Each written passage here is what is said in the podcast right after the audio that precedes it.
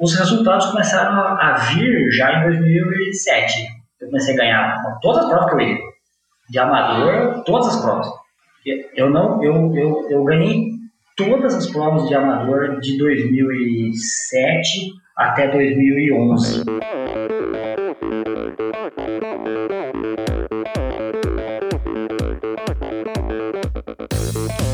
Pessoal, aqui quem fala é Renata Falzoni. Olá, eu sou Tim Don. Eu sou Jaque Mourão. Olá, eu sou João Paulo Diniz. Eu sou Adriana Silva. Oi, eu sou Mauro Ribeiro. E, e esse é o Endorfina Podcast. Valeu, até mais. Sou Michel Bogli e aqui no Endorfina Podcast você conhece as histórias e opiniões de triatletas, corredores, nadadores e ciclistas, profissionais e amadores. Descubra quem são e o que pensam os seres humanos que vivem o esporte e são movidos à endorfina.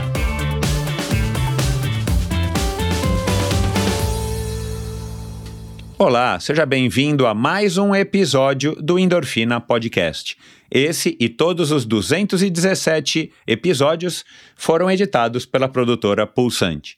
Pois é, pessoal, 217 episódios com esse episódio aqui do Ciro.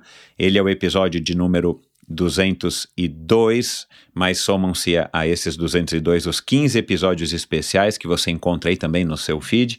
Então são 217 episódios comemorando aí o quarto aniversário do Endorfina Podcast, no dia 1 de junho de 2017, foi ao ar o primeiro episódio com ninguém mais, ninguém menos do que a rainha do triatlon brasileiro, a grande Fernanda Keller, minha amiga Fernanda Keller, e desde então muita água passou embaixo aqui da ponte do Endorfina, muitos convidados, o leque de convidados abriu e já passaram por aqui aí grandes personalidades do mundo esportivo, atletas olímpicos, atleta, atletas multiolímpicos, amadores de tudo quanto é tipo, pessoas com todo tipo de experiência, de vivência, grandes empresários que usam o esporte também como uma ferramenta de, de transformação pessoal e dos demais, enfim, foi um, está sendo, na verdade, né, porque a, a gente não está encerrando endorfina hoje, mas está sendo uma grande, um grande aprendizado, uma viagem muito importante para mim e Espero que para vocês também, seja você um ouvinte novo que chegou aqui hoje, seja um ouvinte que chegou através do,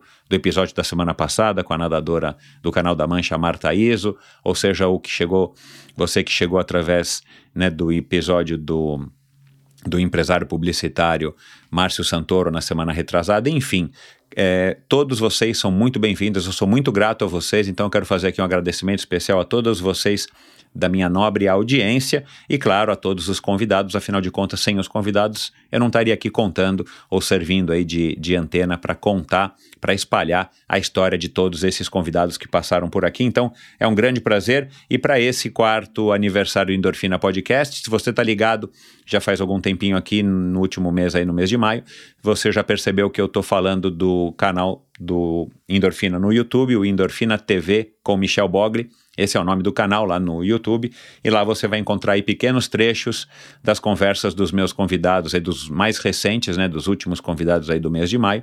Você vai encontrar os pequenos trechos desse de vídeo, dessas conversas, que servem também para que você é, reouça é, ou, ou, assista o que você ouviu aqui no Endorfina, ou se você não ouviu algum episódio é, e por acaso vai assistir o vídeo, quem sabe ele te leve a assistir, a ouvir. Nossa, eu estou confundindo tudo. A ouvir o, o, episódio, porque esse é o meu propósito. O canal do YouTube é só um, um canal que vai me ajudar, né, esse é meu objetivo, me ajudar a estar tá passando mais a mensagem dos meus convidados para quem quiser, para o público, e trazer pessoas para ouvirem aqui o podcast. E não vai ser diferente com esse meu convidado de hoje, o grande Ciro Violim um cara aí que eu tenho bastante respeito, um cara super focado, um cara aí que, que foi campeão mundial do Ironman lá no Havaí, um cara que foi o melhor amador brasileiro aqui algumas vezes no Ironman de Florianópolis, onde ele se classificou via de regra para participar do Ironman do Havaí. Faz alguns anos que ele se afastou das competições, aí resolveu escrever livro, resolveu escalar o Aconcagua, e agora ele voltou antes da pandemia, e a pandemia deu uma né, uma chacoalhada em, em todo mundo e, e, nele não poderia ser diferente, mas ele está pretendendo sim voltar a partir aí de quando as competições voltarem, de uma maneira amadora ainda, enfim, ele não tem mais pretensões, é, pelo menos ele diz, né, que não tem grandes pretensões de resultado, mas eu acho que pelo, pela, pelo naipe, pela categoria dele, quando ele voltar, ele vai voltar aí de fato com tudo. Mas foi uma conversa muito legal, um cara bacanérrimo, um cara até certo ponto tímido, um cara que de certa maneira também ele não ele não acha, ele não ele não, não se acha merecedor dos elogios que a maior parte das pessoas faz dele, inclusive uma participação especial aqui de um convidado aí que já passou, acho que no comecinho de 2020, ou no finalzinho de 2019, a gente nem sabia que ia ter pandemia, o grande Roberto Azevedo, um, psico, um psiquiatra terapêutico, psiquiatra clínico, perdão, e que é também campeão mundial do Ironman do Havaí, ele com, hoje com 68 anos de idade, se eu não me engano. Ele fez uma participação especial, ele que é muito amigo do, do Ciro, e aí a gente fala da infância do Ciro na cidade de Leme, né, uma cidade pequenininha no interior de São Paulo, é, do começo dele da natação, na escola do tio Paulão, é, o interesse dele pelo salto à distância, pela queimada, é, o sonho, né, a fantasia, fracasso, frustração através do triatlo, as experiências de vida dele, ele que teve o pai e o tio como grandes incentivadores que também praticaram triatlon, o pai e o tio, e ele começou a, a, a acompanhar os dois. A gente falou aí de, da, da preparação dele para a estreia no Ironman, a vitória. Enfim, foi uma conversa muito interessante. Ele é um cara muito ele é um cara muito introspectivo, ele é um cara que, que, que, que você percebe que ele reflete, não é à toa que ele escreveu um livro é, chamado Me Guio Pelo Que Percebo, um livro bem legal, aliás, eu vou colocar aqui no post do episódio de hoje o link para que, é, que você possa, se você tiver interesse depois dessa conversa, em ler o livro do Ciro, é um livro enorme de diversas páginas, não me recordo agora quantas páginas ele falou que tem, mas enfim, foi uma conversa muito legal, tenho certeza de que vocês vão curtir, não se esqueçam de assistir alguns alguns clipes dessa conversa também lá no YouTube TV, no Endorfina TV, com Michel Bogli no meu canal no YouTube. E como o Ciro foi e é, porque não, um grande triatleta ainda. Esse episódio é uma parceria, então, é, com a Confederação Brasileira de Triatlon. Essa parceria é uma iniciativa para fazer crescer e fortalecer cada vez mais o triatlon brasileiro e, claro, presentear você, ouvinte e agora espectador do Endorfina e também os seguidores do Triatlon Brasil com muito conteúdo relevante sobre a natação, o ciclismo e a corrida. Siga Triathlon Brasil no Instagram e vamos então agora para mais uma conversa no primeiro episódio do quarto aniversário do Endorfina Podcast. Afinal de contas, quem é que não gosta de uma boa história, não é? Meu convidado de hoje teve uma carreira longa no triatlon. Durante os primeiros 15 anos, ele se dedicou às provas curtas. No ano de 2009, um boato de que a, o Mundial de Kona deixaria o arquipélago do Havaí fez com que ele decidisse que era hora de tentar uma vaga na prova de triatlon mais famosa do mundo e, finalmente, experimentar as sensações de largar um Ironman. Para isso, ele precisava da vaga, que foi conquistada com o título de campeão amador no Ironman Brasil sua primeira experiência na distância. A realização do seu sonho aconteceu como havia previsto e a experiência demonstrou que havia ali, nas provas longas, um caminho para o talentoso atleta. Repetiu todo o processo no ano seguinte e, depois de uma preparação impecável, lá estava ele novamente na meca do triatlon, pronto para a guerra. Oito horas e 54 minutos depois do tiro de canhão, no Pier de Kailuacona, Lá estava ele cruzando a linha de chegada para sagrar-se campeão da sua faixa etária e vice-campeão mundial amador do Ironman. Classificou-se para o Mundial pela terceira vez seguida em 2011, mas problemas mecânicos comprometeram seu resultado. Depois de uma breve passagem pela categoria profissional, encerrou sua carreira como triatleta em 2016. Foi estudar a corrida no Quênia, escalou duas vezes o Aconcagua, nadou a famosa 14 bis e desde 2019 voltou a se dedicar ao triatlon, reestreando no 70.3 de São Paulo. Conosco aqui hoje o engenheiro de projetos, mestre cervejeiro e triatleta por vocação, além da lemense Ciro Violim. E aí, Ciro, como é que vai? Olá, Michel, como vai? Tudo bem? Primeiro eu queria Primeiro eu queria dizer o, o que eu sempre digo, que é obrigado pelo interesse em bater um papo comigo, apesar de eu me achar completamente desinteressante. Cara, vamos. é, desde o começo, quando eu te procurei lá atrás, eu nem lembro quem foi que. Foi algum ouvinte ou alguns ouvintes que falaram: Cara, você conhece o Ciro? Precisa gravar com o Ciro. E aí, claro, né, cara, a gente já se conhece. A gente se conheceu numa condição que até quero depois abordar aqui com você e relembrar, porque a minha memória não está mais muito boa. Mas a gente se conheceu numa, numa condição que eu não sabia quem, quem você era e assim, né, quem você era no sentido do, do, do título, ou quão bom você era, enfim. E, e depois a gente praticamente nunca mais teve contato. Depois eu só fui é, é, ficar sabendo aí dos teus títulos através da tua fama que precedia aí o seu nome, né? Durante uns bons anos é, aquele período aí da época de ouro do Ciro Violim, o famoso, além da Ciro Violim. Mas a gente vai abordar esse assunto mais para frente. Cara, como é que você tá aí em Leme? Como é que tá essa questão aí da pandemia? Você tem conseguido treinar? A situação por aí no interior tá caótica? É, você já tá com 40, já tá quarentão, né, cara? Como é que você tá, Ciro? Bom, uh, a segunda coisa que eu queria dizer é que eu agradeço pela pela extensa apresentação que você fez a meu respeito, né? a meu respeito. Eu, eu só não concordo com duas coisas que você falou. Primeiro que eu não tenho talento nenhum de, ser um, de ter sido um triatleta. e a segunda coisa é. é que eu não sou um mestre cervejeiro, por favor. Estou muito longe disso. Ah, mas você falou que queria fazer uma palestra para falar da fermentação é. e tal. Eu já imaginei que o cara, que assim, que você tá aí manjando tudo aí da, da Vin Beer, é, né? Mas não, não, eu tô muito longe disso. É, isso precisa ficar bem claro. E, mas eu gosto do, do, do processo de, de, de, fermentação. Por isso que eu disse que, é, que seria interessante abordar um, um outro o que, eu, que eu falaria se não fosse falar de esporte, né? Eu, eu abordaria a Isso, fermentação, é. É, que é o, um processo natural que ocorre no ambiente e, a o ser humano ele conseguiu é, deixar isso de forma produtiva, né? Agora, sobre uhum. o sobre esse esse último ano, né, esse ano de 2020, Leme é uma cidade, digamos, diferente, assim. Acho que cada cidade tem uma, uma particularidade, mas eu, eu penso que o lemense, ele é uma etnia à parte.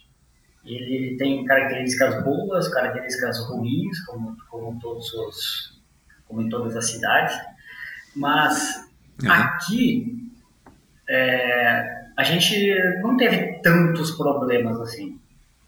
É, então a vida ficou, ficou normal. É, a fábrica onde eu trabalho não parou em nenhum momento.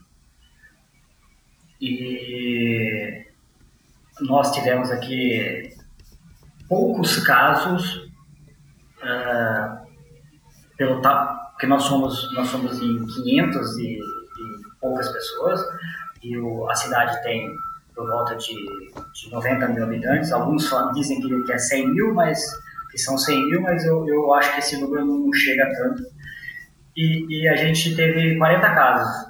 Então, eu acho que isso foi um, é um bom termômetro para toda a cidade. É excelente. E, né? Então, a, a, vida, a vida do Lemense, ela, ela, não, ela não, não parou. Assim, ela, é, é claro que, que teve por dois, por sete semanas no ano passado e por mais é, quase sete, sete, semanas esse ano, houve essa, essa essas restrições, mas a, a, a vida do Lenense, ela, ela continuou normal, assim, eu tenho visto gente na rua, eu tenho visto as pessoas fazendo exercício, as pessoas trocaram os exercícios as as quais elas faziam, né, muitos iam em academia, não puderam mais ir, então compraram bicicletas, fizeram é, caminhada e muitos grupos fazendo exercícios em praças que, que se consegue fazer. Então, é mais ou menos isso. Bacana. Você é, conseguiu manter uma rotina aí de treinos e tal, porque você voltou em 2019, né? E aí, infelizmente, é, o ano começou, a gente achou que 2020 fosse um ano normal, imagino que você estava cheio de planos. É, inclusive, né, a, a, tua volta em 2019 no, no 70.3 de São Paulo já parece que foi há, há 15 anos atrás, né? Porque, é, enfim, tanta coisa é, passou desde então e, e, ao mesmo tempo quase nada, né, em termos de, de esporte, principalmente do triatlo. Mas é, você conseguiu se manter motivado, a cabeça boa, conseguiu retomar de fato a tua a tua engrenar, né, os teus treinos e tudo mais, ou você deu uma desanimada, como muita gente, e enfim, né, deu uma reduzida no volume, já que não tinha é, nenhuma competição à vista. Como é que você, Ciro, é, atleta e, e homem, reagiu a isso? Olha, eu, eu sou um cara de rotina.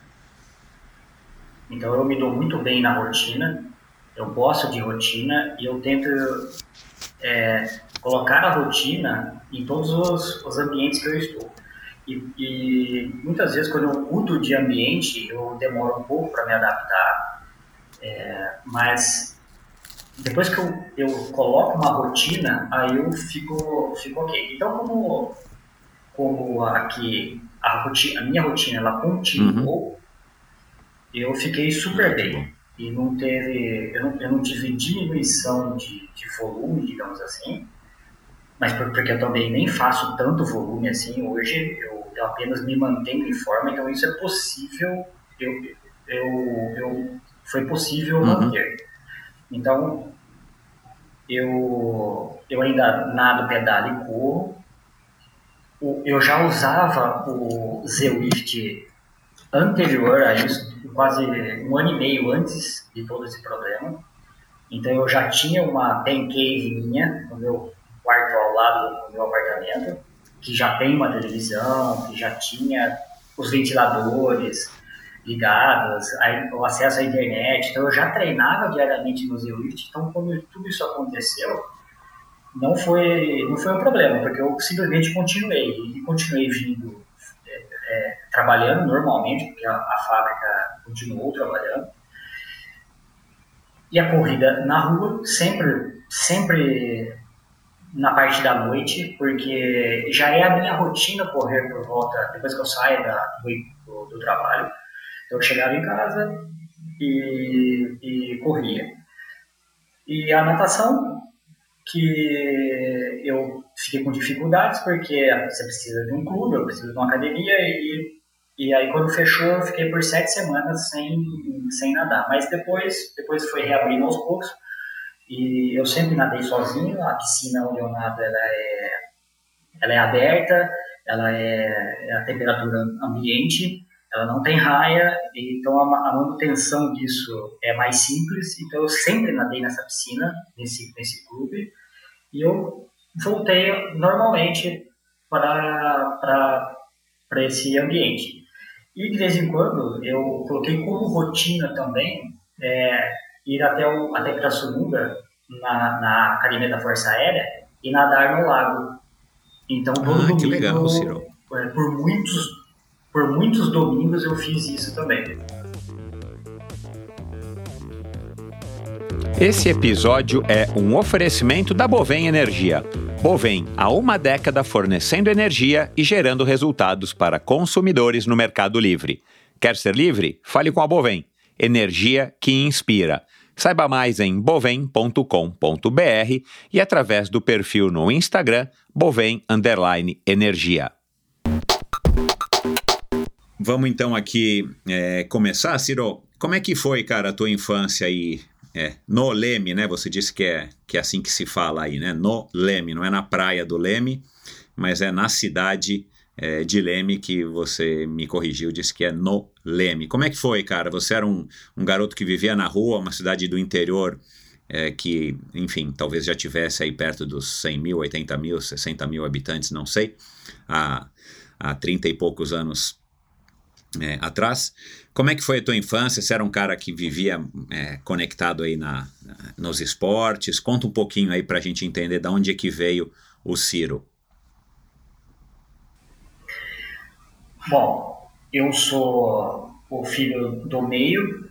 Eu, meus pais tiveram três filhos. Eu tenho uma irmã é, que é muito próxima de mim em tempo, né, quase não dá um ano de diferença, e tem um irmão mais novo, a Gisele e o César. E como a gente é muito próximo, a gente sempre fez as coisas juntos, né?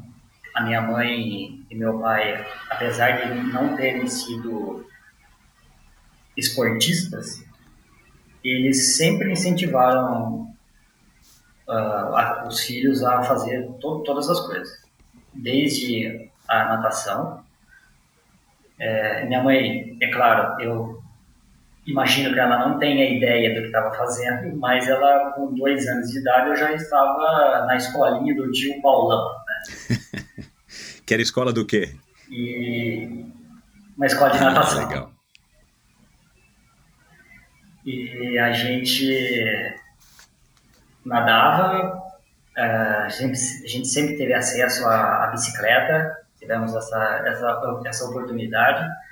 Minha mãe sempre incentivou a subir em árvores, a, a correr pela rua, ficar na rua, andar de bicicleta na rua.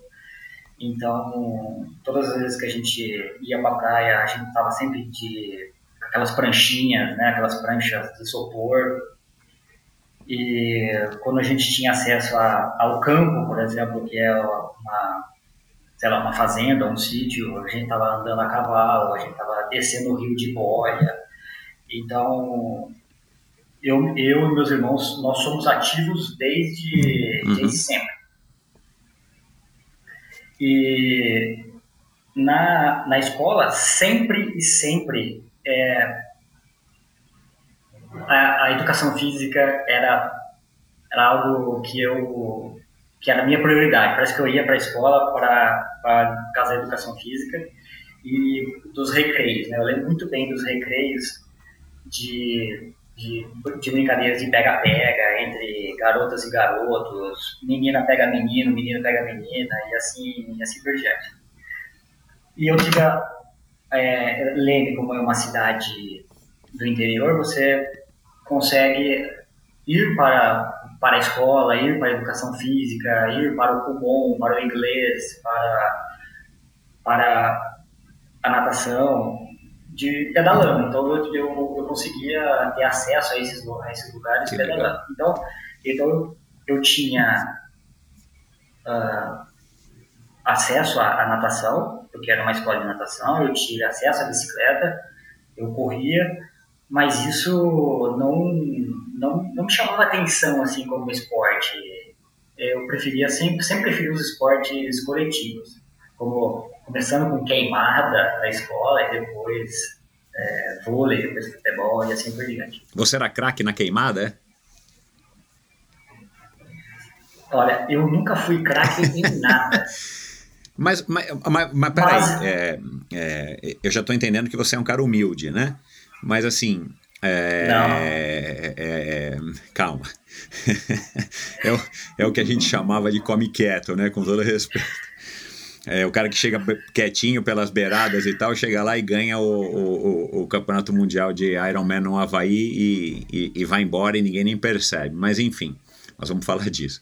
Ô Ciro, é, é, você não percebia nessa época, seja na natação, seja na queimada ou no- nos esportes coletivos, no, no futebol, enfim, que você era, é, que você, você não percebia não, né? Você não tinha nenhuma, é, você não dava sinais de que você era mais rápido, tinha mais fôlego, de que você tinha mais desenvoltura é, perante aquele grupinho, né? Seja da, da turma da natação do tio Paulão ou é, comparativamente com a Gisele e com o César ou na escola com seus colegas de classe, você não era um cara que de repente você percebia que você cansava menos ou que você tinha mais pique para pegar a bola ou para fugir. Não, não tinha isso? Você era um cara completamente normal, assim, mediano em- em- dentro desses grupos? Olha, a palavra que você usou foi percebia, certo? E é exatamente essa palavra. Eu, eu, o que eu percebia era que eu não tinha habilidade nenhuma de diferente, superior aos outros. Isso, isso, isso tem que ficar bem registrado. Eu re, realmente era mediano em tudo Uhum. que eu começava Tava ali na média de todo mundo. de mediano de mediano para baixo. Eu sempre fui o último a ser escolhido, o penúltimo, o antepenúltimo a ser escolhido na queimada. Eu sempre fui o antepenúltimo, o último a ser escolhido no, no futebol e no vôlei e tudo mais. Agora, o que eu percebia era que as brincadeiras, quando eu propunha certas brincadeiras para as crianças, a, o, o voto entre todas elas ficava para, para a brincadeira que eu propunha. Então, isso me chamou a atenção. É, lógico, eu, eu consegui é, pensar e alinhar tudo isso muito tempo depois, mas o que eu percebi era que eu, eu conseguia, de, de alguma forma, apenas ter uma, uma leve liderança é, só por observar o que todo mundo fazia no grupo que eu estava inserido, naquele universo de pessoas que eu estava inserido ali, e no, no momento, no ambiente, o que, o, que, o que todo mundo fazia bem, o que todo mundo gostava de fazer, o que todo mundo ficava mais alegre, mais feliz e todo mundo é, se divertia mais. Então eu sempre propunha esse tipo de brincadeira e, as, e, a- e essa- essas pessoas me- meio que me seguiam, assim.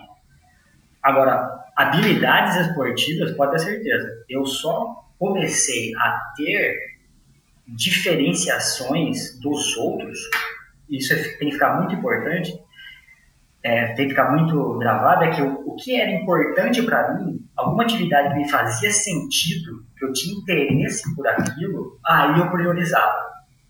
Então, por exemplo, quando eu, eu vi que era. Eu tive interesse pelo salto em distância na, na, na, na educação física da escola, eu comecei a, treinar, entre aspas, em casa, salto em distância. Na queimada, a mesma coisa. Quando eu, me- eu, eu fiquei apaixonado pela queimada, eu falei, nossa, mas eu quero treinar isso em casa. Aí eu pegava a, a, a bolas e fazia as meias, eh, as bolinhas de meia e, e- e fazia círculos na parede para tentar acertar os círculos na parede de diferentes posições que eu, que eu ficava. Uau, cara. Então, do- desde a queimada até o, o vôlei e o futebol, é um, é um processo normal de interesse primeiro, algo que, que é importante para mim, que eu, que, eu, que, eu, que eu priorizo, e aí eu começo a, a me dedicar àquela atividade. E aí, é óbvio que é uma, uma- é uma conta matemática, assim, se você prioriza mais do que os outros, você acaba ficando melhor do que os outros, só apenas Entendi. isso. Cara, que legal, que curioso isso, né? Porque. É, e, e foi, e foi o que acabou. ah, quer dizer, isso provavelmente você carrega até hoje, e foi o que acabou acontecendo, eh, eu entendi, na tua estreia no, no Ironman de Floripa e depois a tua estreia em Kona. Quer dizer, né? Na primeira prova em Floripa que você participa, você tem um resultado excelente consegue a vaga, tão sonhada vaga, né? Tem gente, tem amigos meus até hoje, depois de 20 anos, que nunca conseguiram a vaga. Você vai lá, consegue a vaga numa categoria disputadíssima, né? Não é que você está numa categoria. Aliás, Ironman hoje em dia acho que não tem categoria que não é disputada, né? Mas enfim. Um, você consegue a vaga e depois você vai para o Ironman e tem todo o sucesso que você tem. Então, isso você já carrega com você provavelmente desde, desde sempre né? Já que você está falando que isso era na infância, imagino que isso você está falando dessa experiência da queimada ou do salto em altura, é, salto em distância, perdão. É, você deveria ter o quê? 8, 9, 10 anos, alguma coisa assim, né?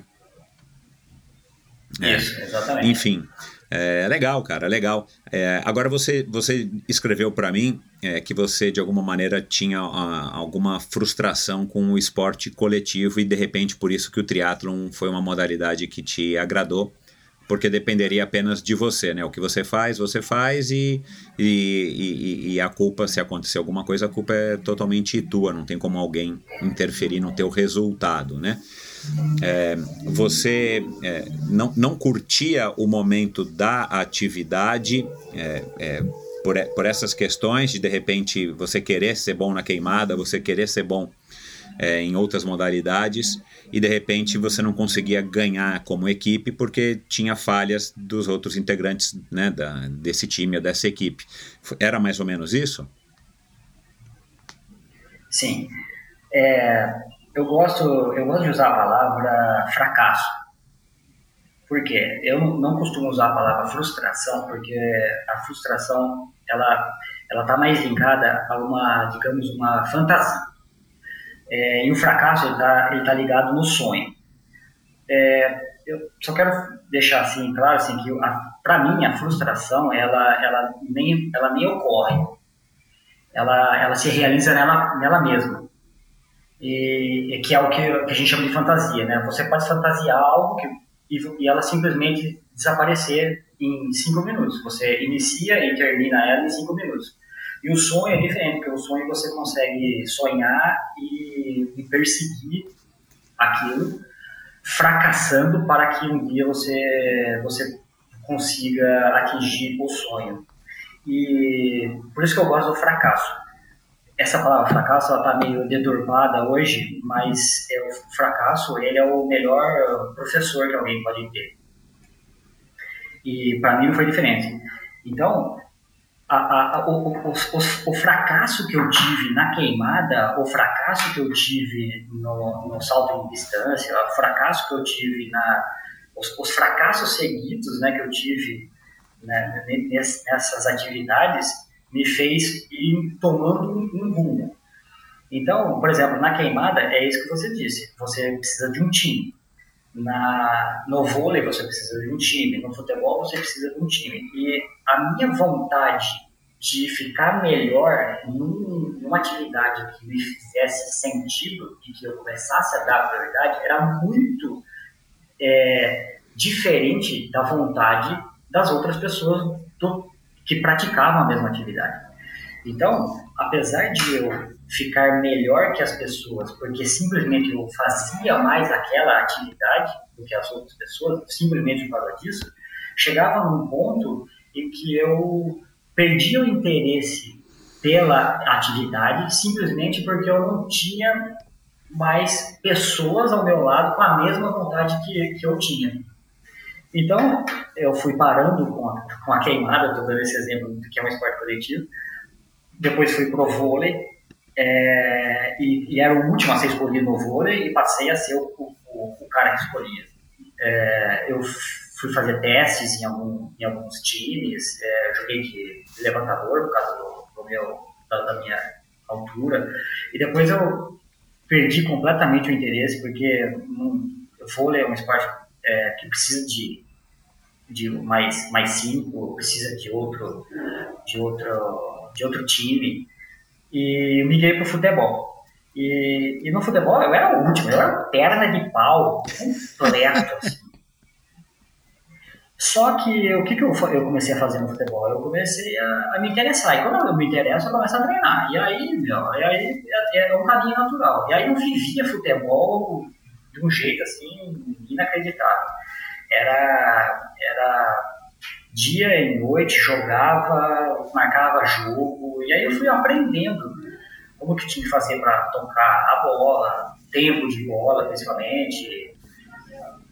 É, então eu fui ficando, digamos, bom em relação a mim mesmo do que eu era e em relação ao, ao pessoal que estava aqui. É óbvio que é, a referência que eu tinha eram essas aqui, né, da, da, cidade. Então, apesar de eu não ter nenhuma habilidade com a bola nos pés, eu, eu pelo menos corria, eu tinha o tempo de bola, eu tinha visão de jogo, então eu conseguia antecipar jogadas só com, com raciocínio lógico, porque eu treinava isso. Eu queria saber onde o cara é, poderia estar, eu sabia é, no, time quem que era o cara e o que ele conseguia fazer. Eu não podia lançar uma bola um cara que eu sabia que ele não que ele não ia conseguir, conseguir chegar nela. Então, eu, o que, que eu fazia? Eu, eu mudava a estratégia do momento da jogada. Então, eu comecei a ficar sendo um armador do time, né? É, do time de futebol. Mas, assim, essas é, habilidades, a habilidade minha sempre foi pensar dentro do, do campo de futebol, né? Foi pensar é, jogadas, coisa que eu fazia no, também no vôlei. Mas, como eu disse, é, a minha vontade de querer mais e mais e mais e mais, era, ela batia no, no, no, no coletivo. E aí eu fui perdendo completamente interesse porque as pessoas não tinham a mesma vontade que eu. Eu tinha um caderninho de, é, de, de telefones em que eu, eu, eu ligava para todo mundo. Vamos jogar sexta-feira. Vamos jogar sábado. Aí, ah, não vou, ah, porque minha mãe, ah, porque isso, porque aquilo. Então, eu comecei a, a simplesmente a parar. E aí, chega um ponto que eu, eu tinha um time e eu marcava o jogo, eu, eu montava o meu time e o time adversário. para conseguir jogar. Eu falava, meu, mas é, não faz o menor sentido. Você tem que fazer alguma coisa que você faça sozinho. Esquece, para, para com isso. Então, Aí eu fui apresentado ao, ao, ao, ao esporte individual, esse, esse triatlon, né? Quantos anos você tinha? É, 13 anos. Ô Ciro, e você se recorda como é que você ficou sabendo é, do triatlon? Até então você nem sabia que existia e de repente você descobre como é que foi, como é, é, é o que, que te chamou a atenção no triatlon? Meu, meu pai e meu tio meu pai Ivan e meu tio Fábio, eles são irmãos, eles em algum momento eles queriam fizeram um projetinho para emagrecer e contrataram um educador físico e começaram a correr e colocaram como a meta fazer a São Silvestre no final do ano. Uau! Então em 92, por volta de 92, no início de 92, começou a saga do meu pai de, de emagrecer com a finalidade de correr a São Silvestre no final do ano. Legal. Ele e meu tio. E chegaram no final do ano, completaram a São Silvestre, sei lá, X horas. Horas, né? X horas. E, e a hora que eles estavam no, no, na mini confraternização que sempre ocorre, ocorre né, a resenha né, de, de, depois de uma, de, uma, de uma competição, mas o que, que a gente vai fazer agora, né? O que a gente vai fazer agora? E aí, o meu tio Fábio, ele disse, olha, tem um negócio aí que chama triatlo. E aí, isso eles, eles contando, ok? Isso aí eu participei. Triatlo. Mas triatlo, o que, que, que é isso? Ah, um negócio aí de correr, nadar, pedalar e assim por diante. Eu lá jogando futebol. E comecei a ver uma movimentação na, na, em casa de uma bicicleta. Meu pai voltava de bicicleta estamos indo pedalar até a usina cresceu mal e assim por diante. Aí eu falo, mas que coisa estranha, né? Eu, a gente tinha, lembra? A gente tinha o acesso à, bicicleta, mas a bicicleta era só um deslocamento para chegar até o do ponto A ao ponto B. Uhum. E meu pai começou a pegar a bicicleta para fazer outras coisas. E, e aquilo foi me chamar a atenção, mas eu fiquei extremamente desconfiado daquilo. Muito bem. Eles começaram a treinar com o mesmo educador físico, entraram na escola do, do, na escolinha de natação do tio Paulão. Do tio Paulão. Fazer o, o, o, aprendizado né, do que é o, que legal. essa natação. E aí fizeram, treinaram, né, digamos assim, é, fizeram essa recreação de forma mais, mais profunda durante uns oito meses. E aí eles foram para uma prova em Poços de Caldas. Eu só fiquei sabendo que eles iriam até lá. E quem ganhou foi a Fernanda Keller, imagina isso. Fernanda Keller andando de soft ride em Poços de Caldas. Cara, eu não lembro desse triatlon, talvez até tenha participado do meu triatlon. Pode ser que sim, de pode Caldas, ser que sim. É. E aí?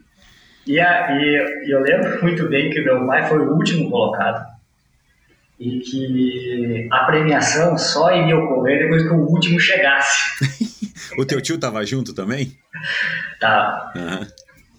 E, e, a, e, a, e eu lembro do meu pai chegando, imagina, meu pai todo fora de forma, né, com uma bicicleta, sei lá, Caloi 10 em 1974, que pegou emprestado do meu avô, aquele negócio, pegando aquelas subidas de postas de, postas de cada, e a Fernanda Keller depois de uma hora esperando meu pai para chegar na premiação.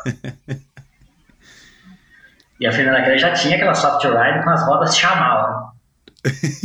Você lembra disso? Bom, depois disso. Ah, com certeza, né? Isso aí é, eu tenho uma memória visual. Depois disso, eles fizeram a inscrição de um Troféu Brasil, porque ficaram sabendo que o Troféu Brasil era, era, era o, o, o triatlo, né?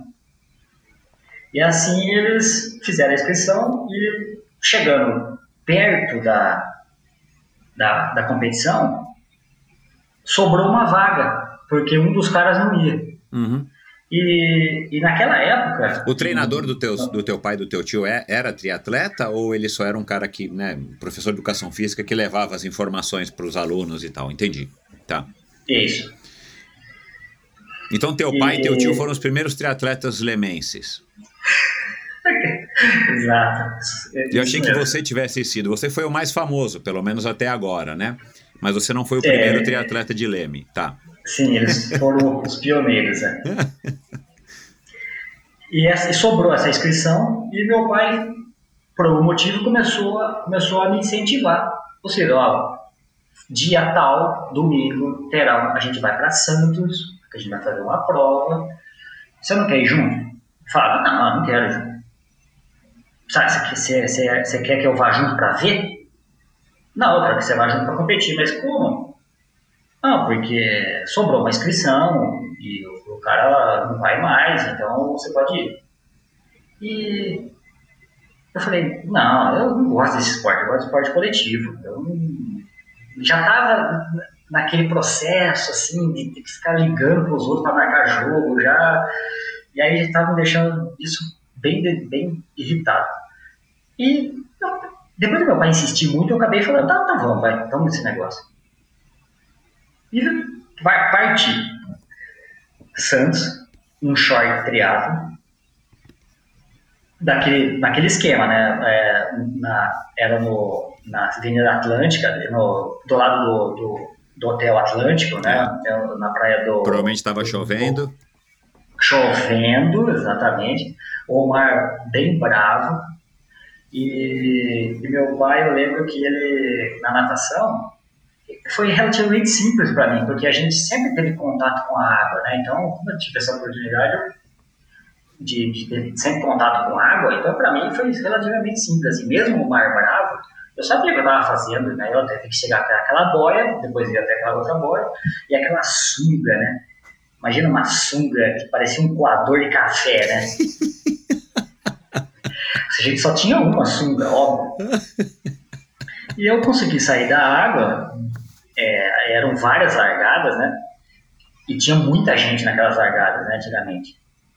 E, e meu pai ficando, meu pai por acaso preocupado comigo, é, é, eu dentro da água. Mas a hora que, hora que ele percebeu, a hora que ele chegou na transição, ele já viu, a minha bike já não estava mais lá, eu já estava muito na frente dele, ele tinha largado, era a segunda largada depois do profissional e a, gente, a minha era a última, e eu tinha passado ele durante a, a natação.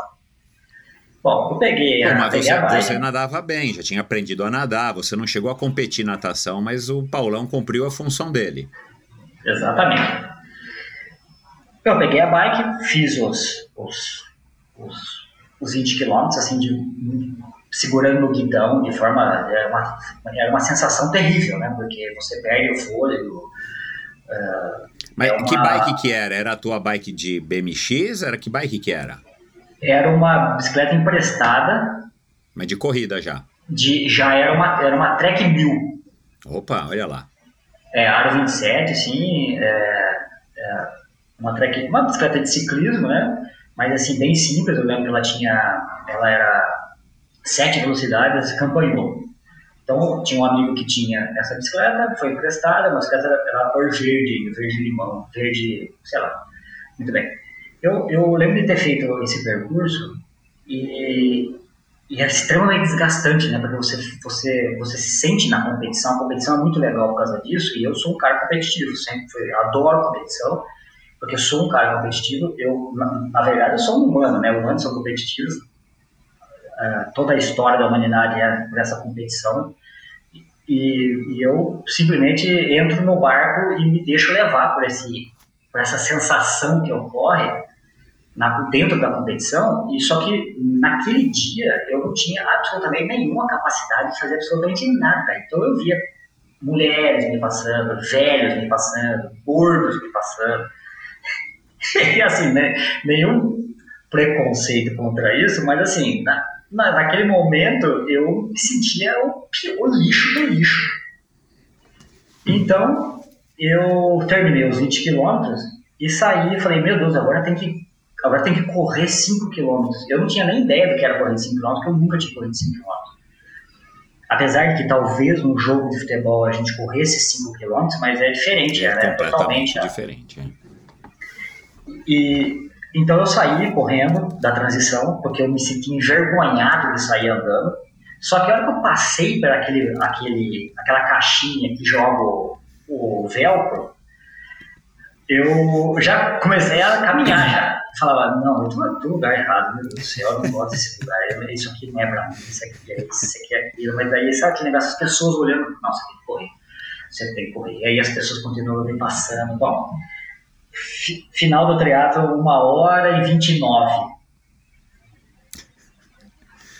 Cara, mas tá excelente, cara. É que você, né, olhando, olhando em retrospecto, você fala, não, porcaria, mas você era um moleque, cara, 14 claro. anos, você não treinou, não era, ah, né, você não ficou dois anos treinando, se preparou, você chegou lá na, na mera aventura, né? E o detalhe era que a gente iria para o McDonald's depois. Tinha ali, né, na Ana Rosa, na Ana Costa, sei lá, Ana Rosa, né, Ana Costa. Ana Costa. Ana Costa. Eu, nossa, daí eu falei, bom, aí beleza, então quer dizer que eu posso comer agora, né, o McDonald's. O teu, o teu pai acabou dando uma emagrecida e tal, é, você se recorda? Sim, emagreceu, mas é, não, não, não levou a, não, levou, não continuou a sério. O meu tio o Fábio, ele, aí ele pegou o gosto pelo negócio. Então, o Fábio é mais tornou, novo que o teu pai. É um pouco mais novo. Uhum. Aí ele se tornou um triatleta mesmo. Assim, Uau, legal. De, pegou firme para, para treinar, pegou firme para comprar equipamento, para se dedicar. Curtiu o esporte. cedo. Uhum. Curtiu. E eu, eu, eu tenho muito, muito, muito do, do triatlon que tem em mim hoje, vem dele, porque era, ele, era com ele que eu comecei, passei aí para as provas depois. Uhum. Mas você acabou não gostando da experiência porque deu essa, deu essa, né, assim, é, é, cansativo de fato, né? Eu lembro da minha primeira prova também, você termina parecendo que, que é um short, fez uma hora e pouco de força, mas parece que você fez 15, né? Parece que chegou num Ironman, né? Exato. Mas enfim, o que que te levou então a, a voltar? Foi o teu tio? É, você acabou depois refletindo e no dia seguinte acordou quebrado, mas falou, não, preciso voltar lá. Como é que foi aí essa... Como é que o bichinho do triatlon te pegou? Foi, foi acho que como tudo, né, em, em, em, crianças e adolescentes, acho que é, acho que a primeira coisa é sempre o exemplo, né, de, de, de, de que eu, do que eu tinha em casa. O meu pai, por algum motivo, eu não entendo da onde ele tirou essa frase, mas ele tem, ele tinha toda a razão. Hoje eu entendo que ele tem essa razão, que ele tinha razão, mas ele, ele disse uma frase para ele assim: você, você como triatleta, você veja triatleta, né? Eu, praticando o triatlo, você vai ser magro e forte. E fisicamente, né? Você vai, você terá essa uma constituição física é, rígida, você vai ter imunidade, você vai ter é, habilidades de se fazer coisas em cima da bicicleta, correndo e nadando, que, que isso é bom, bom para a vida. Eu lembro muito bem disso e, e ele ficou me incentivando, simples assim, olha, ah, na outra semana vai ter uma, uma corrida em Limeira, corrida pedestre. Vamos, vamos. Ah, pai, não quero ir, pai. Ah, não quero, sabe? Não vou, não gosto desse esporte. Vamos, vamos, vamos. e assim por diante, esse incentivo, vendo ele praticar, meu irmão já estava também pedalando, de vez em quando dando umas corridas, via sempre meu tio pedalando. Então eu comecei a ter essa, a, o contato começou a ficar mais próximo. Então eu comecei a ficar mais perto desse meio, começava a chegar as, as revistas trekking em casa. Aham. Então eu comecei a comecei a, a ter mais, mais contato com isso. Quanto mais contato você vai tendo, mais você vai ficando familiar aquele ambiente, né? E, e aos poucos eu fui, logo depois fiz uma, mais uma corrida, depois fui para Limeira fazer uma outra corrida, até cheguei a- a- até chegar aí no do Sério, né? O 323-3, né? Uhum. que a gente fazia lá no, no Shopping Morumbi. E assim por diante. Depois fui no, no Horto de, de Limeira, provas que, que a Fernanda Keller vinha, né? O Marcos Ornelas vinha de, de, de, do Rio de Janeiro para correr no Horto. Imagina isso. Cara, era uma época muito No Horto legal, de cara. Limeira. Tem uma rivalidade entre os lemenses e os, os limerenses, sei lá. Tem? Não, não tem. É, tem entre Pirassununga, né? Que é o do lado de lá, e tem entre Araras, que é pro lado de cá. Ah, tá. Né? Porque você fala de Limeira como se fosse, né? Sei lá. é, Enfim, eu entendi que, que houvesse alguma rivalidade. Mas Não, não, olha. Olha, Limeira é uma cidade para o triatlon, viu? porque tem rodovias muito é, é, boas ali, tem piscinas públicas boas. Então, Não tem a pista o- de teste tem- do- do- dos freios Varga, não é lá? que Sim, o Vanderlei prova fazia as provas. do Atlon 4, 20, 4, 32, 4. Você chegou a pegar essa época das provas do Ó, Vanderlei? fiz. Fiz sim, fiz sim. Cara, eu vou trazê-lo aqui no Endorfina também para contar a história dele, cara, mas bons tempos. Mas Limeira, eu tenho algumas lembranças bem vagas que eu competi em Limeira e achava super legal, mas não lembro. Eu lembro só que era dos freios Varga. Isso. Limeira tem muitos triatletas até hoje. É, é, não. É, é, eu, eu, eu, eu, particularmente, acho que o interior de São Paulo, ou o interior do Brasil, mas o interior de São Paulo, por estar mais próximo da capital e por ter mais, teoricamente, um- um- um- uma condição econômica melhor, cara, eu acho que é riquíssimo, né? Tanto é que a gente tem, né, grandes triatletas que surgiram ou que se desenvolveram aí no interior, né? Você é um deles.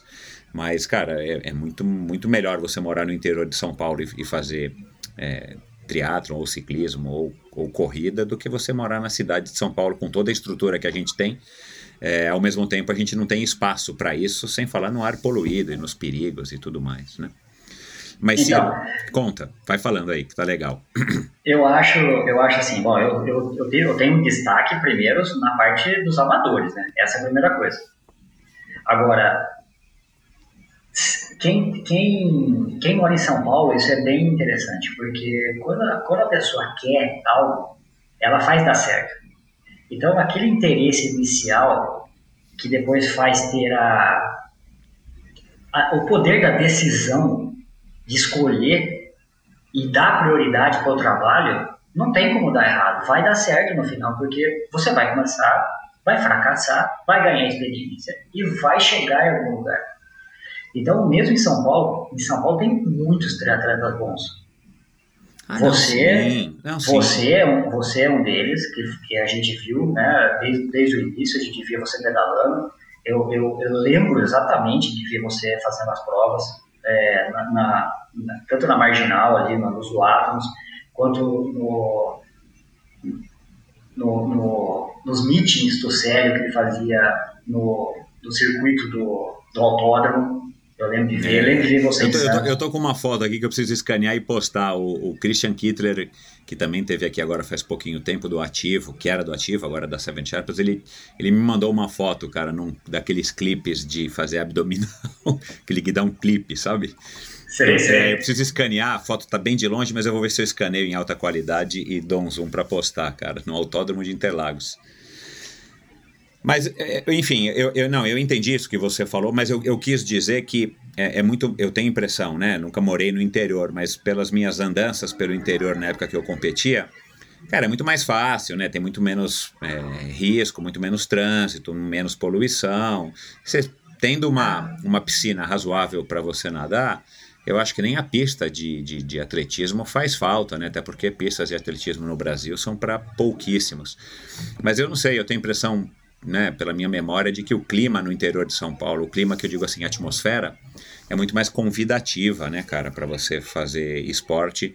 Ainda mais hoje em dia que está tudo mais difundido. Na tua época, né, você ainda foi o pioneiro junto com teu pai e com teu tio.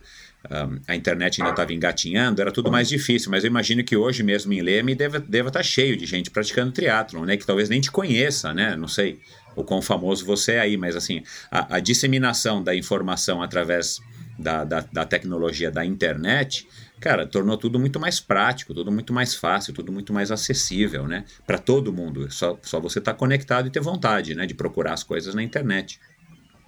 Claro, mas você sabe que essa facilidade que o, o pessoal do interior tem, tanto de acesso a alguns lagos, acesso a áreas abertas, acesso a algumas rodovias, acesso a locais de treino muito melhor, essa facilidade que deixa o, ser humano no conforto.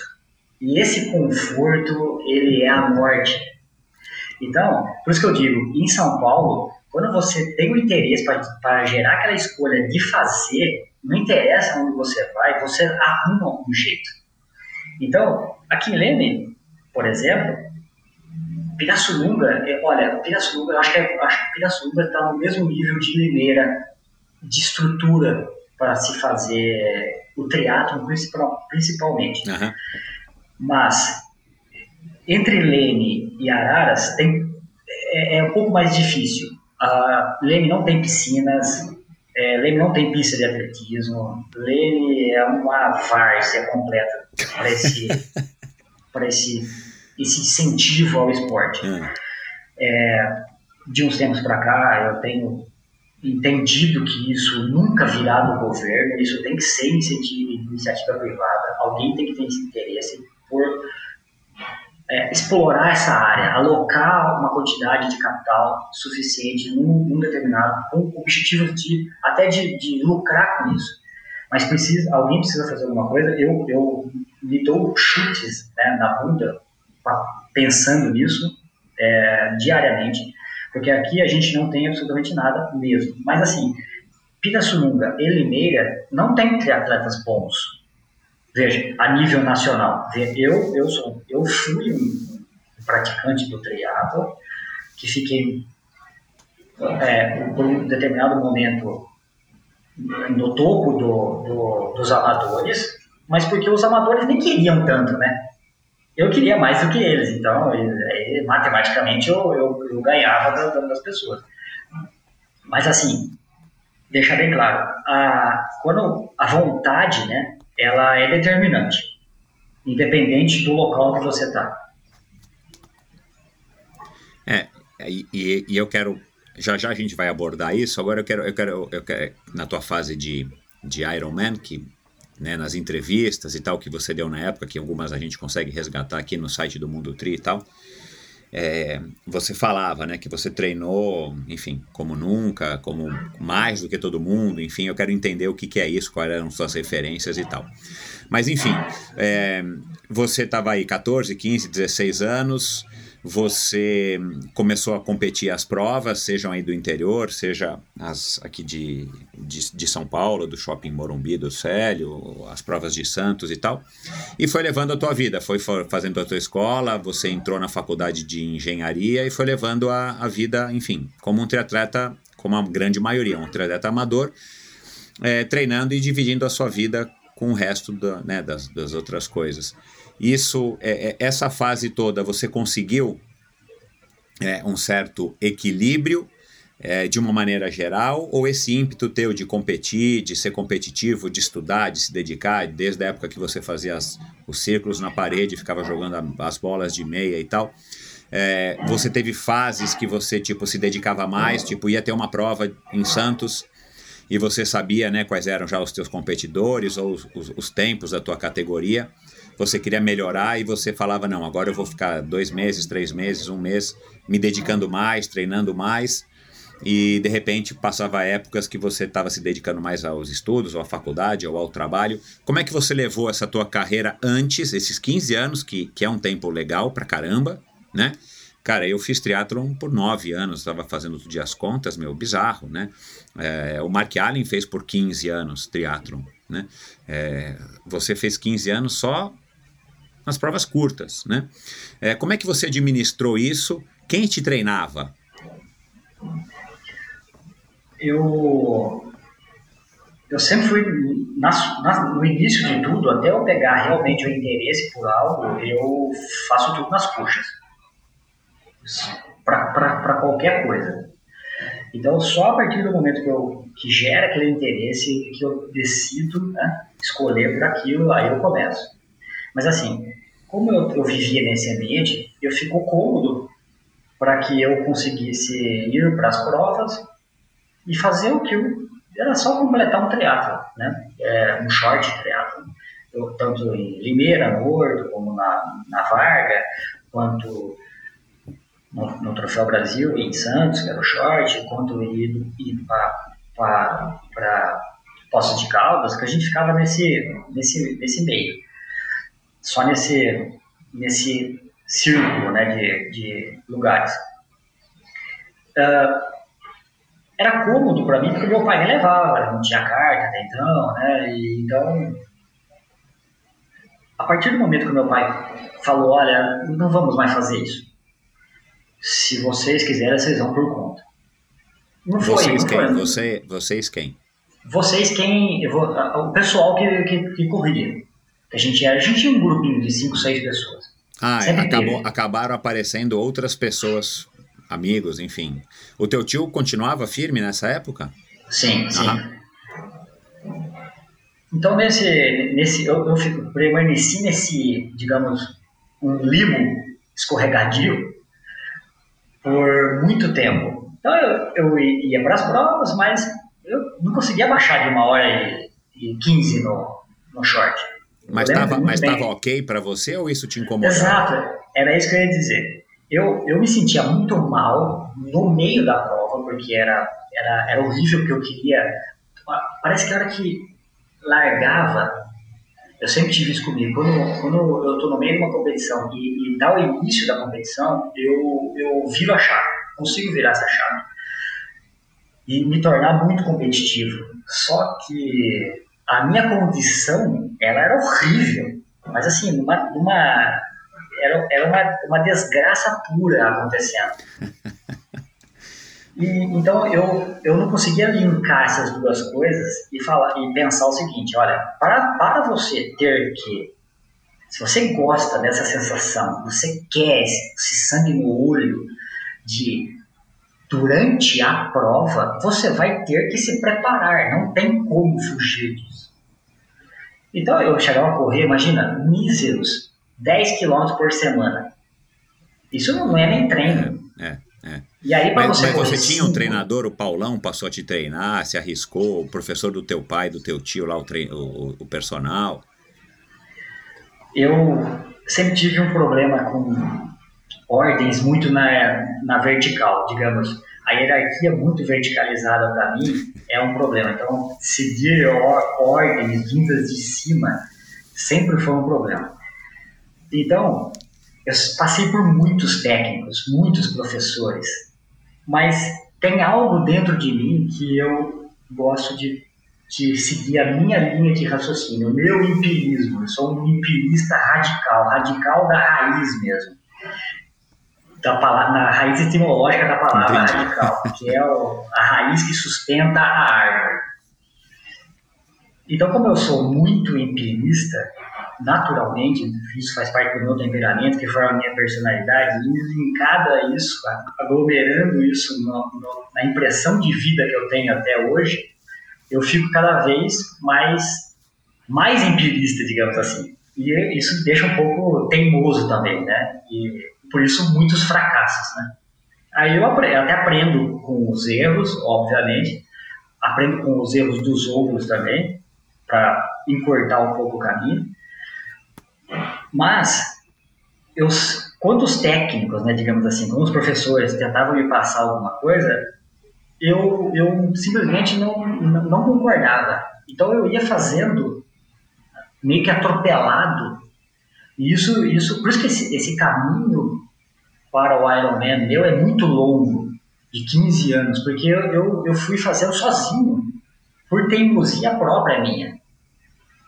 Muitas, muitas pessoas conseguem fazer o que eu fiz é, com apenas 4 anos de triatlo ou 5, porque tem muita informação hoje, né? É disseminada essa informação. Eu mesmo contribuí para essa informação, mas assim, o, o, o meu caminho ele, ele, ele, ele, ele, tinha um norte, mas esse norte ele foi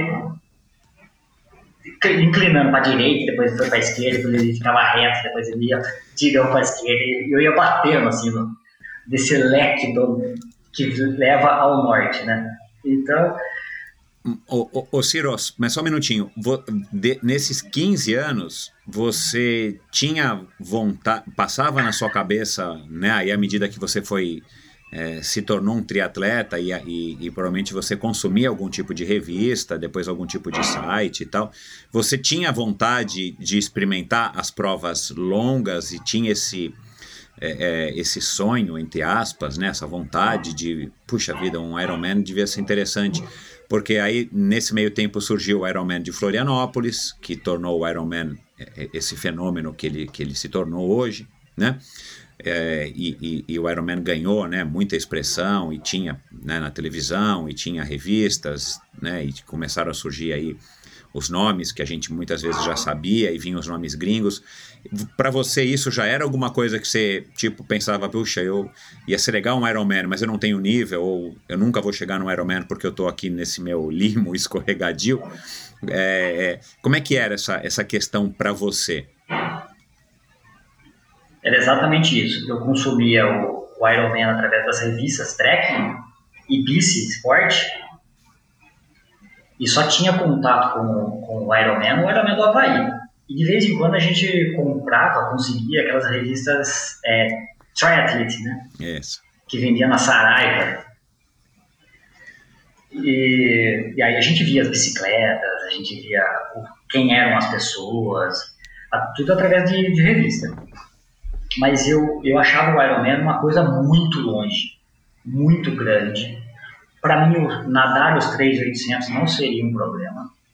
Talvez, eu lembro muito bem de pensar isso, pedalar os 180 seria é, algo possível de se fazer, mas correr os 42 depois era praticamente impossível. Então, eu sempre provoquei o máximo possível isso. Uh, não tinha nenhuma vontade de fazer Iron. Para mim, o, é, o triatlon, que é o, o short e o olímpico, né? Porque para mim o triatlon ele é ele é um, um, esporte e o Ironman é outro esporte, são duas categorias completamente diferentes. E, eu, eu me contentava com a com, a, com o triatlo. Eu me contentava em ir para Santos, eu me contentava em ficar é, em Porto Ferreira, eu, eu, me contentava com esse tipo de, de triatlo mais, mais curto. E o Ironman veio uma pensa, um pensamento muito tempo depois. Né? Entendi. Bom, então você não teve grandes resultados ou nenhum resultado durante esses 15 anos, mas ao mesmo tempo você falou, né, que você era um cara que não, não lidava muito bem com as ordens que vinham de cima e você mudou muito de técnicos. Eu acredito que nesses 15 anos, você sendo um cara competitivo, e, e um cara, né, sei lá, que dá para a gente dizer aí, estudioso ou mesmo cabeça dura, você foi aprendendo bastante com a tua experiência, com os erros e com os acertos. Né? Então eu imagino que houve alguma evolução. No final desses 15 anos, você não estava correndo 10 quilômetros por semana. Exatamente. E mais uma vez, depois que eu comecei a ter o real interesse pelo triatlo, aí que eu comecei a fazer as coisas mais malucas possíveis, porque eu sabia que eu tinha que, se eu quisesse correr 10 km no, no Olímpico, eu teria de, treinar mais de, pelo, ou pelo menos, mais de 25 km por semana de corrida. E se eu quisesse pedalar os 40, no Internacional de Santos, eu teria que pedalar pelo menos três vezes de 40 durante a semana. E assim é, é, por diante. Na, né? na natação, a mesma coisa. Mas, assim, quando eu tive um, uma, uma real a, aproximação da realidade do que era a natação no triatlo, foi o Diego Lopes que passou. O Diego da Tri Lopes. Uhum. Eu tinha eu contratei né, a, a, a Trilopes como, como uma equipe, né, como assessoria, né, eles talvez tenham, tenham sido uns dos, uns dos primeiros, né, aquele, a ter esse, esse modelo né, de, de, de assessoria esportiva mais indicada para o. E eu lembro de ter chegado a primeira planilha para mim, que via, via, via correio, e eu já, eu já estava na faculdade, e eu lembro de ter visto a, a natação, dava, dava, davam 10 mil metros de natação. Aí eu olhei e falei, 10 km de natação por semana, isso era inconcebível para mim. Mas, com o tempo, você comecei a entender que a natação era, fazia parte. Então, se a natação tinha que ter 10 km, eu teria, que fazer um longo de 70, 80 km de bike, coisa que eu nunca tinha feito. Então, essa planilha do Diego me colocou num choque de realidade, assim. E só depois disso, só depois dessa, de três anos com o Diego, treinando com a planilha do Diego, eu fui, fui quarto no, na minha categoria no Troféu Brasil em 2002. Isso, nossa, isso foi o máximo para mim. Uhum. Porque eu, eu antes eu tinha aquela sensação de afogar, afogamento, aquela sensação de, de não conseguir ter nenhuma noção e, e, controle do próprio corpo durante o, a atividade, durante o, o, a, a, competição do triatlo. E nesse dia, seguindo essas orientações do, do Diego, é, é, é, semanal, em, em volume de treino, eu consegui fazer uma prova ok, terminar bem, ter saído para correr em primeiro, né? Eu lembro muito bem disso. E depois ter chegado em quarto, eu lembro, era, a categoria era, era a 20 e 24 em, em Santos era, era muito forte. Eu fui quarto colocado e fiquei, nossa, muito feliz. Eu lembro que foi o máximo para mim isso. E a partir daí que eu me deu, eu lembro de ter, sabe, acho que eu subi um pouquinho na escada, em 2002.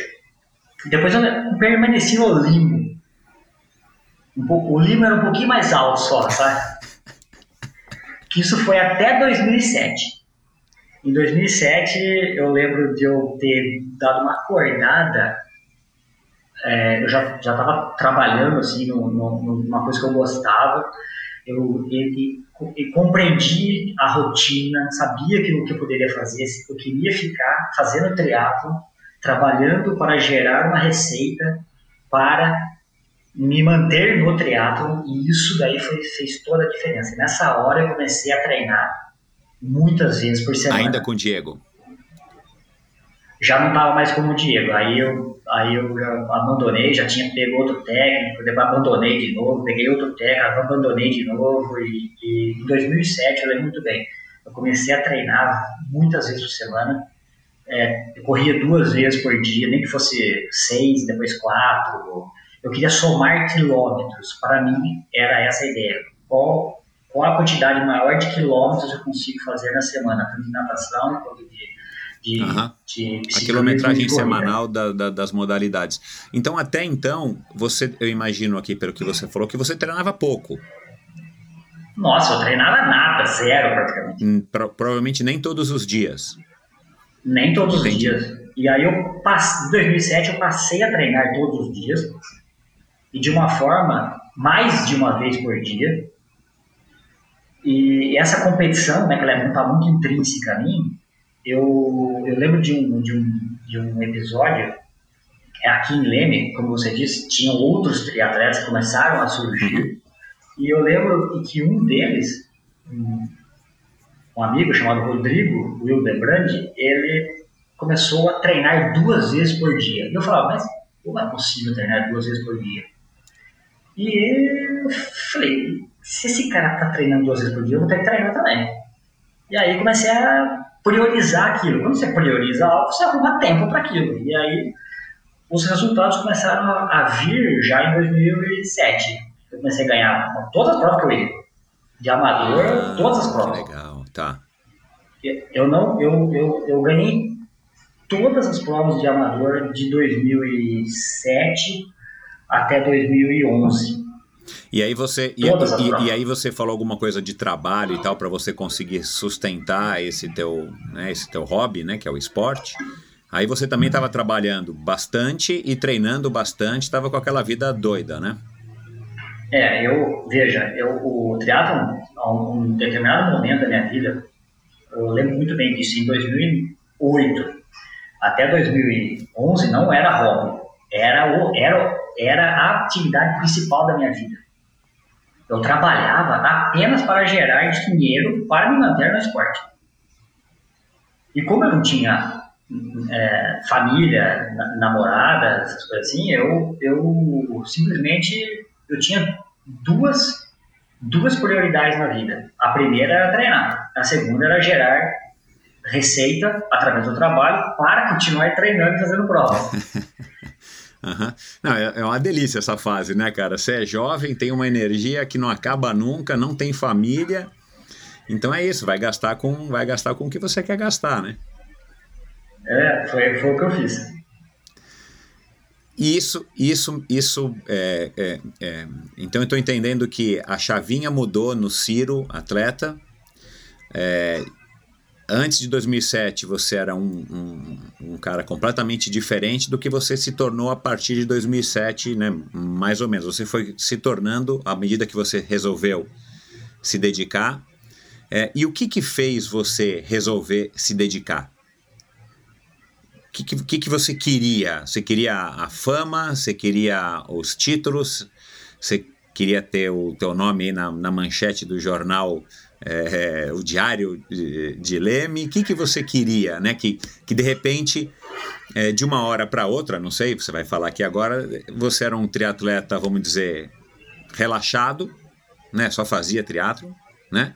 Participava do triatlo e malemar treinava e de repente você vira esse cara que minha vida era o triatlon, eu, eu trabalhava para fazer triatlon, eu não tinha família, eu gastava o que eu tinha para manter o meu triatlon. O que que houve? Basicamente, é uma, é uma sensação, é, é a busca da sensação de conseguir fazer as coisas ao qual eu me proponho. Na satisfação pessoal, Então- né, de você falar assim, ah, eu quero chegar lá e você chega, é uma delícia, né? É a realização. É, é essa a palavra. Essa, essa realização. Então, quando, eu- quando eu, eu entendi que eu precisava dar prioridade para, para uma atividade, mas que antes eu tinha que decidir escolher, eu tinha que ter a intenção, que é antes da ação, Isso. e, e isso, isso, a hora que eu entendi essa linha que precisa existir, eu comecei a perceber que tudo que eu, que eu desejasse realmente, ou que eu tivesse vontade, porque as duas coisas são bem diferentes, desejar e ter vontade, depois eu posso pensar, falar sobre o que eu penso sobre isso, é, tudo que eu tivesse vontade, que eu escolhesse dar prioridade para aquilo, eu naturalmente iria trabalhar e conseguir realizar.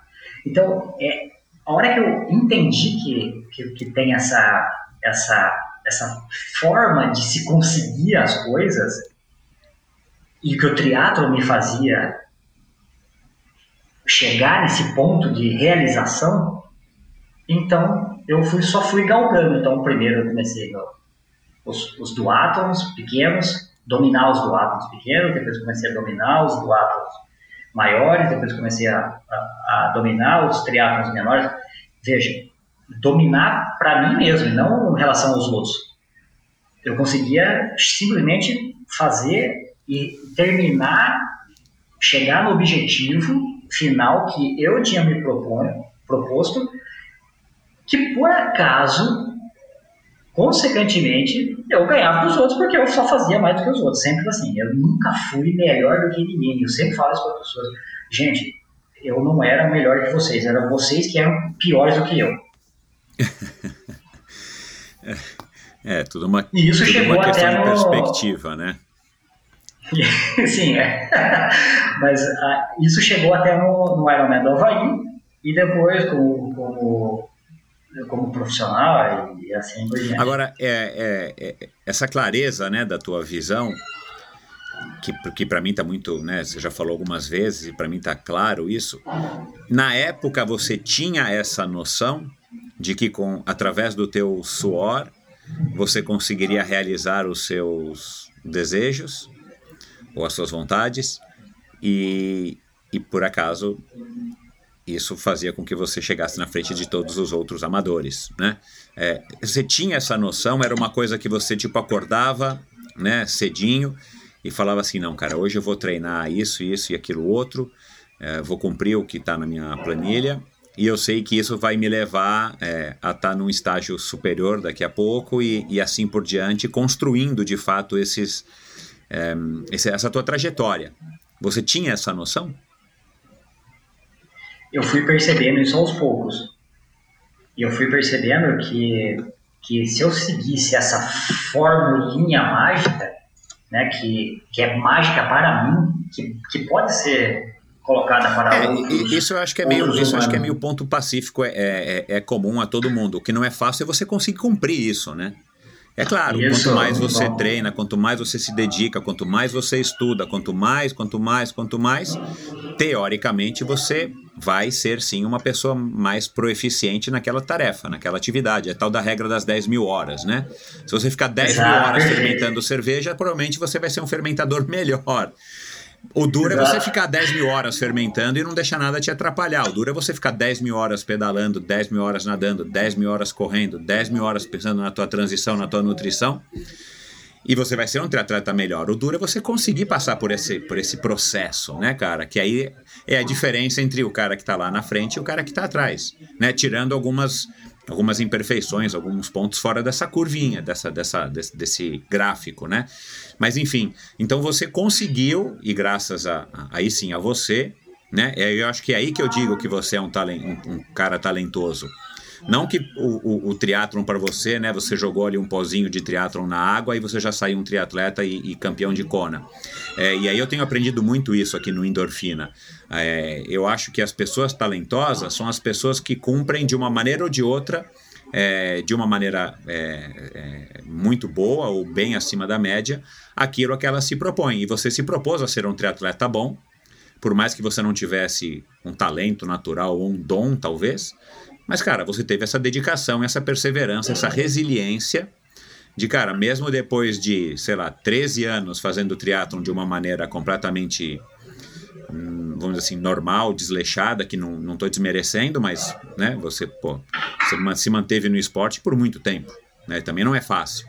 Mesmo amadoristicamente, no, no, no sentido mesmo ruim da palavra, treinando pouco e tal, você teve lá né? Eu imagino que a tua saúde tenha melhorado bastante, ou você se manteve saudável por muito tempo por conta disso, né?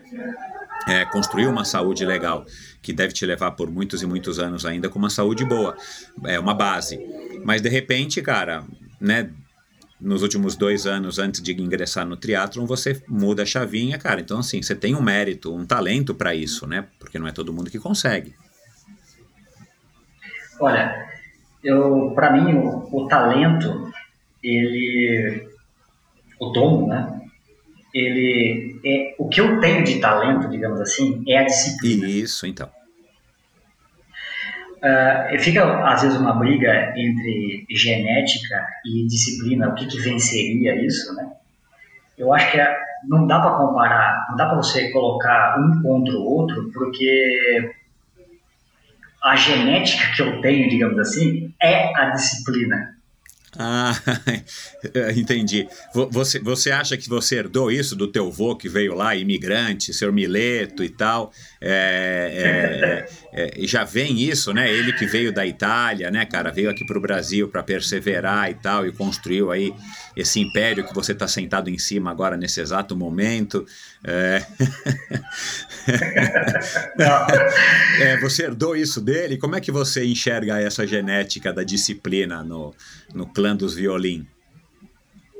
Não só do, do, dos violins, digamos assim, mas dos mascarim também, que é a parte da minha ah, mãe. Ah, então, isso que eu ia falar, e, é, vamos lá. E os dois, e os dois são, tem mais ou menos a mesma história. Ah, que legal. De vir, de vir do, do da Itália, pós, pós-guerra, então. e construir a vida aqui de forma muito trabalhadora, sempre trabalhando, sempre trabalhando, sempre trabalhando. Então, oh, oh, só, digamos, só, um detalhe, você ouvia histórias, essas histórias é, dos teus avós? É, o seu Mileto está vivo ainda? Não, não, não. Eu não tenho é, nenhum, nenhum avô, mas, mas você mas... chegou a ouvir histórias deles ou histórias dos seus pais falando disso? Olha, porque o teu avô, ele veio e ele passou por isso. Porque tem essa história do imigrante ou, ou do nordestino, né, que vem é, para a cidade grande ou para outra cidade e persevera, que, que, que, que é uma coisa que que eu acredito que faça parte da cultura familiar. Eu não tive nada disso na minha família, não posso dizer, mas eu tenho a impressão que faz parte também dessa cultura familiar de cada uma dessas famílias de estarem valorizando, tipo, olha, o teu avô, Ciro, um dia o teu avô chegou, você precisa valorizar, né? É, é aquelas coisas de conversa de pai para filho, né? Seja você pequeno ou mais velho, de avô para neto. É, então você, você foi criado mais ou menos, você e teus irmãos, com essas histórias do teu avô que veio da Itália, né? Numa condição completamente é, veio ao desconhecido e, e perseverou. Isso. Legal. É, talvez isso, isso mexe com o cara, né? Não sei se é genética ou se é influência do meio, mas é uma coisa cultural da tua família, né? É isso, é perfeito. É, a, a, a parte cultural faz toda a diferença, né? É por isso que, voltando ao, ao, às 10 mil horas do Michael eh, Gladwell, né? isso, né? É. No, naquele, naquele livro é, Outliers. Isso, né? Outliers, é. Outliers, desculpa. Ele, ele diz que as, que as 10 mil horas, que se você fizer alguma coisa durante 10 mil horas, você vai ficar especialista naquilo. Só que eu li o livro em português, eu não sei se, se teve alguma, algum probleminha na, na tradução, mas assim, ele, ele diz lá que parece que cai cai do céu essa, essa situação em que a pessoa começa a dar prioridade para as 10 mil horas naquela atividade. Ele não deixa claro isso. Eu, eu, eu fui incompetente de não mas, ter peraí, você quis dizer mas... que cai do céu, cai do céu não, que, cai, que vai por água ele... abaixo, essa teoria das 10 mil horas? Não, não, não, não. Ele, ele, ele diz no, no, no livro que, que isso tem que ficar bem claro. As 10 mil horas funciona. Pode ter certeza. Se você priorizar 10 mil horas de alguma atividade, você vai virar especialista naquela atividade. A única coisa é que você não pode esperar que um, que um keniano ele invista a, dê prioridade, invista tempo e dê prioridade para ser um engenheiro. Por quê? Porque ele, ele ele não vive, ele não tem na cultura dele a engenharia. Ele não tem pais que foram engenheiros, ele não tem avós que foram engenheiros, então ele não vive em nenhum momento a engenharia ou a aeronáutica ou uhum. o, o meio, o meio que a pessoa está inserida conta muito para que ela enxergue aquela atividade, se interesse por aquela atividade e que passe a dar prioridade para aquela atividade. Então, o que, que, o, que o meu meio, a minha a cultura da, da, da, da minha família, ela, ela é de trabalho, trabalho, trabalho, trabalho, trabalho, trabalho, trabalho. Não interessa muito o que é, mas assim, você você esteja trabalhando em algo, você, você vai trabalhar em algo, você tem que estar trabalhando em algo, você tem que. E esse trabalho, veja, na ignorância da, de uma mãe, né, não estou falando de ignorância de forma pejorativa, mas de não saber do conteúdo mesmo, é, o trabalho que a minha mãe falava sempre dos meus avós, que, que meu pai contava as histórias do, do, do, do meu avô, e da minha, da minha avó era sempre de trabalho, sempre de trabalho. E eu apenas incorporei isso para outras atividades. Eu faço, eu faço, eu entendo que o trabalho diário, ele, né, que, que, que, que é pós essa disciplina, e essa disciplina também só aparece porque eu tive uma intenção da ação antes de ter uma escolha antes. Então, é, é aquela linha.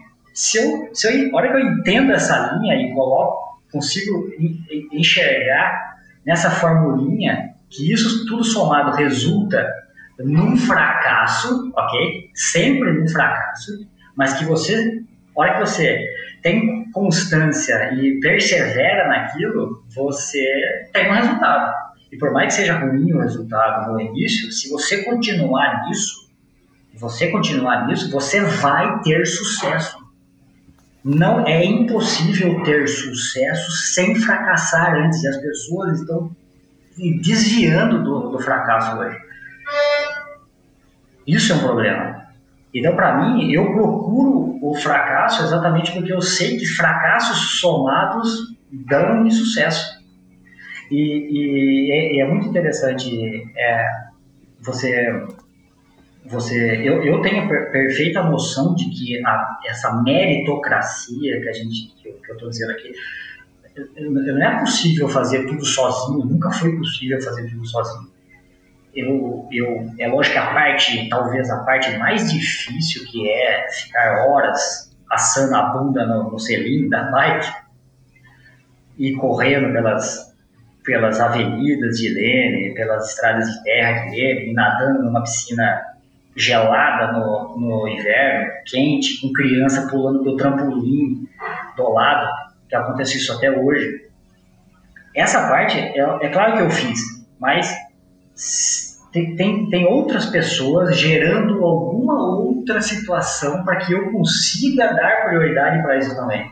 Ah, então, sim, é, é, é um grande somatório. É, é, um, é, um, é um, sei lá, um meio ambiente ali da, da, daquele micro mundo que você vive que, que, que, que proporciona isso em, em todos, enfim, em, em instâncias é, desde o, né, é, se quando você está morando com os teus pais, que teus pais te proporcionam né, a, a, comida, a moradia e tudo mais, até a hora que você tem a ajuda de um técnico ou, entendi, das pessoas que estão de alguma maneira colaborando para que aquela piscina esteja aberta, funcionando ali, isso eu entendi. É, eu só não entendi por que, que você associa, é, ou eu não entendi mesmo, é, por que, que a pessoa tem que fracassar primeiro. Fracassar, você diz, é, é lidar com algumas frustrações para ter a paciência para chegar naquele objetivo? Ou você acha que a pessoa tem que falhar necessariamente, tipo, ela tenta aquele objetivo, não consegue, e aí ela vai ter que encontrar forças e resiliência para voltar lá e tentar de novo. Você acredita que é só assim que dá certo? É só assim que dá certo. Esse é um dos caminhos que dá certo, entende? Uhum. Eu entendo que esse é um dos caminhos que dá certo. Então, o, o, veja, o, o, o, a hora que você se frustra é porque você nem tentou. Você nem iniciou a ação. Você já se frustra. Ah, tá. Que é a diferença Agora, do, do fracasso e da frustração, entendi. E o fracasso, você iniciou algo e não conseguiu atingir. E quando você volta a tentar, você volta a fracassar, você vai aprendendo nesse processo e esse processo faz com que você tenha sucesso lá na frente. Uhum. Muito tempo depois, talvez, ou, ou dependendo das habilidades da pessoa, da, do, do, grau que ela está dando, no tipo de atividade, isso faz uma diferença. Veja, esse é só, essa é só uma das formas de se conseguir as coisas. E eu entendi isso, então por isso que eu é, levo a minha vida dessa forma. Levei por muito tempo assim no esporte e pretendo levar ela até encontrar uma outra forma. Uhum. Você, de novo, né? É sempre fácil quando a gente olha para trás e ainda mais você já está com 40 anos, você já tem uma história vivida que é uma bagagem boa, né, cara? Assim, você não é velho, mas você também não é mais garoto. Você acha então que é, se na tua vida esportiva você tirasse é, não os 13 anos que você ficou ali enrolando no triatlon, mas tirasse pelo menos uns 10 anos, é, você tivesse 3 anos enrolado no triatlon, para depois você, é, em 2017, 2017 é, não, em 2007, você resolver virar a chavinha e começar a se dedicar você acha que os teus, enfim, a tua carreira teria sido mais ou menos a mesma? Aqueles 10 anos, vamos dizer, os primeiros 10 anos que você enrolou no triatlon, eles não te trouxeram nada? Ou tudo isso foi somando para uma bagagem para que em 2007 você entendesse um pouquinho melhor do teu, né, do, do teu da tua reação aos treinos, te, da tua reação aos estímulos e também psicologicamente, né, como se comportar numa prova, porque é, bem ou mal, durante esses 13 anos até 2007, cara, pelo menos talvez umas 3, 4 provas por ano você fazia, né? Então isso vai te dando também aquela experiência, aquela bagagem, né? Sim. É aquela, aquela brincadeira que a gente faz. Ah, se você pudesse voltar atrás e conversar com você mesmo uh -huh, uh -huh. lá no, lá no passado, o que, que você falaria para você próprio, né? Eu, eu, eu, eu, lógico, né? A gente pode fantasiar. Não, aqui vale tudo, aqui vale tudo. Mas eu, eu diria para o Ciro de 2000 e, eu, eu diria para o Ciro de, de, de 93, uh, olha, se você não é, você é um, você é um, é um, é um lixo do lixo, mas continue sendo o lixo do lixo, que uma hora você vai virar o saco de lixo e depois você vai virar o tambor do lixo e depois você vai ser o você vai evoluindo no, no, no lixo até chegar à, embalagem é, normal e antes de ser jogada no lixo. Só, só tenha perseverança e constância. Bom, você teve, né, Ciro? Você só não sabia. É, eu imagino que. Não em 94, mas. Sei lá, no ano 2000, no, você, você não tinha essa noção ainda de que um dia você ter que o triatlon te levaria a Kona no campeonato mundial, onde você estava vendo lá as revistas e tudo mais, a Fernanda Keller, o Barcelos, né? Você não imaginava isso, né? Porque você estava numa outra, enfim, estava numa outro, num outro canal. Você estava só sendo um cara que praticava triatlon, talvez a gente poderia dizer, né? Enfim, é, é legal essa tua visão, cara. É, é, mas vamos lá. E aí, cara, houve essa história do boato, Aí você começou a ganhar as provas e tal. Houve essa história do boato que. Não sei de onde, eu, enfim, eu já não era mais um triatleta, eu não sei de onde veio esse boato, mas um boato de que o, o Ironman sairia de Kona, iria para Clearwater, e aí bate aquele negócio tipo assim, pô, já tô ganhando as provinhas aqui, né? Tô, tô ganhando as provinhas do bairro, vou para Limeira ganho, vou para Poços de Calda ganho e tudo mais. De repente você fala, cara, é, eu ouvi dizer ou li, não sei aonde, que o Iron Man ia sair de Kona, aí você fala, não, então eu, eu preciso experimentar isso. Te deu essa sensação de urgência.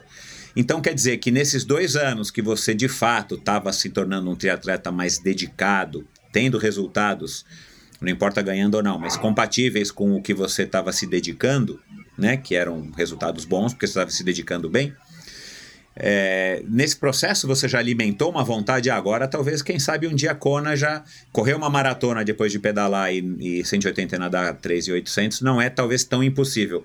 Foi assim? Foi exatamente assim. Eu lembro do dia e da hora e com quem eu estava conversando, Internacional de Santos de 2008, uhum. foi início do ano então. Eu estava conversando com a Thalita Saab, a gente se encontrava nas provas. E eu lembro, eu não sei porque ela foi ela que apareceu com, esse, com esse, com esse boato.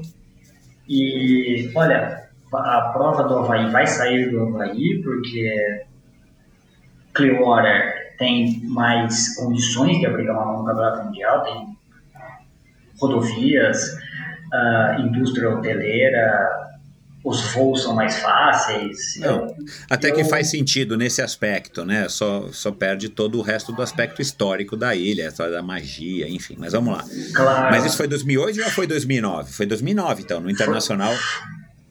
Foi, não, foi no início do- de 2008. Aham. Foi no início de 2008. E, e eu lembro de ter ficado as duas ou três semanas pós esse, Essa conversa. esse- é, essa conversa é muito pensativo e estimulando o pensamento dos outros triatletas os quais- os quais eu conhecia. E a gente conversava muito por e-mail, a gente trocava muito e-mails com um monte de, de pessoas copiadas. E eu lembro de ter estimulado esse Você não tinha o seu blog ainda. Eu estava iniciando no blog, assim, mas era, era bem tímido no, no- no- nas postagens. E então eu comecei a, a conversar por e-mail com as pessoas e o que vocês acham? Ninguém, ninguém me dava uma resposta, sabe? Então falei, vai, vai sair mesmo, meu Deus, vai sair de Kona, mas Kona é onde tudo começou, como é que vão sair, meu Deus do céu, esses caras assim, eu ficava com raiva deles assim, de uma forma, falava, e ao mesmo tempo eu falava, "Ué, tá, mas se vai sair, não vai sair o ano que vem, não vai sair daqui dois anos. Eles vão programar essa, essa, essa mudança, uma mudança repentina, assim, não vai acontecer. Então, ah, ah, então, bom, se não vai acontecer já, então eu posso tentar o ano que vem. Ah, sim, mas você vai tentar o ano que vem? Não, você não vai nem conseguir terminar o Ironman. E aí eu fiquei nesse, nesse, nessa dança na minha mente 70.3 você nunca nem tinha feito, eu já tinha feito Pirassununga. Já, já tinha feito, já tinha feito. Ah, então eu fiquei nesse, nesse, nesse vai e volta de, de, de, Na tua cabeça. de decisão, é, de decisão do que eu iria fazer, até que eu peguei, bom, eu tenho que experimentar agora. Então, lembro bem também do dia, era, foi, era, o- era outubro, na parte da tarde, eu estava, é, na- era uma quinta-feira, eu estava no meu laptop na fábrica, e eu entrei no site da Ironman e fiz inscrição e imprimi cinco boletos. para 2009. 2009. E aí eu lembro de ter é, entrado em contato com um amigo meu, que é o Murilo, que a gente tem uma história juntos assim, de treino, de, ele também passou, foi meu técnico no passado, mas eu, eu não seguia nada do que ele falava tal. E a gente treinou muito tempo juntos e eu marquei uma, uma pizza e falei, Murilo, você vai precisar de ajuda. Ah, mas o que que, que, aconteceu? Eu fiz a inscrição do Ironman Brasil no ano que vem. Aí ele ficou em êxtase, assim, nossa, então beleza, então a gente vai treinar, então a gente vai fazer isso, fazer aquilo e tal. Que legal. E ele, é, e aí a gente montou um plano de, de treino. A gente começou a colocar ah, no papel mesmo, assim, de muita conversa, porque eu conversava muito com ele, eu encontrava ele todos os dias, porque ele era é, educador físico do, do clube onde eu nadava, então ficava muito fácil essa, essa, essa- esses encontros, e por mensagens, né, de, de, de, de, de mensagem de texto no, no, no celular, a gente se falava muito. E a gente montou um plano. E, a- e o plano era fazer o máximo possível de quilômetros por semana. Plano, fazer a maior, maior quilometragem possível. Ponto, acabou o plano. E o plano era, era assim, ó, eu tinha que treinar para treinar. Ou seja, eu colocava metas de treino. Então, beleza, então você vai ter que pedalar 180. Quantos 180 você vai ter que fazer? Não sei. Vou ter que fazer um, pelo menos.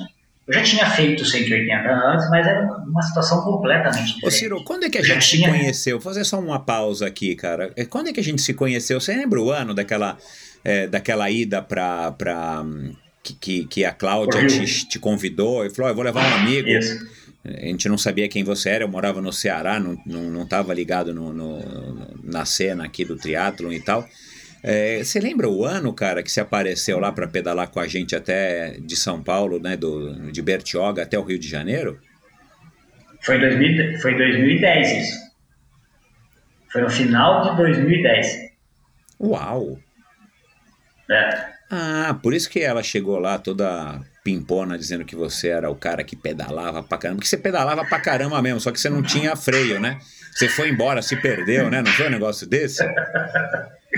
É, deixar bem claro assim, eu já te, já te conhecia há Não, 15 sim, anos, sim. né? eu, eu- né, cá entre nós, eu sou, 16 eu sou 11 anos mais velho do que você e, e- e comecei triatlo muito cedo, tudo bem. Mas eu não sabia quem você era, cara. E aí, é, Sim, sim. enfim, não- E era, foi uma honra pra mim ficar sabendo que eu ia pedalar com o Michel Dória. legal, cara. hora que, ela, a hora que a Cláudia falou, nossa, a gente vai, vai, vai pedalar porque vai o Michel, vai, vai não sei quem, vai o Michel, vai o Pedrão. E eu falava, mas que Michel, meu Deus do céu? Eu falava, foi o Mi- o Michel Bogley? Não, não é possível, o Michel Bogley. Aí eu treinei, treinei para fazer o treino. imagina. Cara, foi no final do ano, né? Se eu não me engano, perto da virada, né? Do ano, não me recordo Isso, dessa isso, vez. isso. que era pedalada, Isso, só para contextualizar você, ouvinte, que o Cláudio Clarindo lançou a ideia e ele nunca foi, que era uma pedalada que o Cláudio Clarindo estava treinando pro Race Across América, da gente sa- sair de São Paulo, de Santos, e até o Rio de Janeiro pedalando pela Rio Santos. Aí eu fiz uma vez sozinho, porque ninguém apareceu. Aí depois eu chamei mais um amigo, depois a Cláudia ficou sabendo, porque no Rio eu encontrei ela, e um dia ela chegou lá com você, acho que eu fiz quatro ou cinco vezes. E um dia ela chegou lá com você, ela disse, eu vou levar um amigo. Eu falei, leva, não tem problema não. E era você que, né, aí você também me desculpa, não, eu não sabia, né, não, né, eu, eu parei de fazer triatlon competitivamente em 1997, né, então é, você estava começando no triatlon do, do jeito, do Isso. teu jeito, eu já tinha parado, enfim. Mas, cara, é, foi então no 2010, então você já era a grande estrela, cara. Eu peço desculpa, realmente eu não estava ligado no triatlon naquela época, não tinha como, como conhecer, mas você pedalou tão forte que você foi embora e sumiu, né? Sobrou, errou, é, sobrou não, você errou, lembra? Não era alguma coisa assim? Depois a gente foi te pegar, você estava coitado, morto, né? Porque ficou sem comida, sem bebida.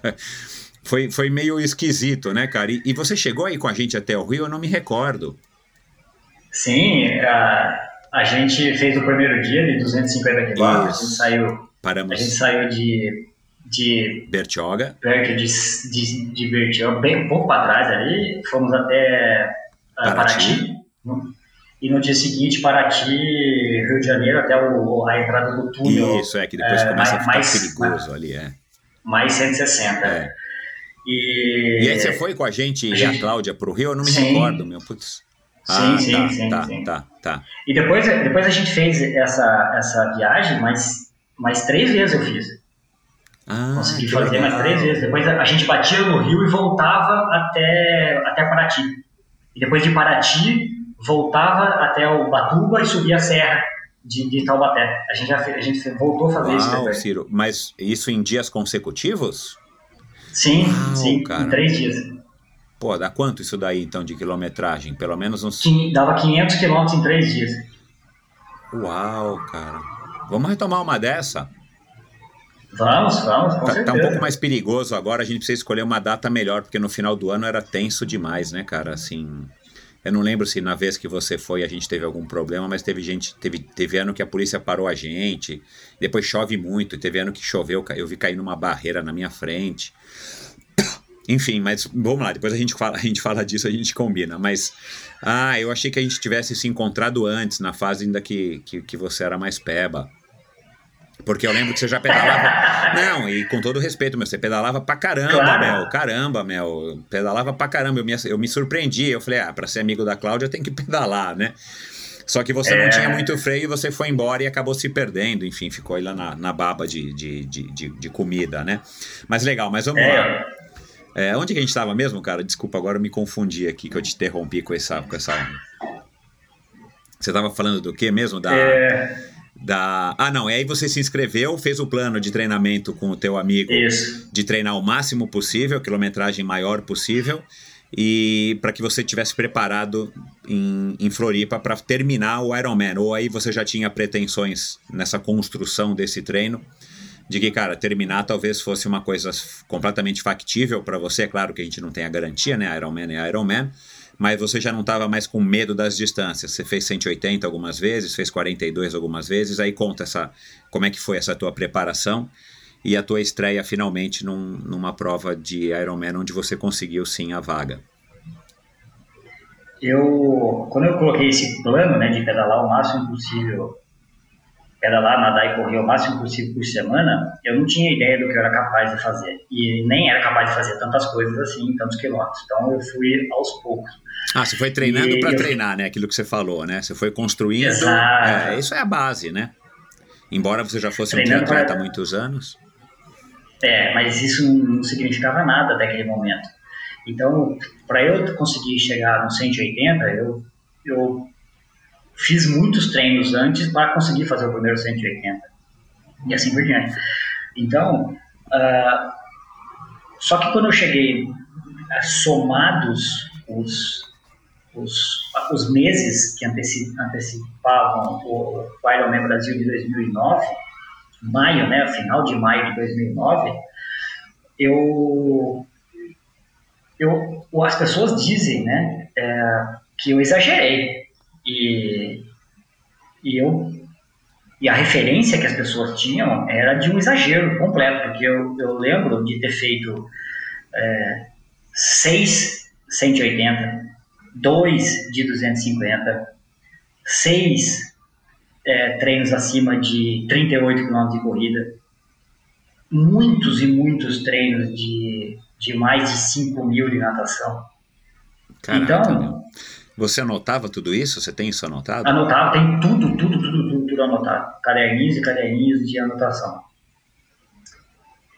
E então, é claro que quando você se perde nesse nessa nessa eu estava muito ansioso, né? Eu não sabia como é que eu ia me comportar, então o que, que eu fiz? Eu, eu falei, eu vou me preparar o máximo que eu posso.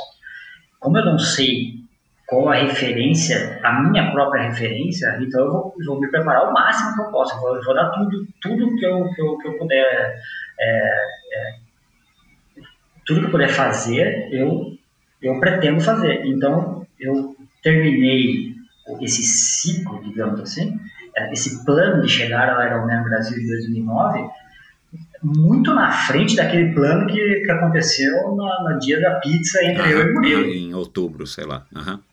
Isso, muito, né?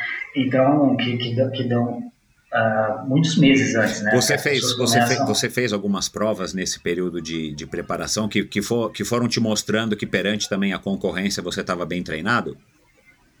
Sim, eu, eu logo a, a primeira prova após, após esse, esse- essa decisão de fazer o Ironman Brasil foi em Pirassununga e eu já cheguei assim muito bem em Pirassununga. Eu, lembro de ter feito 4 horas e 9, eu lembro de ter ganhado o, o amador. É, e depois voltei a ganhar o Internacional de Santos e ganhar todas as províncias regionais, digamos. E fazia Troféu Brasil. Veja, eu trabalhava para gastar dinheiro com triatlo. Então, eu ia fazer tudo, tudo, todas as provas, todas as provas. Eu queria fazer o máximo de prova possível, daí eu, comecei- aí eu treinava antes, treinava depois. Então, eu cheguei, teve dia de eu fazer a maratona de São Paulo, eh, eu treinava no sábado e corria a maratona de São Paulo. Depois, o Murilo parava o carro, faltando 10 quilômetros para chegar em Leme, eu voltava correndo para somar quilômetros Caraca. por semana. Uau. Você tinha 28, por aí, 29 mais ou menos, é isso? 2009? Isso, exato.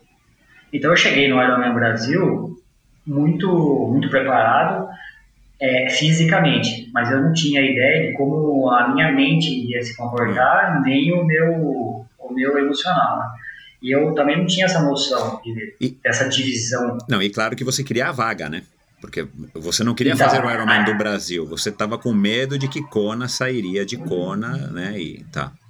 Isso, isso, isso que eu, que eu gosto de falar, que ela- é- era como eu cheguei em Floripa em 2009 é, para a vaga. Eu fui para a vaga. Eu deixava bem claro isso já no blog, que eu iria para a vaga. Porque o blog começou a ganhar, eu comecei a fomentar esses, esses- esses treinos, essas ciradas, né, que virou verbo depois. No, Ah, é? Eu No não sei, eu não sei. Cirada? Sim, é. Ah, você, que, qual foi a cirada no final de semana? Era, era assim que Ah, o Arthurzinho falava. Cara. E então eu cheguei em Floripa é, como, sabe, com os dólares para comprar a vaga, né? Pagar a vaga Foi confiante. No, no final. Sim, eu, eu costumo dizer que era como, é como jogar sinuca, que você tem que cantar a bola antes de, de colocar Isso, na isso, caçapa. isso, é, é, é verdade, legal. Então, eu lembro, eu lembro de fazer isso com muita clareza. Olha, eu estou indo para a vaga, eu não sei o que vai acontecer. Eu treinei o máximo que eu podia, na referência do que eu sei fazer, mas eu vou para a vaga. Só que eu não tinha nem ideia do que ia acontecer. Só que o meu corpo estava tão bem treinado, né, com a referência que eu tinha e a referência dos outros também, que eu acabei fazendo uma, uma prova, nossa, é, ela, ela saiu assim, foi um dia perfeito. Perfeito. Apesar de eu ter passado por uns perrengues assim, de emoção durante o pedal, na hora que eu virei para 90 quilômetros, para outros 90, eu, eu me senti bem durante toda a prova, fisicamente. E isso, a hora que eu peguei o, o Thiago Mengucci com, com 36 quilômetros da corrida, eu estava bem assim fisicamente, que eu, eu passei por ele e larguei ele de uma forma assim simples, né? Porque eu estava bem treinado. Então aí eu acabei chegando, né? Em 11 primeiro geral e fui o primeiro amador com 9 horas e 5. Isso me gabaritou para comprar a, a, a, meu, meu direito de ir para a Kona na, rolagem de vagas no dia. Uh, uh, quando que você percebeu que você iria conquistar a vaga? Foi em qual quilômetro do, do, do finalzinho da maratona? Ou você não tinha certeza? Você estava mantendo esse... Tinha alguém lá, né? Um, sei lá, uma namorada, um amigo, é, monitorando isso para você? Ciro, você está já é, em primeiro, está em segundo. Você também se preocupou com esse... É, nesse nível né, de, de detalhe, tipo, meu, eu quero a vaga, então eu vou precisar ter gente lá me ajudando. Você vai me ajudar a conta, ver aí quem está na frente, quem está atrás. Você já sabia quem eram os teus, quem poderiam ser os teus principais adversários na tua faixa etária? É, você ganhou é, é, 34 a 30, de 30 a 34. 30 a 34. E você foi não, não, não, em 2009, 25 a 29. Ah, foi o meu último ano de ah, 25 então é 25 a 29. Você já tinha dado uma olhada, não sei como, estudado, olhado no site dos resultados anteriores, quem eram as pessoas que ganhavam? Sim. É, eu tinha, essa, eu tinha exata, essa exata noção de que quem seriam os, os atletas da minha categoria, principalmente, porque eu estava disputando né, aquelas sete vagas da, da categoria. Eu lembro que eu, a gente foi em quatro pessoas para a Floripa, é, dois iriam fazer a prova, um, um, um amigo de Pirassununga, Paulo Pedrazini, e o, o, Murilão, e, outro, e outra pessoa que foi muito importante também na minha vida de, de triatleta, que chama Claudemir Cassamasso, famoso Caco, que também já foi bicampeão mundial de olímpico na categoria dele, 40-44. Uau. E ele foi um corredor muito, muito bom no passado, apesar de uma natação horrível, ele pedalava muito bem, corria muito bem. Ele chegou a ganhar provas de 10 km com tempos de 29 minutos, por exemplo. Pô, então, uau. tinha ideia do que estava fazendo. E ele me passou a prova, durante a prova de Floripa, de forma magistral, assim. Ele sabia exatamente o que estava acontecendo, quem eram as pessoas. O Murilão estava meio perdido. O Murilão se deixa levar pela emoção de uma forma que eu fico com a raiva dele às vezes. Até hoje.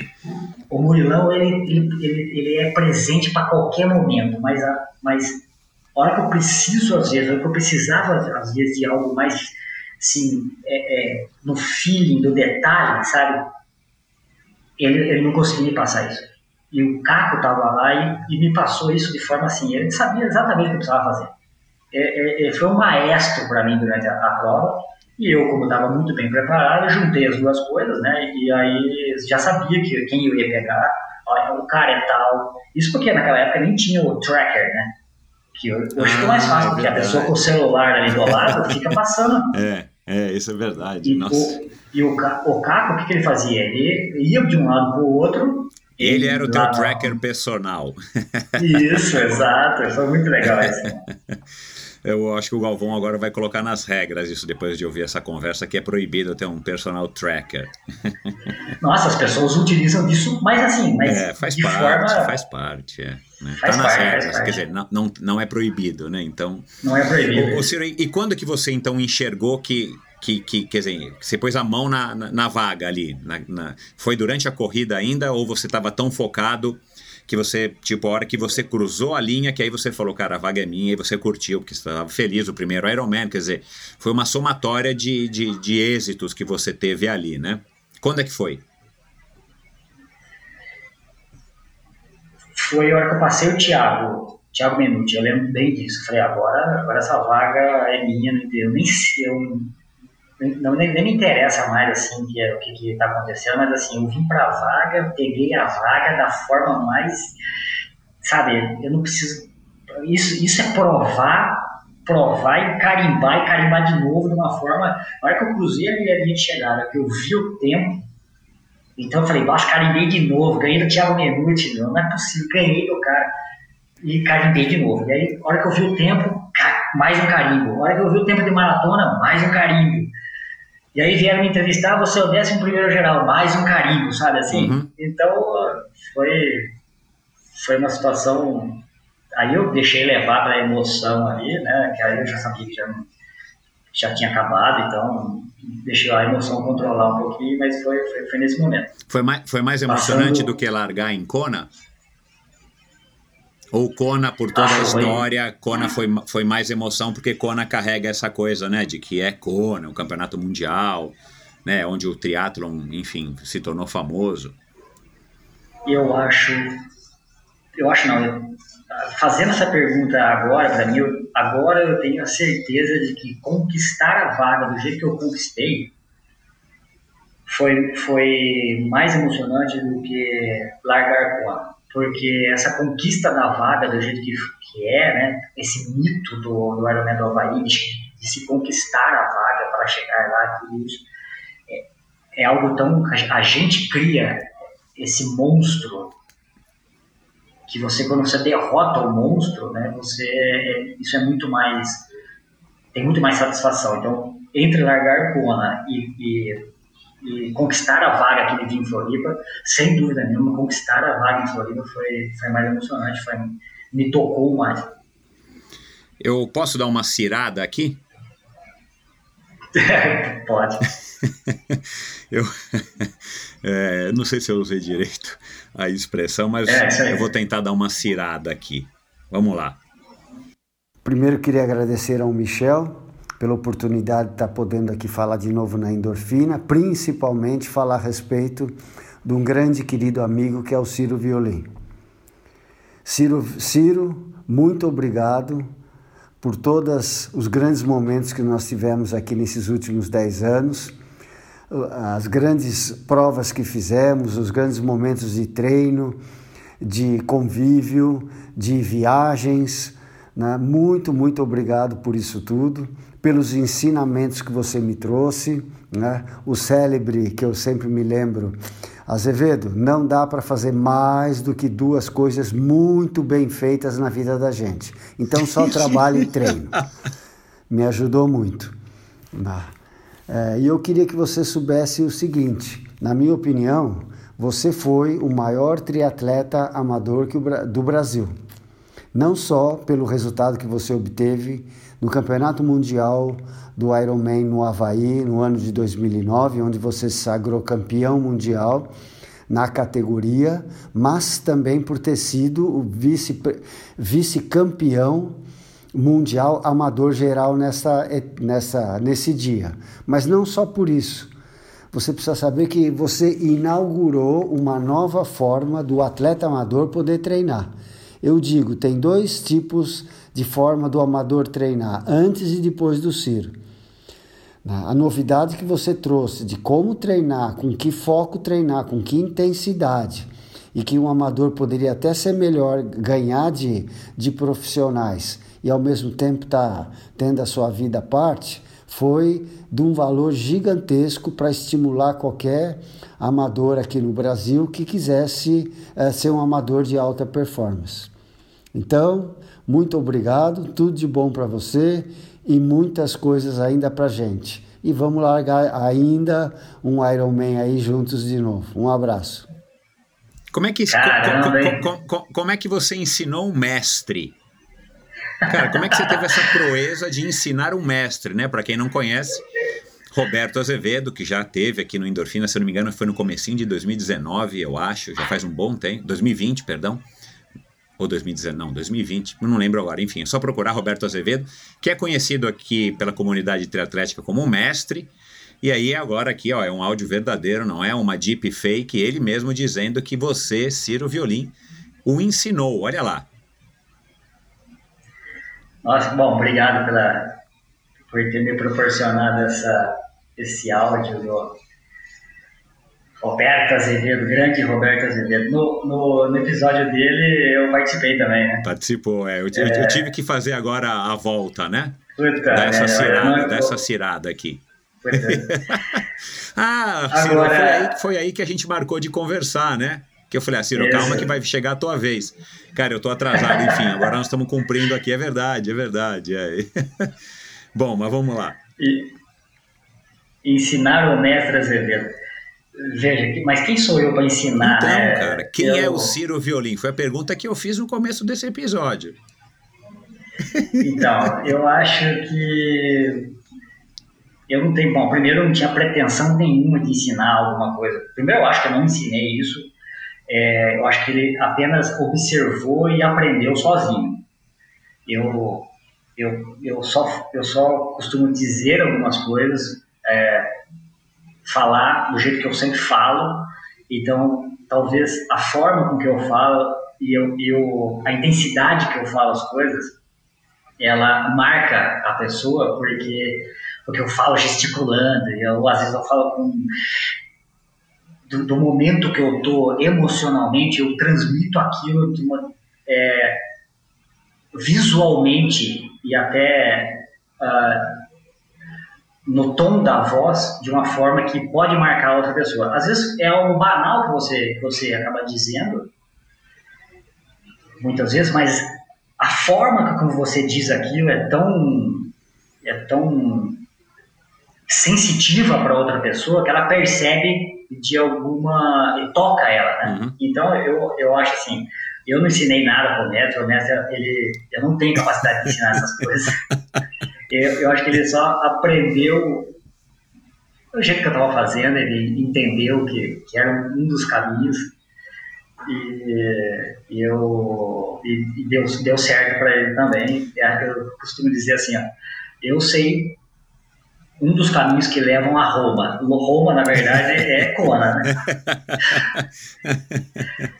E se você fizer desse jeito, vai, vai dar certo. Eu não dou planilha nenhuma para ninguém, mas é, tem essa, essa linha aqui, você tá vendo essa linha aqui? Você consegue enxergar essa linha? Você consegue enxergar essa linha, sabe? Viu? Ele me mandou uma foto aqui, eh, depois eu te mostro, mas eu vou publicar depois que essa nossa conversa for ao ar. Ele com o teu livro, né? Me guio pelo que percebo. Né? Isso. É, é, é, o subtítulo do livro é esse?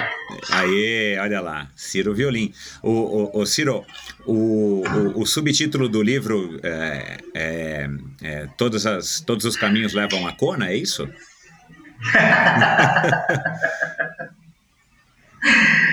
Não, não é, mas é, é uma frase que eu costumo dizer. De onde que vem É também essa tua veia é, é, escritora, ou você contratou um, um ghostwriter para escrever e ele só te ajudou aí a organizar suas ideias? Qual é a história desse livro?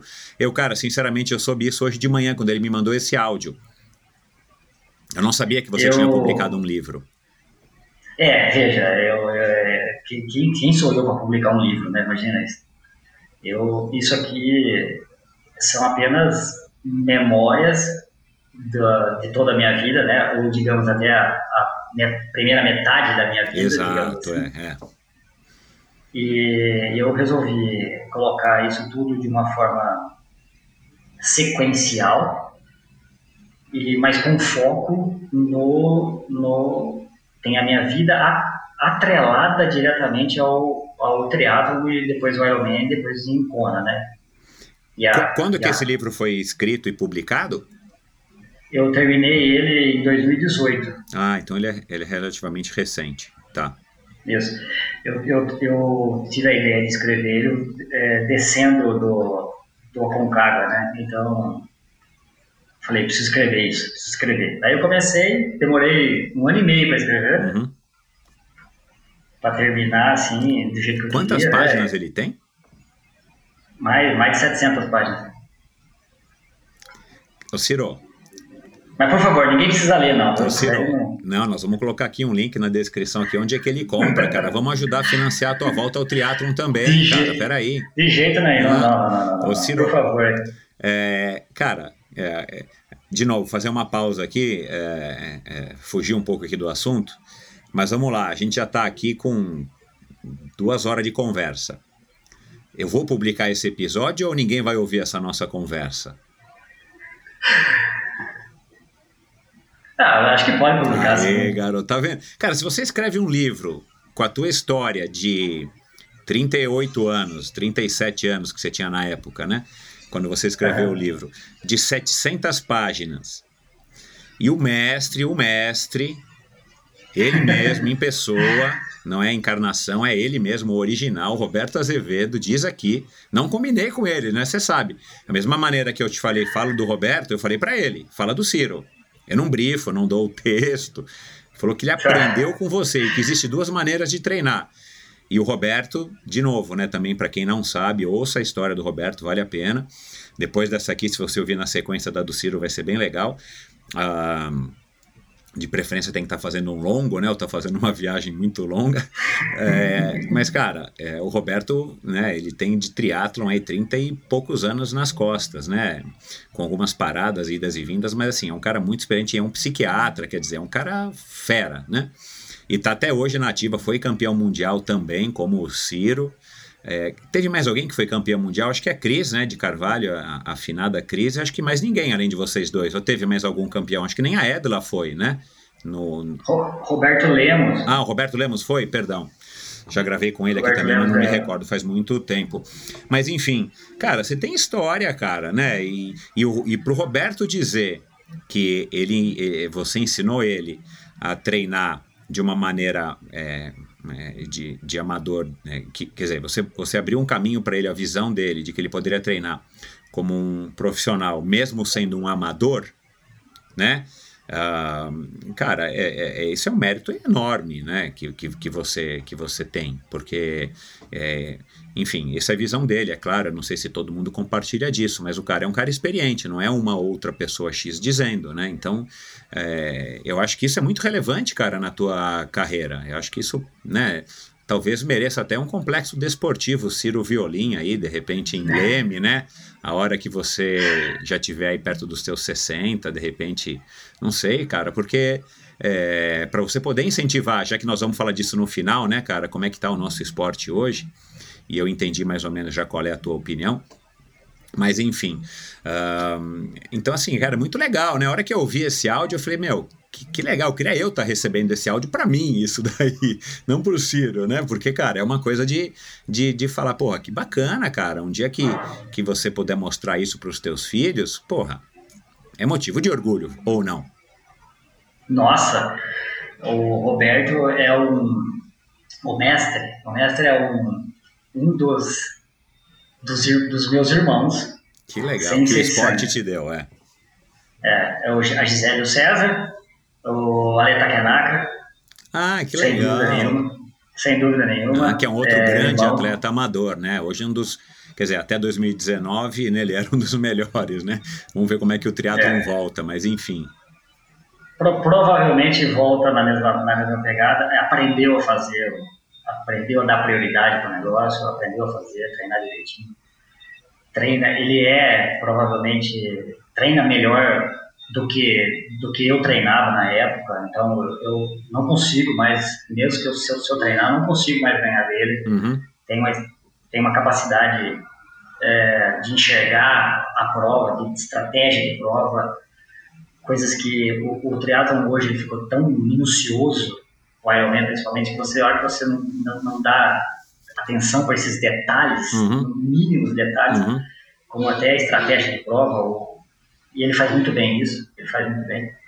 O Paulo Manzini é, o, é outro irmão meu, mora em São Carlos, é, tem bastante coisa para falar dele. É, conheci ele pesando 130 quilos, pedalando, que nem uma locomotiva, e daí ele partiu para o triatlon, pegou a, a veia do triatlo de uma forma assim, dando prioridade para o triatlo de uma forma, às vezes eu me sinto até mal da guinada que deu a vida dele esses tempos atrás e, e o triatlo continua fazendo parte agora. Ele foi para Kona, já conseguiu a vaga para Kona, já foi é, fez uma boa prova em Kona. E, eu, e o meu outro irmão, né, o meu irmão mais velho, que é o, é o Roberto Azevedo, o mestre, que, olha, eu não tenho nem palavras, eu, eu, eu, eu, aprendi tanto com ele, né, no, no convívio com ele, que nas, o jeito de falar dele, o quanto ele consegue é, argumentar e encontrar uma, uma forma de, de dar um pensamento usando palavras e alinhando essas palavras de uma forma que eu aprendi a anotar as, as, as coisas que ele falava para poder imitá-lo até, falando depois mais ou menos do mesmo jeito. Aham. Então, e, e tudo fazendo tudo muito sentido, né? Ele, lógico, ele é treinado para fazer isso, né? Com as pessoas, né? E, e esse convívio que eu tive com ele, de ir nas provas, de, de dormir no mesmo quarto, passar esses, esses, perrengues pré-prova e pós-prova, e de viagem e tudo mais, a gente, a gente ficou muito amigo, ou mais do que amigo, que eu considero ele um, um irmão mesmo. É, que legal. E, e- e- e só de novo aqui abrindo mais um parênteses, a gente não vai falar aqui só do Roberto, mas outra coisa que eu acho curioso, né, do Roberto, e eu conheço ele desde o comecinho da carreira dele, quando ele era só um, um corredor, né, assim, apenas um corredor, mas o que é legal do Roberto, e aí muitos amigos nossos em comum também têm esse- compartilham dessa mesma impressão que eu tenho, é que, cara, é, já não me recordo agora qual é a idade dele, mas ele já passou dos 60, né? Ele até disse que já está vacinado quando, ele, quando eu troquei mensagens com ele ontem, ah, e está esperando agora a segunda dose. Ele, ele. O legal dele, isso que eu acho legal do esporte, né? E, e um dia eu conversei com ele na beira da piscina, ainda no longínquo começo de 2020, lá no clube, Pinheiros. Ele curte isso é, e curte estar com os mais jovens.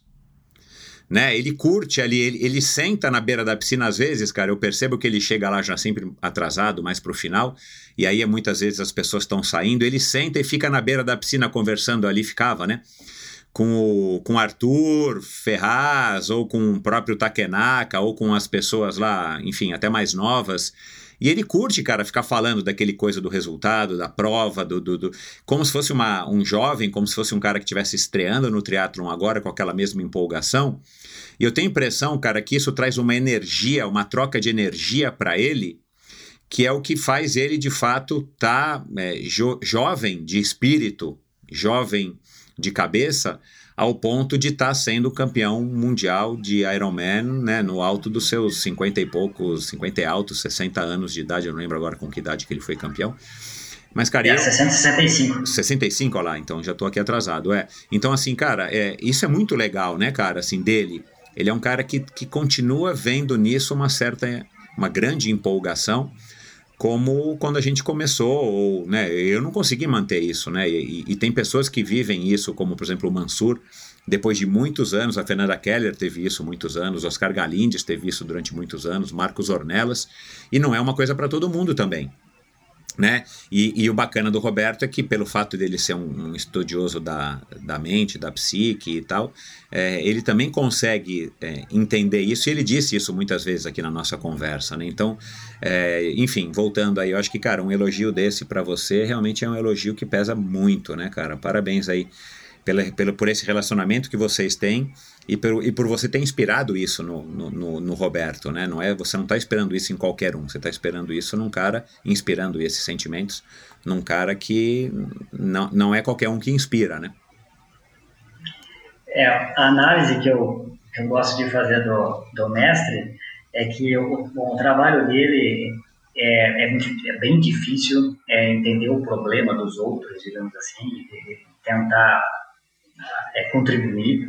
Então isso deve massacrar ele muito mentalmente. E a hora que ele está no treino, eu acho que ele se dispersa de uma forma que ele se sente bem naquele, naquele ambiente. E como ele, ele é extremamente saudável para, para a idade dele,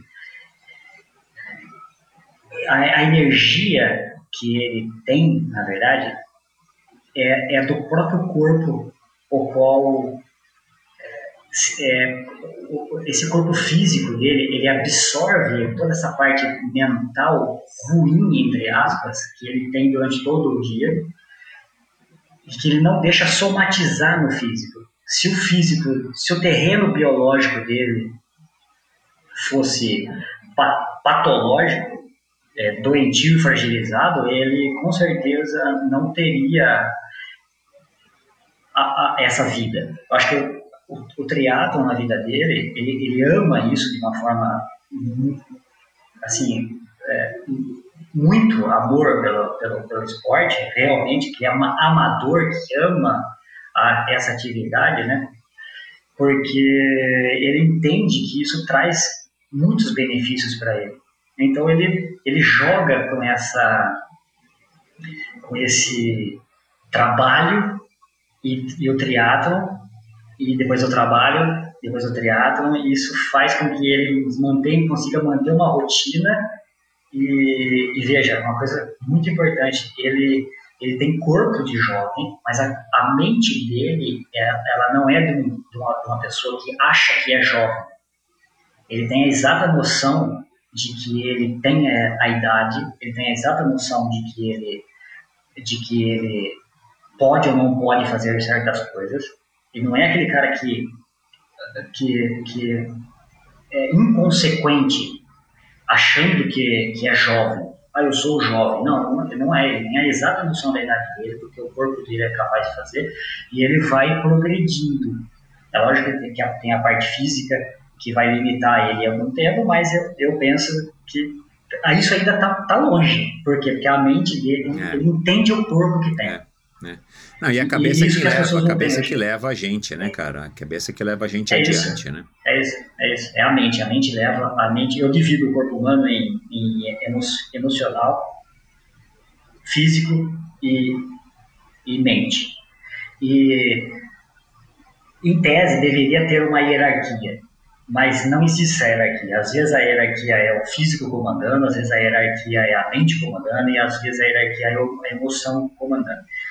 E é claro que a gente, o que a gente quer é sempre a mente comandando o físico. E de vez em quando a emoção dominando a situação. Mas durante uma prova, por exemplo, você não tem que ficar chorando porque você largou da namorada. É só a mente comandando o físico e ponto final. Então, eu acho que ele, ele aprendeu a fazer isso, eu aprendi a fazer isso, isolar a emoção e de, deixa a emoção para depois da prova. É. é uma racionalidade que no esporte acaba sendo. É, talvez, se a gente puder generalizar, né? Sempre difícil generalizar, mas assim, talvez seja mais produtiva, né, cara? A hora que você consegue compartimentalizar todos os departamentos aí da, da, da, da tua visão sobre aquela competição é, e o treinamento, né? Porque no caso do triatlon, principalmente das provas de longa distância, o treino é que pesa mais, né? A prova é complicada, mas a prova dura um dia, né? O duro é você passar seis meses se abdicando de N oportunidades, de N ocasiões, de N convívios e de N e tudo, para poder treinar, para somar essa bagagem, para poder largar um Ironman como você largou. E eu imagino, Ciro, é, já entrando de novo no assunto, que você... É, para Floripa, você, nessa tua máxima aí do Roberto, nesse teu ensinamento, dá para você se dedicar no máximo às duas coisas. Então, se dedica ao trabalho, que a gente precisa e dá prazer também, e ao triatlon, né? É, talvez a mulher dele não tomara que não ouça né, essa nossa conversa aqui, mas ela talvez não goste muito disso ou ela discorde disso, mas enfim. Uh, você deve ter aberto mão, né? Você deve não, você abriu mão de muita coisa durante é, essa sentada na pizzaria e essa decisão aí com o Murilo de estar tá treinando o máximo possível até aquele dia no final de maio, onde você conseguiu a vaga para Kona. É, e aí vem uma coisa que eu questiono é, bastante nos dias de hoje, mas a gente não vai precisar discutir aqui, que é o fato de que no Brasil você tem que fazer dois Ironman, ou no mundo hoje em dia você tem que fazer dois Ironman no mesmo ano para poder ir para Kona. Na minha época eu tinha o privilégio de não precisar fazer dois Ironman, eu fazia um meio e fazer um Ironman, né? É, ou podia fazer um Ironman como eu fiz em 95, não, 96, ah é, foi em 96, em janeiro, março, e fazer um Ironman em outubro, que dá um espaço muito maior. Mas aí você chega em Leme de volta, né? Notícia, manchete, desfile em carro de bombeiro, mas você está com esse compromisso, tô brincando, mas você está com esse compromisso de daqui a né, maio, junho, julho, agosto, setembro, outubro, cinco meses, mais compromisso, mais compromisso com o treino, mais sacrifício, mais, é, enfim, né, é, estafa de todos os aspectos para largar em Kona, afinal de contas você não ia poder largar em Kona né, com a barriguinha e achando que tudo bem, já estava lá em Kona, não precisava mais se preocupar. Né? Como é que você encarou essa primeira fase do ano, o primeiro semestre e o segundo semestre? Eu, eu realmente fiquei com medo da, da, da situação. Eu, eu, eu, eu lembro muito bem de, de ter que começar a correr atrás de visto, aliás, passaporte, depois visto, procurar hotel, essas coisas, né, para ficar, condos, né, e eu, eu me recordo de não querer investir tempo nisso. Eu não queria investir tempo em ir atrás do passaporte, ir atrás. Eu só queria investir tempo em treino. E eu falava, não, até porque tem uma coisa errada, porque você vai precisar do passaporte para ir para lá. Então, como é que você vai fazer? Tá, então, então, tá bom, então tem que esquematizar isso aqui para conseguir o passaporte, depois o visto e assim por diante. Mas eu, eu acabei terceirizando o máximo possível que eu, que eu poderia para me dedicar ao, a treinar. Treinar, treinar, treinar. E eu basicamente fiz a, a mesma coisa. É, era uma sensação, logo depois, logo após Floripa, era uma sensação muito nova para mim. De, de, de, de eu, daquele cansaço é, que demorou por volta de 20, 25 dias para passar. Eu não conseguia fazer, eu não conseguia fazer nenhum, nenhuma atividade muito longa, nem conseguia colocar muita intensidade.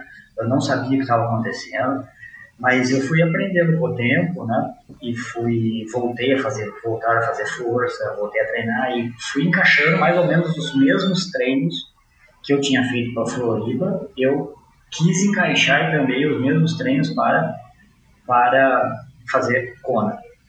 E aí, como eu, você fica período sem treinar e fica destreinado pelo fato de você estar muito cansado por causa daquela prova que passou, eu voltei a treinar para treinar. E eu coloquei aqueles, aqueles treinos-chave, os quais eu tinha feito para Floripa, para Kona também. E, e cheguei próximo da prova uma, uma certa um certo receio de será que eu fiz o, tudo que era precisava ter feito ou não. Bom, vamos descobrir. E, e embarquei, embarquei para Kona para fazer fazer a prova. Uma coisa que eu fiz questão de, de, de deixar bem bem fixado na minha mente foi assistir muitos e muitos e muitas vezes, muitos vídeos diferentes e muitas vezes do mesmo vídeo as provas anteriores. A gente tinha aqueles DVDs das provas. Eu tinha DVD de 91, 92, 93 até 90, até 2006. E aí eu, eu colocava e ficava, mais do que olhando a dinâmica da prova que estava acontecendo no profissional, eu, eu queria olhar como era o pier, eu queria olhar como era a natação, como era o mar, eu queria olhar como era o energy lag, eu queria olhar como era a Palani, eu queria olhar como era a, a Lead Drive, é, a Queen K, aquelas, aquelas placas, o, o acostamento. Então eu falava, e, e, naquela sequência de prova que acontecia, o vídeo da, da, da, da NBC, né? eu fui decorando aquilo na minha mente e aí quando eu cheguei em Kona, eu pude, parecia que era familiar já. Então eu treinei com que eu, com o que iria dar na prova, que era Gatorade, que era Coca, que era, era Power Bar, sabia que ia dar Power Bar na prova, Power Gel no caso. Você, você treinou então, aqui no Brasil, aí em Leme, assim? Sim, treinei usando Coca, treinei usando é, é, Gatorade, treinei usando Power Gel, porque eu sabia, banana uh, prata, porque eu sabia que, que isso iria ser dado na prova lá. Isso foi uma, uma, da, uma das coisas que eu e o Murilo chegamos a uma conclusão, é que toda vez que eu vou para uma prova, eu tenho a exata, eu preciso saber o que aquela prova vai fornecer. Porque você já se habituou com aquele preciso. tipo de refeição de alimento e de hidratação. Ô, ô, Ciro, você reduziu a carga de trabalho? Você teve alguma facilidade aí na, na, na no... Como é que você conciliou? Porque aí agora o amador que está nos ouvindo, né, e 90% das pessoas provavelmente que estão ouvindo, que são triatletas, é, ou mesmo corredores é, que são amadores, como é que aí sim, né?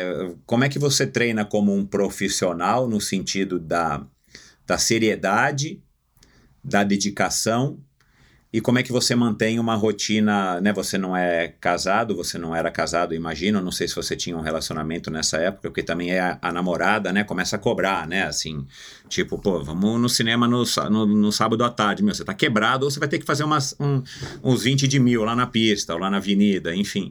É, como é que você conciliou isso? É, seja em 2009 ou 2010, ou se não sei se mudou, né? Enfim, de, de um ano para o outro. Mas como é que se treina como. Tudo bem, a seriedade, ok, né? É, eu acho que isso já deu para perceber que você é um cara que quando se dedica, seja para queimada ou seja para cona, você é um cara que, que vai a fundo, né?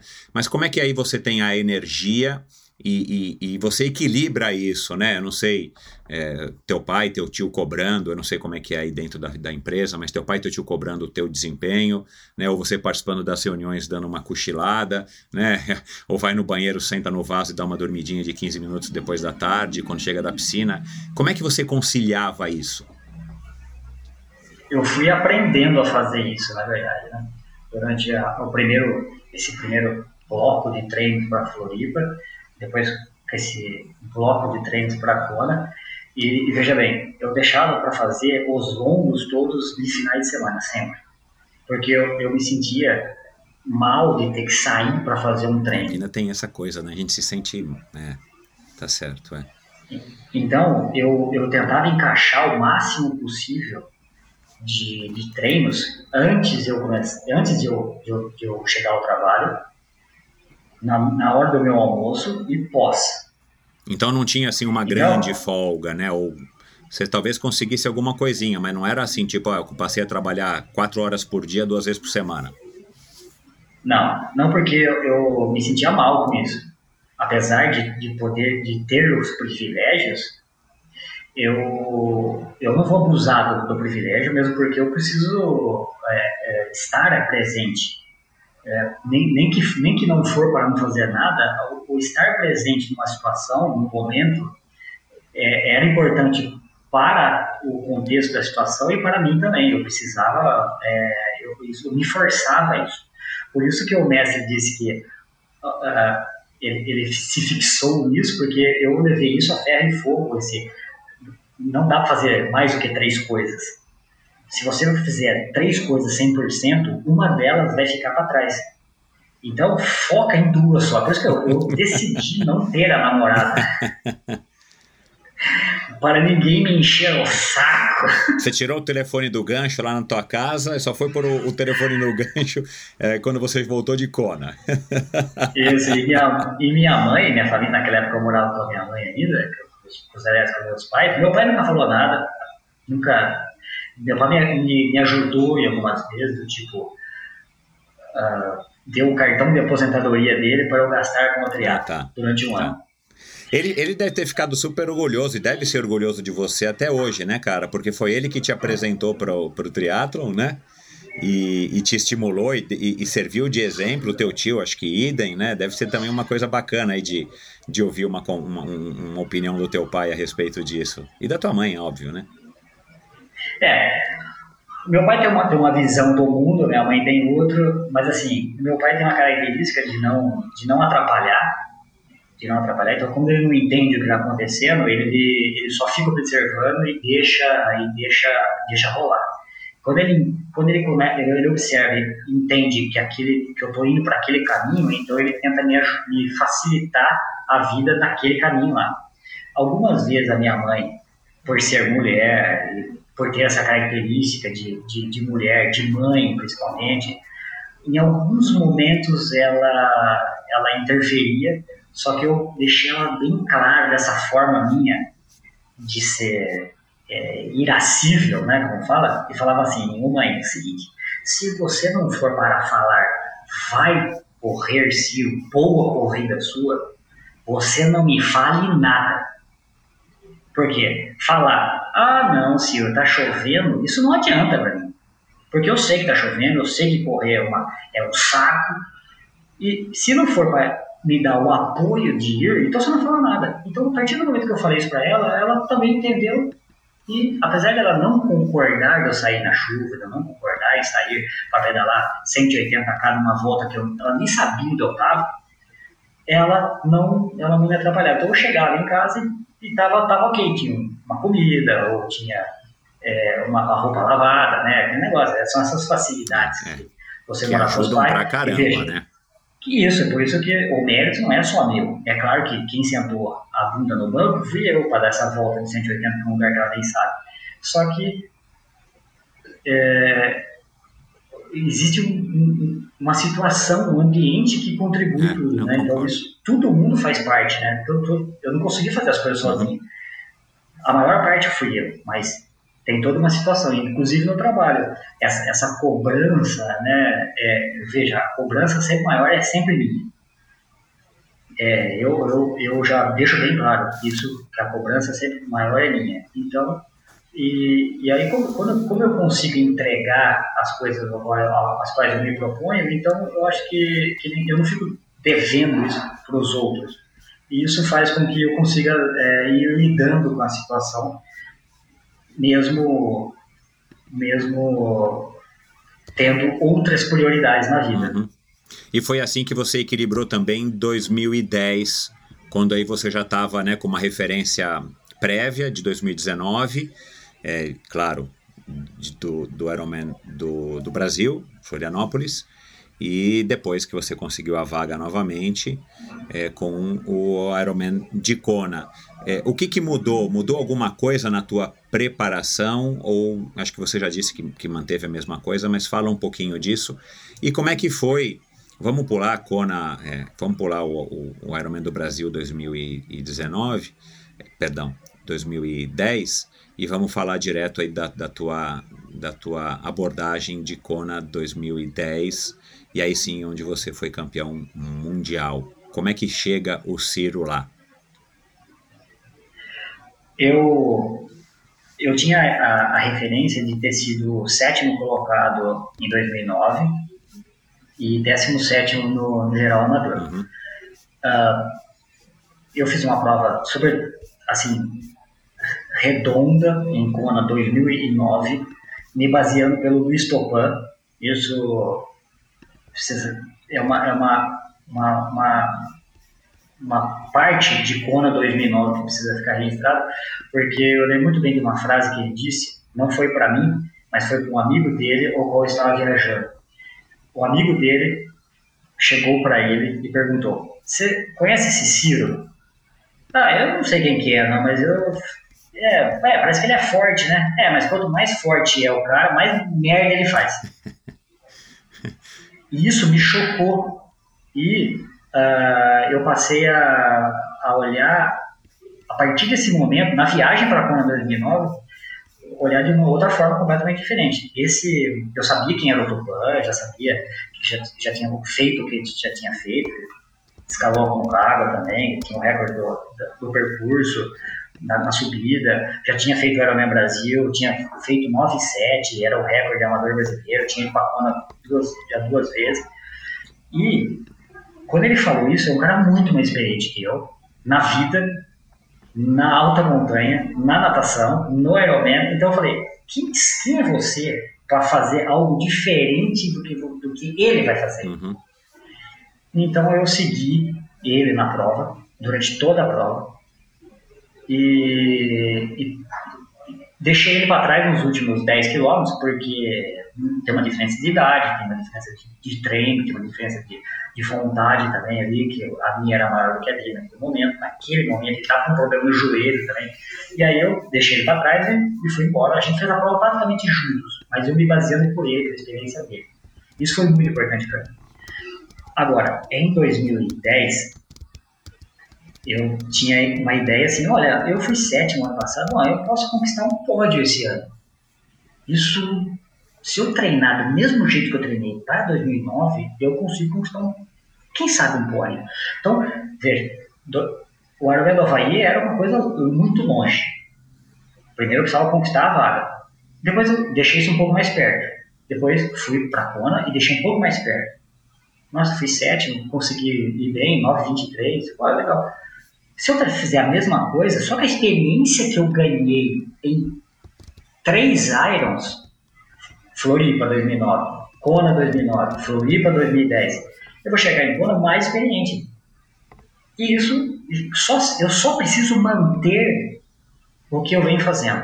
Que eu vou estar só mais experiente. Só essa experiência que eu tenho na atividade, na prova, já vai me dar condições de fazer uma prova melhor ainda. Uhum. Eu não tinha dúvidas disso. Uhum. Eu me baseei nisso. Uhum. E aí eu sempre achava, olha, você. Sabe que você treinou mesmo? Não, não. Eu, eu entrava no chuveiro para tomar banho pós-treino se eu não tivesse a sensação de que eu tivesse feito tudo o que eu podia. Não, ah, putz, você, você nadou, pedalou, correu, mas não foi suficiente. Então, saia do chuveiro várias vezes, mas várias vezes. Nós estamos falando assim de 20, 30 vezes de eu entrar no boxe, no boxe para tomar banho e sair do boxe para correr mais 3 km, para correr mais 4 km, para montar na bike e dar uma volta de 10 km para completar o treino eu achava que eu não tinha feito tudo que eu poderia. Então, se eu estava fazendo certo estava fazendo errado, eu, eu não, não, não, não vou nem me julgar aqui agora. Mas assim, o que que me. Isso me gabaritou para fazer. Me deixou de uma forma capacitada para chegar lá na prova e ter um bom desempenho.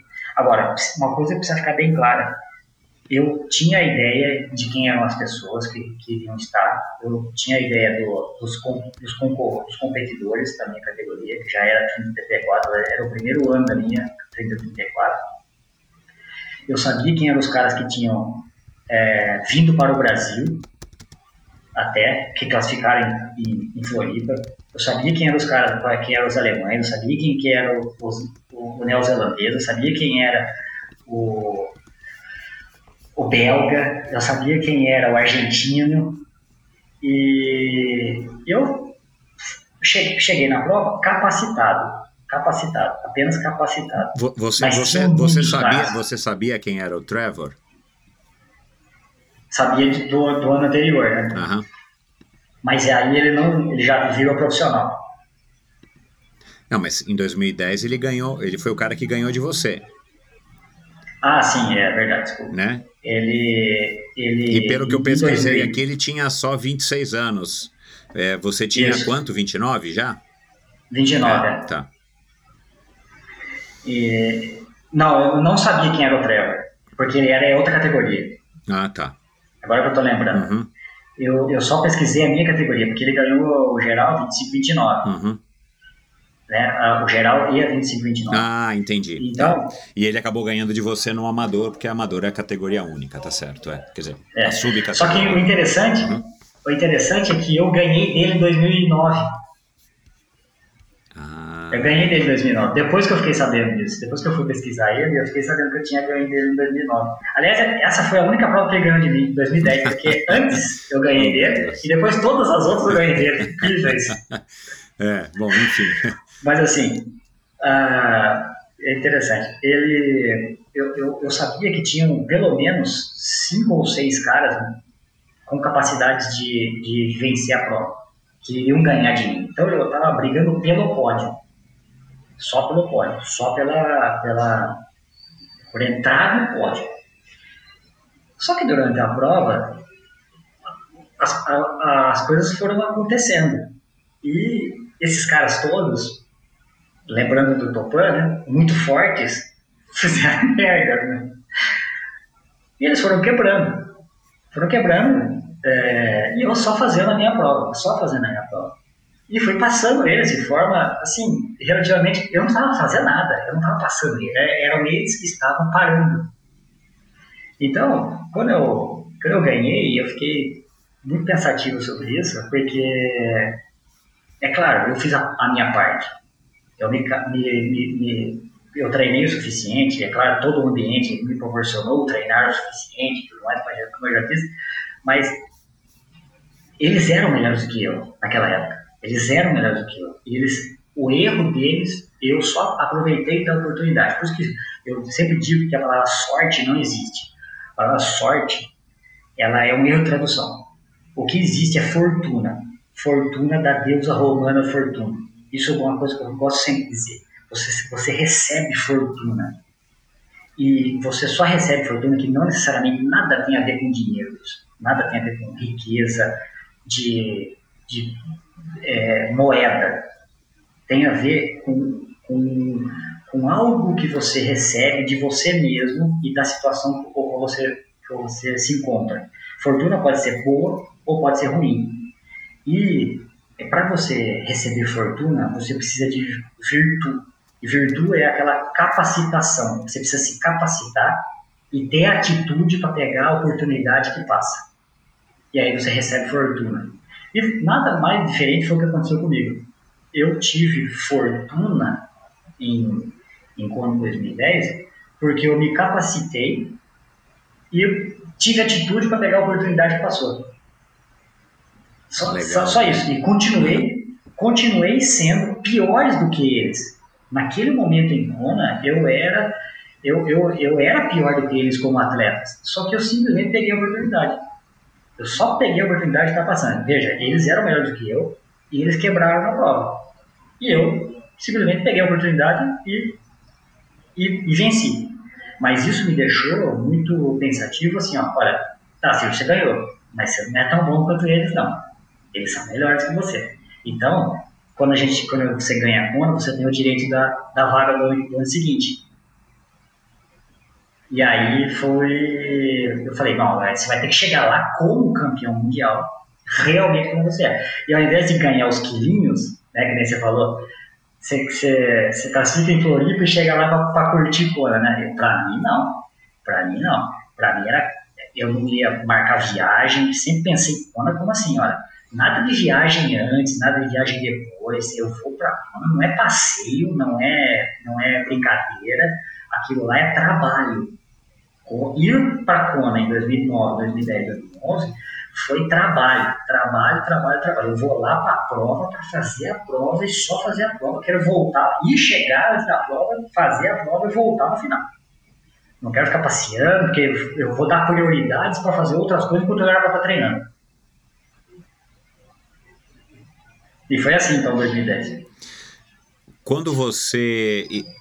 é, quando você é, realizou isso, para 2011, você, você acabou de fazer uma constatação muito, muito legal, né? Assim, muito, muito, muito pé no chão. Eu não sei se, se você já havia expressado isso. Eu não li isso em nenhuma matéria que eu, que eu pesquisei aqui a teu respeito.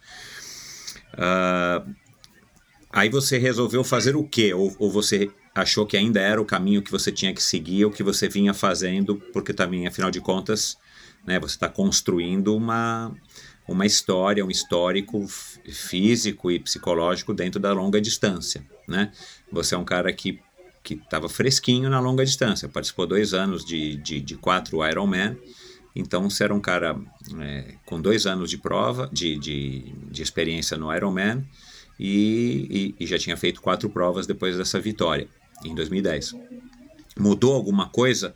É a hora que você constatou que você não era tão bom assim mesmo com a vitória, porque fica aquela, aí fica aquela coisa, né? Você que é celebrado como vitorioso, como o cara que ganhou, como o cara, né? mas você na tua cabeça, pela tua exigência, você sabe que você não era tudo isso. Você era um cara bom, bem acima da média, mas que você não era o campeão mega blaster, né? Você estava lá na oportunidade de fato. Essas, essas, é, qualquer modalidade onde você decide quem é o melhor em um dia só, depende muito daquele dia.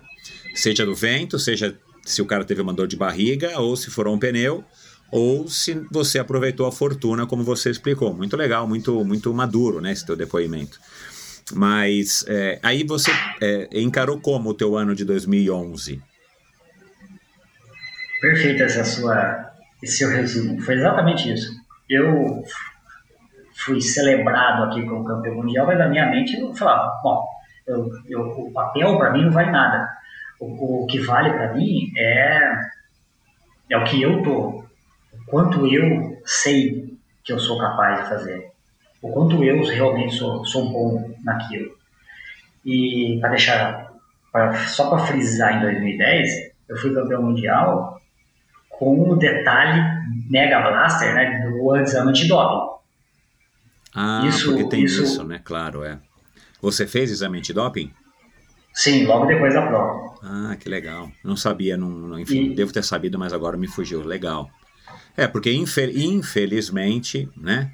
Isso é, é, se tornou uma questão, né, cara? Assim, é bizarro. Eu juro, claro, eu que sou mais antigo, meu, você falou, cara, eu tô velho, porque isso para mim é, é, é, bizarro.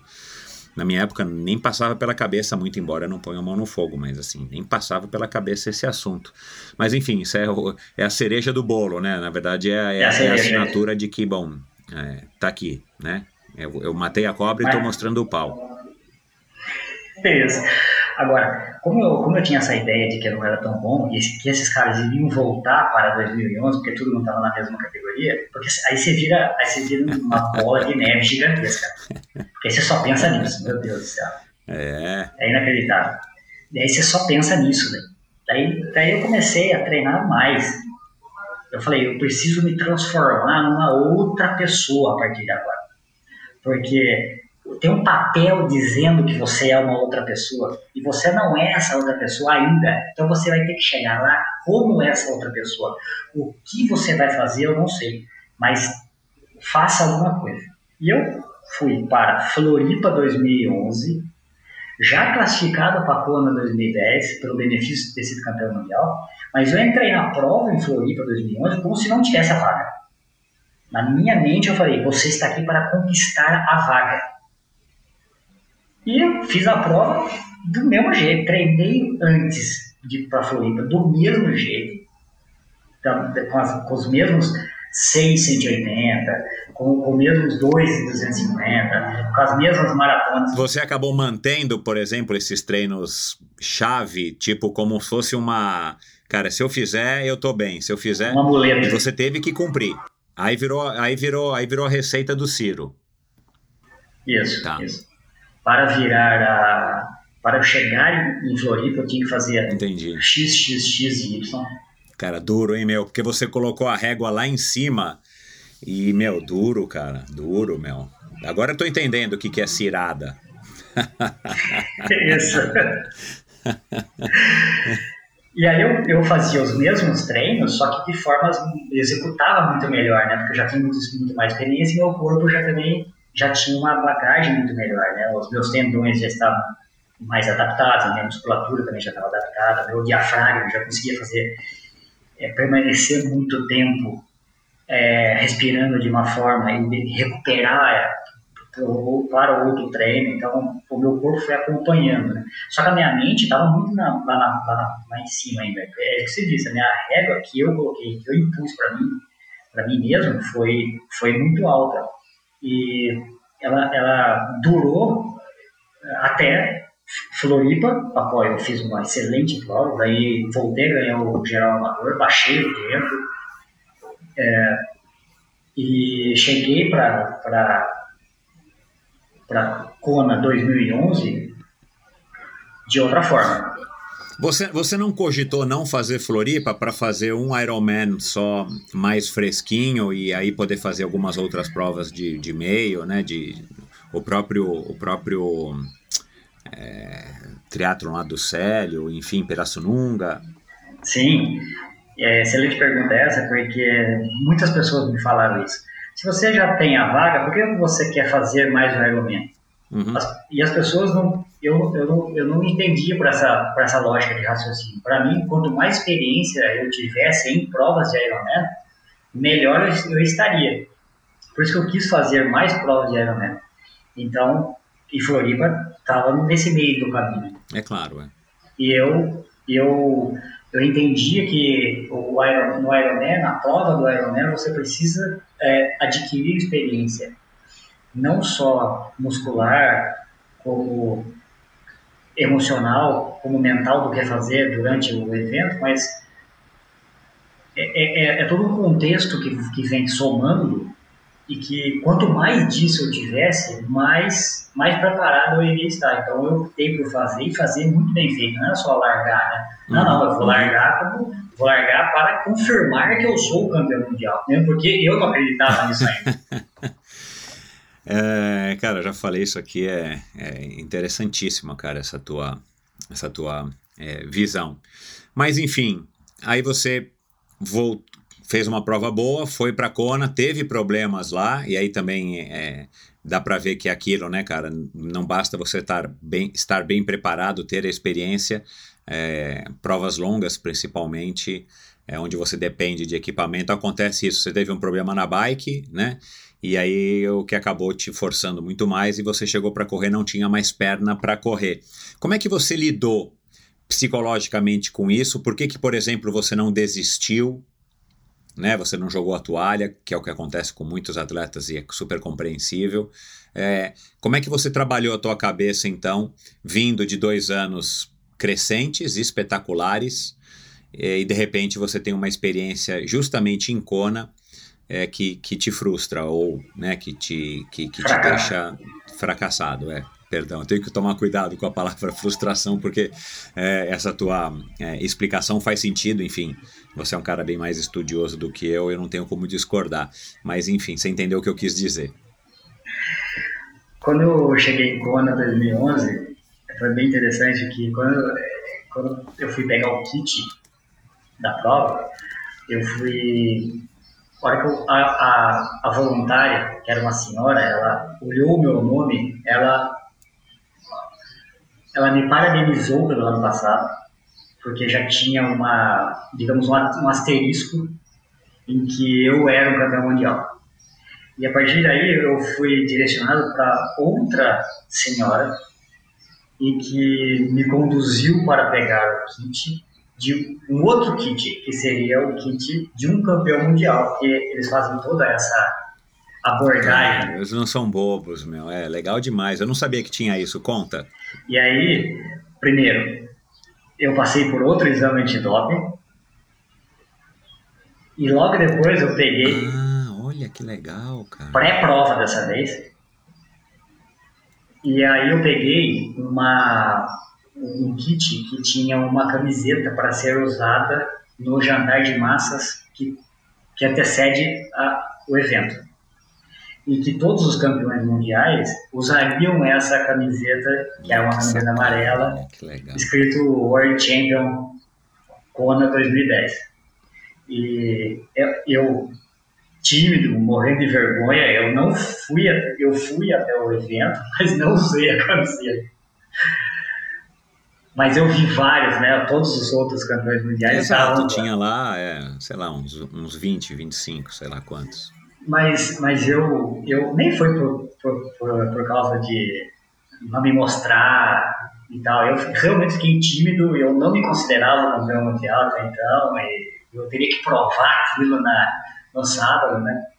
Então, outra, outra coisa muito interessante que aconteceu é, antes da largada, né? Foi que o locutor da prova, que fica lá, né, naquele ambiente todo, e os profissionais estavam pré pré-largada e eu estava quase entrando na água, eu comecei a escutar um, uma, uma até eu me até eu me desfocar do que eu estava pensando e passar a prestar atenção no que o locutor estava falando, ele eu escutei que ele começou a falar todos os nomes dos campeões mundiais do ano anterior, de todas as categorias. Aham. E aí, e aí o momento cereja do bolo, né, foi que ele disse assim, no ano passado o campeão geral amador foi Trevor Dessau. Como ele não está presente aqui, o homem a ser batido hoje é Ciro Violin. Uau, meu. E aí? E, nossa, Tremeu na aí- base? Tremeu? Deu Sim. uma tremidinha. tremida total. Eu falei, nossa, mas eu, eu já não me considero esse campeão mundial, né? Eu treinei muito para chegar lá em, lá em, em Kona, 2011, mais do que eu. Eu me transformei em outro atleta. Eu me, eu me massacrei na corrida de, de, de forma assim, absurda. Eu corria em médias 110 km por semana, pedalava 350 e nadava, sei lá, 15, 16 para aquele momento mas eu corria muito, eu queria sofrer na corrida, eu queria me transformar em outra pessoa, em outro, em outro corpo, mas através da corrida. Então eu fiz, eu fiz muitas maratonas naquele, naquele naquele período, e eu cheguei em Kona, isso precisa ficar bem claro, fazendo tudo que eu tinha planejado para fazer. E naquele momento, só naquele momento, um ano depois, eu me considerei um campeão mundial. Naquela frase daquele cara em que eu me senti preparado. Eu falei, olha, tá, eu tô aqui Mas você tava com água na cintura ou já no pescoço àquela altura. Isso, isso. E aí, e aquilo foi uma, uma, uma parte da emoção, o qual deixei me influenciar para o positivo. Eu entendo, por isso que eu falo que é, é preciso isolar a emoção, dar uma, uma forma de você conseguir se is- isolar as emoções, porque você nunca sabe se a emoção vai contribuir ou vai te atrapalhar. Então, já que você não sabe o que ela vai fazer, esse emocional seu, você é melhor se isolar. Quando ela é benéfica, você isso aquilo te impulsiona. Mas quando ela é maléfica, você perde rendimento naquele, naquele momento. Então eu prefiro sempre me treinar para isolar a emoção. Naquele momento pré-prova, né, quase ali, faltando 15 minutos para largar, aquilo foi realmente uma injeção de ânimo. E eu nadei muito bem aquele ano. O mar estava ligeiramente mais, mais fácil de nadar. Eu lembro de ter nadado olhando para o Rafael Brandão, que é o brasileiro que nada excelente, de uma forma com excelência. Assim, era nadador de piscina, de 1.500 de fundo, e foi para o triatlo, migrou para o triatlo, fez provas maravilhosas de, de, de Ironman e estava em Kona naquele ano. Ele, eu conseguia nadar olhando para ele. E o Topan também estava na prova, então eu nadei muito próximo do Topan aquele dia, olhando para o Rafael, que ele liderou a natação o tempo todo, e eu estava naquele bloquinho ali com certa tranquilidade. E saí da água tranquilo, de forma sem ofegante, sem estar ofegante, e a hora que eu montei na bike, eu tava, saí do céu e fui para o inferno, dizem porque os problemas começaram ali. E eu não consegui entender o que era o problema, demorei muito para entender o que era o problema, não consegui, não tive capacidade de resolver o problema. Eu, eu só quis é, prorrogar o programa cada vez mais para frente. Uhum, uhum. É, a ansiedade, né, cara? Aquela saída da água, assim, é, é, é, tensa, porque, né, tá todo mundo querendo saber onde é que tá todo mundo na água, finalmente, afinal, você não sabe direito. E a verdade é que o pessoal tenta sair rasgando logo, né? Tá, para dar uma, uma, uma palitada, né, cara, nos pelotes e tal. E aí você provavelmente, né, por conta disso tudo, resolveu ir postergando, postergando, postergando, e aí? E eu estava pedalando muito bem, mesmo com o problema mecânico que, que realmente me atrapalhava, mas eu fui, eu fui, fui mudando a estratégia de, de prova para começar a comer muito antes do que eu estava planejado, para ingerir mais do que eu estava planejado, porque eu estava fazendo uma força maior. Só que essa conta, você não consegue fazer, ela não bate, e ela não é exata. E, e eu nunca foi, nunca será, e vai ser muito difícil da, da, mensurar tudo isso de, de, de, forma matemática ali. Você só tem um apanhado de coisa que está acontecendo. E, e, foi, e foi o que aconteceu. Eu fui é, prorrogando, prorrogando, prorrogando, não conseguia arrumar o problema. Eu cheguei a parar é, cinco vezes, só que eu não tive a, a destreza, não tive a, a, a, sensibilidade, não tive a calma, não tive. Eu fui um completo incompetente, porque era um problema simples, eu poderia ter resolvido. Eu tinha a chave para isso, só que na ânsia de fazer as coisas eu deixei tudo é, ruim. E, e, essa ruína, né, ela, ela, ela se transformou em algo muito maior, porque eu, eu consegui ainda pedalar para 5 horas e 5 mesmo com o problema, mesmo com as paradas, só que eu saí para correr muito é, esgotado. Aí eu consegui, eu fiz os, os 14 quilômetros da, da Driver, subi a Valânia, peguei a, a Queen eu fui parar com 20 e poucos quilômetros, assim, muito esgotado. Voltei a correr depois disso, corri mais uns 6 ou 7, cheguei ao Energy Lab, andei o Energy Lab todo, com, morrendo de vergonha. Eu tinha, parece que as pessoas todas estavam me olhando. É, é incrível isso, ninguém estava me olhando, todo mundo estava, tipo, sei lá, nem sei quem é esse cara. Tudo é, é, é Não, e cheio de gente com dificuldade, andando, né? Gente Exato. torta, gente mancando, gente parando, esticando. É a mesma coisa que você, que você está na, numa das calçadas da Paulista.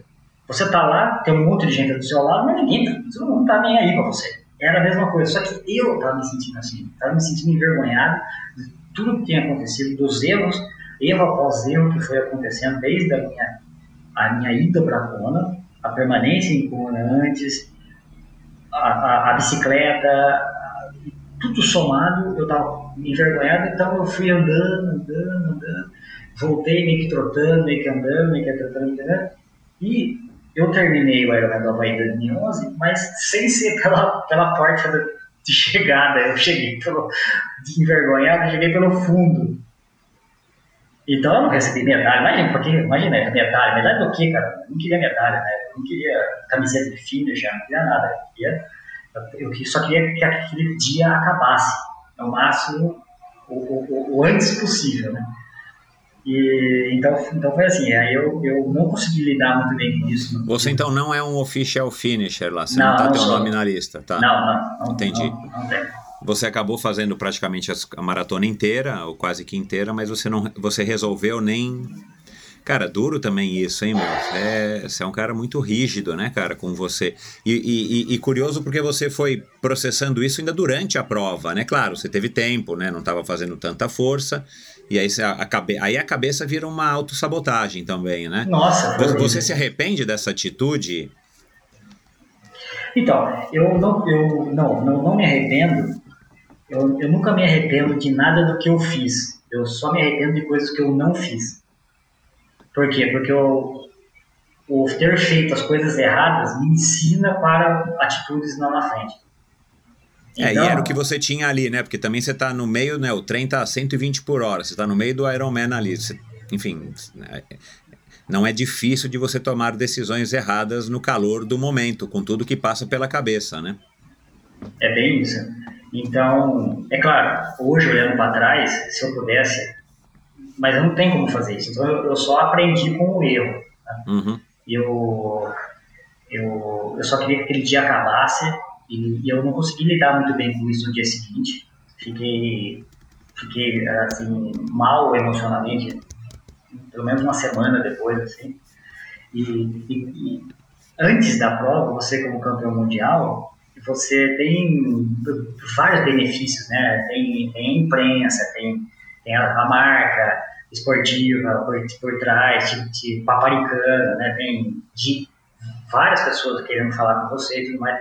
E depois você viu um anônimo, né? E eu queria ser esse anônimo, né? E as pessoas perguntando para mim as coisas e eu, eu tentando disfarçar o máximo possível do que eu, do que eu conseguia, porque eu me sentia envergonhado do que tinha feito, né? Então, até hoje, para finalizar assim, essa história do Ironman 2011, é, entre 10 e 11, né, eu, eu só me considero campeão, mundial naquele pequeno momento antes da largada de 2011, só isso. Apesar de ter o troféu, apesar de ter as duas camisetas, apesar de ter os dois anos de doping pós 10 e, e pré 11, é tudo me deixando como eu aqui dentro isso ainda não está bem resolvido e nunca e agora perdeu, né? Vai se, vai se perder para sempre. É, eu não sou psicólogo, mas eu arrisco dizer que não. Acho, acho que tem um caminho aí que, enfim, eu não sei como, mas acho que tem sim uma, uma saída para você resolver isso. É, mas lá, não sou eu quem, né? Não sou especialista, só estou arriscando aqui dizer. Mas vamos lá. É, para a gente já caminhar para o final, Ciro, é, vamos dar uma acelerada aí. Aí você não voltou mais à Kona, né? É, você tentou, você tentou ser profissional, ou você se profissionalizou no sentido de estar tá tendo, é, enfim, né? Da maneira como o triatlon profissional é no Brasil, né? Você tinha tempo, você tinha tudo e você quis é, é, tentar mesmo não se achando um profissional para que você tivesse pelo menos algumas facilidades de inscrição e tudo mais no, no, no quesito de prazos e tudo mais, né? Já que o Ironman estava naquela ainda naquele, naquela febre de inscrições se esgotando e tudo mais. É, é, como é que foi até 2016, né? A tua carreira de uma maneira mais resumida, uh, que você não voltou à Kona e que você então tentou se profissionalizar, como eu falei e tal, e de repente em 2016 você, não sei aí que termo que eu posso usar, você joga a toalha, você desiste, você se desanima, é, enfim, eu acho que teve muito a ver também com apoio, com falta, na verdade, de apoio, de reconhecimento, não das pessoas, mas talvez de patrocinadores e tal. Como é que foi esse essa talvez vai segunda metade e final da tua carreira até 2016? Bom, eu decidi ir para o profissional, me profissionalizar é, muito a contragosto, primeiro. Eu, muitas pessoas me, me enchiam o saco, para falar a verdade, sobre isso, porque eles falavam, ah, você está tirando a vaga de uma pessoa, você está tirando a minha vaga. Eu falava, meu, eu tiro a vaga de ninguém, vai, treina mais do que eu, pô. Só que isso me perseguia. Tá? É, tinham algumas pessoas, assim, bem chave, assim, poucas, a grande maioria, sempre, a grande maioria, esmagadora maioria sempre me apoiou, mas algumas pessoas, eu me deixei levar por isso de uma forma que, bom, eu aprendi por isso. Bom, eu tive, tomei a decisão do profissional quando eu não consegui fazer a inscrição do amador para Floripa 2012 naquele negócio das inscrições que acabavam no minuto. Isso, é. é. é aí eu, eu falei, não, eu para aqui, eu sou atual campeão é, geral do, Ironman de Floripa. E eu não tenho nenhum benefício, pelo amor de Deus. Eu não consegui fazer a inscrição. Então, tem, tem algo de errado com o sistema, que eu não concordo. Então, tá, então, se eu tenho benefício lá, então eu vou para lá. E foi o que eu fiz. Então, eu tomei a decisão de ir pro Pro baseado em não conseguir fazer a inscrição para Floripa, que era estava aquela febre de, de, fazer acabar a inscrição em um, em um minuto. Eu, uma coisa que eu posso deixar bem claro é eu nunca fui um profissional do triatlo, eu era um amador com o benefício de correr como um profissional. Eu tinha exatamente isso que você falou, as facilidades de fazer inscrição, eu tinha algum eu, eu, até, eu até tinha uma capacidade de largar como profissional, mas eu nunca fui profissional no, no, no nível de ser um profissional. E eu me cobrava muito disso, porque ser profissional não é largar como profissional só. Para mim, eu comecei a entender que profissional era é você se comportar como um profissional, isso começou a pesar muito em mim. Começou a pesar muito, eu preciso me É comportar. porque você é um cara que já se cobrava pra caramba, né, cara? Era só mais, um, mais, uma, mais uma anilha aí de uma tonelada em cima dos teus ombros. Isso, é exatamente isso.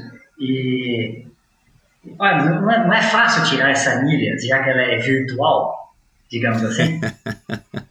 Só que eu não, eu não simplesmente não conseguia. Eu simplesmente colocava cada vez mais peso em cima de mim e eu, o meu corpo físico, ele é óbvio, ele, ele- a, a disciplina vence a genética, mas ela tem um limite também. E eu- Exatamente, é. é. e eu tenho, eu sei, eu entendo desse limite, sei dos, dos, dos- de todos os percalços que, que isso aco- acontece, e eu comecei a treinar como um profissional, digamos assim, elevando o que eu sabia fazer, que era elevar o- o- a quantidade de, de, de horas treinadas. Então eu comecei a faltar no trabalho, Ah, tá. faltar não de dias, mas faltar, assim, é, é, é isso que você estava falando, que é o, Você estava presente no treino, mas no trabalho não estava mais dando, né? Chegou uma hora que também o cara não. Homem de Ferro é só até a página 2, né? Iron Man é só até a página 2, né? Porque a gente sabe que não existe, né? É, e eu é, tive, infelizmente, eu, eu consegui, felizmente infelizmente, eu consegui, assim, fazer bem o, o, o, ano de 2012, consegui fazer bem o ano de 2013, que foi a minha, o meu melhor ano, e consegui ir muito bem até 2014. E, e aí eu fui atropelado em 2014, véspera de prova em Floripa.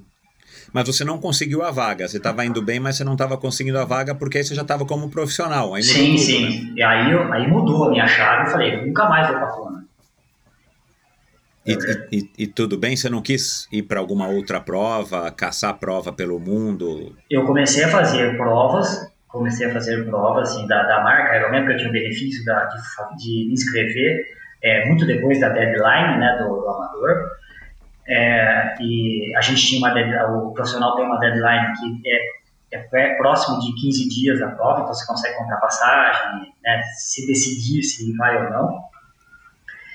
E eu comecei a fazer essas provas e o, o mais engraçado é, é que eu, eu elevei meu nível como, como atleta, porque eu, eu me forçava a treinar mais, eu já eu já estava andando com outro equipamento, uma outra bicicleta, era outra geração de tênis já diferentes, eu, já estava treinando de outra forma também, já tinha outras rodovias a que, por, por, por lerem que abriram, o que me facilitou também, e eu consegui um- o meu melhor ano de 2013 por um, um, um período de uma semana. Em julho eu estive entre os 50 profissionais eh, melhores profissionais do, do ranking. Numa combinação de resultados. Porque o- a- as provas vão acontecendo e aqueles pontos né, vão se modificando a cada, a cada final de, de, de, de prova, que se soma. E eu tinha feito o Ironman Suíça, eu tinha feito o Ironman Brasil, tinha ido muito bem, acabei de fazer o Ironman Suíça na, na sequência, e, e logo depois do Ironman Suíça, é, eu estive é, durante uma semana é, em, em, no 50 lugar e, do, do, do ranking mundial, do profissional. E essa foi a satisfação para mim. Eu, eu, eu falei, nossa, eu consegui algo que, que para mim é, é muito, é muito importante. Apesar de sempre entender que aquilo foi uma combinação de situações e resultados. Na semana seguinte, eu voltei para 112, entendeu? Por quê? Porque algumas pessoas ganharam posições. Ou, É, o né? ranking é móvel, é, É móvel. Então, é, eu cheguei a 2014, fui atropelado é, na, na véspera da prova e recuperei bem. é, tem toda uma história é, nisso daí, mas é, a pessoa que me atropelou estava bêbada, era 7 horas da manhã de sábado, véspera de, da Ironman Brasil. E ela estava bêbada, ela entrou na, na, na, na- ciclovia e me pegou por trás, me jogou longe, assim, bati no poste. E, mas aí eu, eu recuperei rápido e, e continuei na, na minha toada de, de depois, só que depois daí, depois desse atropelamento, é, eu comecei a ficar um, assim, eu não conseguia mais terminar as provas. Eu me inscrevia para a prova de Ironman, largava e parava com 30 e poucos quilômetros. Então, eu tive três problemas assim, nos, nos três outros Ironmans. E tava lá, cabisbaixo, em 2015, assim, ah, não quero mais, não quero mais fazer, não quero mais fazer. E aí que, que, que, entrou a parte interessante de. Você disse que talvez eu, eu te- teria parado por causa de falta de patrocínio e tudo mais, mas putz, foi ao contrário, meu. Eu, eu, naquele momento da minha vida, em 2015, eu estava sendo valorizado como atleta. E o Léo da Coca, né, me fez uma proposta para ingressar no, no, no- time do, do, do Team Bravo, Só, só que bem como coadjuvante. Assim, ó, vamos ver do que você é capaz de fazer, mas o Léo sempre pensando assim, olha só o que esse cara já fez. Será que é possível fazer alguma coisa aqui para frente? Então ele investiu tempo, investiu dinheiro em mim. E eu estava, eu, eu me senti muito assim valorizado naquele momento por tudo que eu já tinha feito. Então é alguém que acreditava no esporte, que acreditava no Ciro e, e, e me entregou de bandeja uma situação. E aí, meu, aí, aí eu comecei a treinar, porque eu treinava simplesmente com o Tim Tom, ele era meu técnico. Meu, daí eu falei, nossa, mas então eu nunca fui triatleta, eu tô sendo agora, porque, nossa, nossa, eu fazia uns volumes absurdos, meu, os meus tempos todos começaram a melhorar, tanto na natação, quanto na bike, quanto na corrida. Nossa, eu fazia uma prova atrás da outra, eu, eu fazia um, tre- treino atrás do outro, encaixava tudo certinho, assim, de forma... Eu falava, agora eu sou um profissional, eu sou pago pra isso, meu Deus do céu. E aí que eu ia, minha mãe faltava o trabalho, eu falei, meu Deus do céu, tá tudo... Eu, não, mas é isso que eu quero, é isso que eu quero, é isso que eu quero. Então eu tive um gás muito grande entre 2015 e 2016. Só que eu não consegui suportar a carga de treino. É, cara, o teu corpo, assim, ele já devia estar dando alguns sinais, eventualmente, de que, cara, né, em algum momento, meu. Porque, cara, foram muitos anos seguidos e, e- e- claro, não, não, assim, alguns anos seguidos, talvez vai melhor corrigindo aqui, não muitos, mas, cara, muitos, muito intensos, né, cara? Dois Ironman por ano, você treinando esse absurdo. Na verdade, você devia estar é, sofrendo fisicamente, entre aspas, talvez o equivalente a 3, 4, 5 Ironman por ano, de tanto treino, né? Sim. E em 2016, eu lembro muito bem disso. Eu, eu, eu a gente estava treinando para fazer o Ironman Brasil. Eu, na verdade, estava pensando no Ironman Brasil. Eu estava muito bem treinado, assim, eu estava querendo a prova, sabe? Não, eu tenho que chegar lá como profissional mesmo, sendo treinado pelo time Dom, sabe? Com patrocínio da Coca-Cola, do Léo por trás, assim, sabe? Me incentivando. Eu tinha o Takenaka como, como tesoureiro, o mestre. O mestre era, era a parte emocional, né, do trabalho emocional que a gente faria junto. Então eu tinha, um, sabe, um, Então você montou uma equipe, graças ao equipe. Tim Bravo, ao Léo, uma equipe multidisciplinar. É, exato, exato. Olha lá. E, e eu, eu. Só que eu, eu não aguentei a própria pressão em mim mesmo. A pressão em mim mesmo foi tão grande que eu acabei surtando. Surtando e eu, eu achei que eu fosse fazer o Ironman Brasil, porque eu tava- se estivesse treinando para o Ironman Brasil.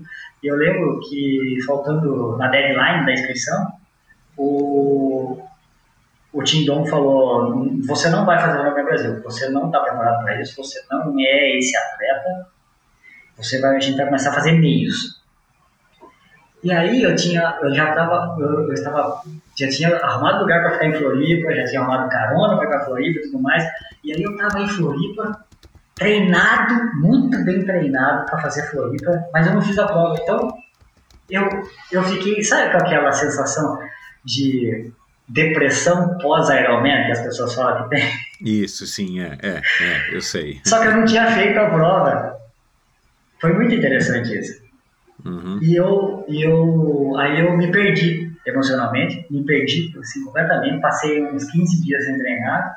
Aí eu já é, é, embarquei na, na situação de, agora eu tô devendo o treino, eu tô devendo dinheiro pro Léo, eu tô devendo as coisas e tal, e aí eu mergulhei numa, numa tristeza, assim, grande, que um dia, eu, agosto de 16, eu, eu falei com o Léo, falei, eu tô abandonando o barco. Eu peço desculpa, eu, eu agradeço por tudo, tudo que você fez, tudo que você acha que eu, eu sou, mas eu sou um bosta.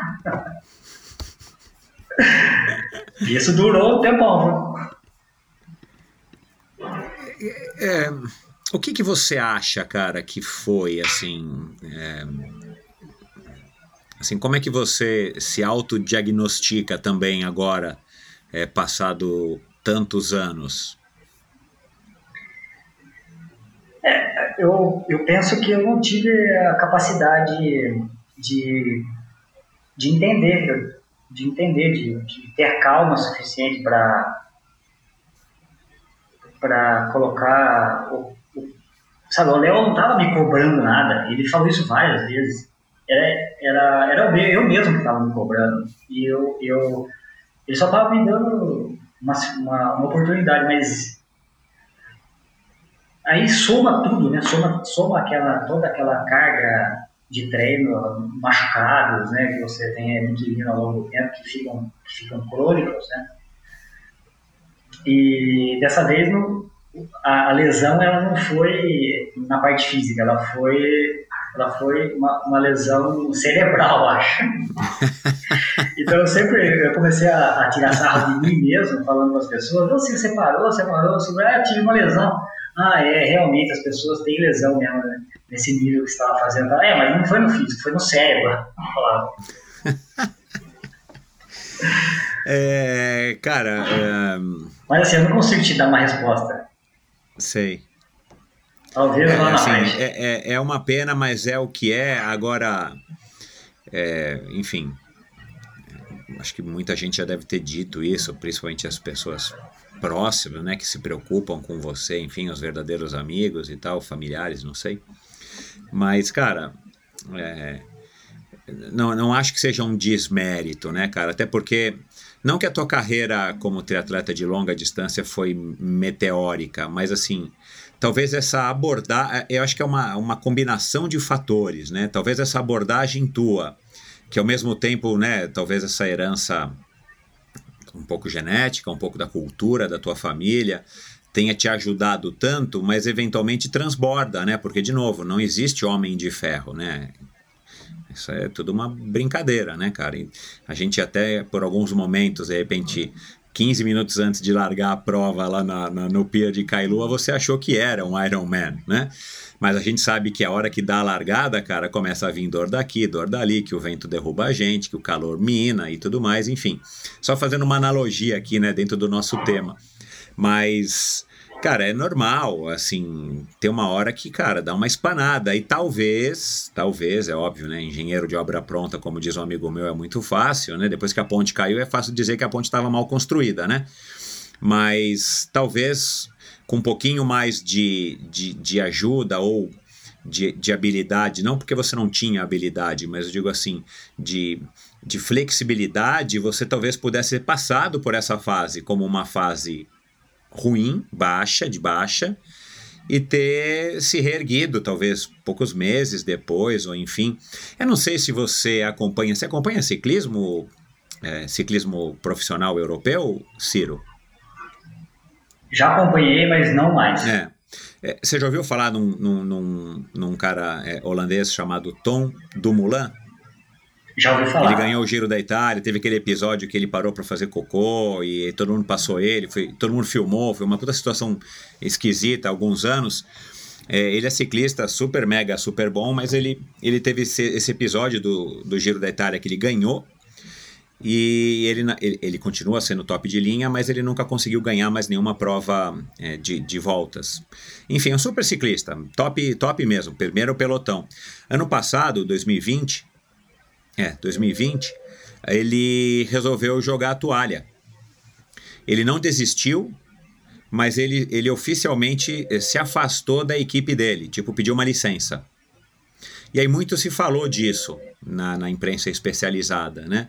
E, e, e é aquela história, cara, é, que, que, que parece-me muito óbvia, mas assim, o cara, tipo, começou a questionar, talvez, né? Ele não, ele não revelou todos os motivos, ele falou por motivos pessoais, né? Ele fez lá uma declaração.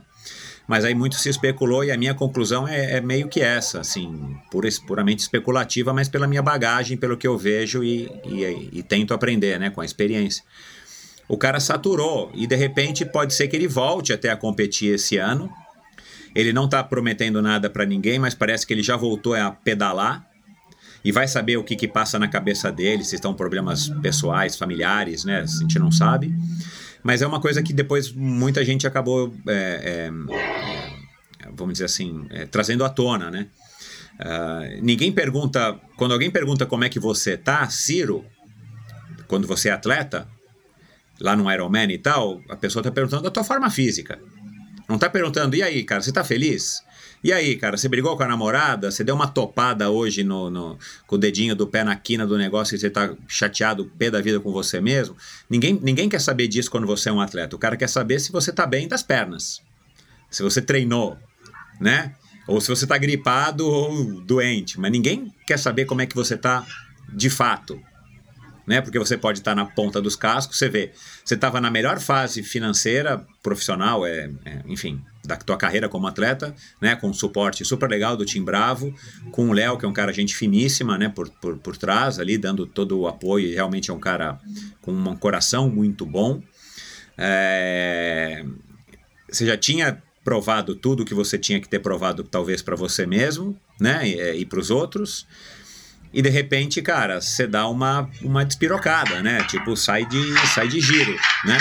Então, é, eu fazendo aqui rapidamente né, uma, uma análise de mesa de bar, eu acho que foi mais ou menos isso. Foi um burnout que, cara, talvez e muito provavelmente você poderia ter conseguido contornar depois de algumas intervenções, inclusive do tipo, meu, Léo, não vou jogar toalha, vou parar aqui, esse ano não vou mais, meu, vai lá pro Quênia, vai escalar o Aconcagua, vai comprar um violão e vai lá para Limeira tocar nas calçadas ali para ganhar uma, um, um dinheirinho. E depois você volta, cara, né? Por que não? Mas, de novo, né? Não tem, não tem, não, não tem o si. E, e, claro, minha cabeça é uma cabeça, sua cabeça é uma, e depois a nossa cabeça, no momento ali que você está naquele, né, naquele calor da emoção, enfim, fica um pouco mais complexo de você tomar as decisões, né? É, mas, cara, é, é, é uma pena, mas você resolveu voltar, né? Uh, e aí a gente ouve as histórias do Roberto, né, cara? É o que eu digo hoje, brinco para muitos amigos, inclusive amigos nossos, incomuns meus e do Roberto. Falei, cara, você pode ser campeão mundial com 65 anos. Né? E isso vale para você também. Não colocando nenhum tipo de pressão nem cobrança, mas assim, a vida dá voltas. E talvez você já tenha aprendido isso, né? Você, você foi aí talvez num fundo do poço profissional, é, é, esportivo, né? Eu não sei como é que você ficou emocionalmente depois, claro que você não ficou feliz, mas de repente, cara, daqui a 10 anos você volta aqui no Endorfina, quem sabe muito antes, mas daqui a 10 anos você volta e, tipo, meu, eu, eu vou estar tá aí com 60, ela vai pedrada, e você vai falar, cara, ganhei em Kona de novo, como é que eu poderia imaginar isso, né? Então, como é que foi esse processo dentro da tua cabeça para três anos depois, né? Você tentou, tentou, você foi para o Aconcagua, você teve experiências de alta montanha, que é uma coisa super legal e talvez muito mais introspectiva e não tem os holofotes que tem, né? Um triatlon, por menor que seja o triatlon no nosso Brasil não tem um campeonato mundial da escalada que você vai lá e todo mundo vai ver que você é o campeão, ou escala o, o, o Aconcagua ou o Everest mais rápido, enfim. É, como é que foi esse processo de você passar três anos, ou praticamente três anos, é, completamente fora do mundo do triatlo? Eu imagino que ainda um olhinho ali espiando, entrando pelo menos nos sites, ou no Instagram, e de repente em 2009 você fala, cara, eu vou, vou fazer o, o Ironman de São Paulo, o meio, né, o 70.3 de São Paulo, que foi uma prova espetacular, eu estava lá, eu provavelmente é, falei de você, mas a gente não conseguiu se encontrar, né, porque é uma loucura aquela prova, mas enfim, fala um pouquinho aí para a gente encerrar esse papo aqui com esse com esse processo teu aí de depuração, de limpeza psicológica, de, de, de apagar o que tinha acontecido e se reerguer talvez entre aspas aqui, e, e voltar a tentar, né, tentar, voltar a ser um triatleta, ué, né? Por que não? É, essa análise que você fez aí, talvez eu não, eu não conseguisse fazer melhor de, da minha própria vida. Foi muito É, bom cara, mas assim, aqui. mim é um pouco fácil. Primeiro que eu tô aqui já com um pouquinho de experiência, né? Tenho 11 anos a mais do que você. E depois, é claro, eu não vivi tudo isso, né, cara? Eu tô aqui como um mero espectador, um facilitador aqui das tuas histórias. Vo- Você, você disse que as pessoas elas te perguntam, te questionam véspera de prova, na própria prova, como você está fisicamente, né? Porque elas, elas se interessam só por isso. E, e ruim se você se interessa só por, pelo seu concorrente ou, ou querer saber vai bem ou vai mal, né? Tanto é que você está lá para fazer a prova, que é o objetivo comum de todo mundo naquele momento ali. É, só que as pessoas, né, eu sempre costumo dizer isso, as pessoas é, fisicamente, biologicamente, fisiologicamente, nós somos muito parecidos. Eu, você, qualquer outro humano. Se nós temos 98% do, do DNA parecido com um chimpanzé, você imagina entre eu e você e um, um aborígene na Austrália. Então, assim, fisicamente, nós somos muito parecidos, muito parecidos, com algumas diferenças ah, de, tá, de, de altura, de envergadura, de cor de olho, de cor de pele. é, é.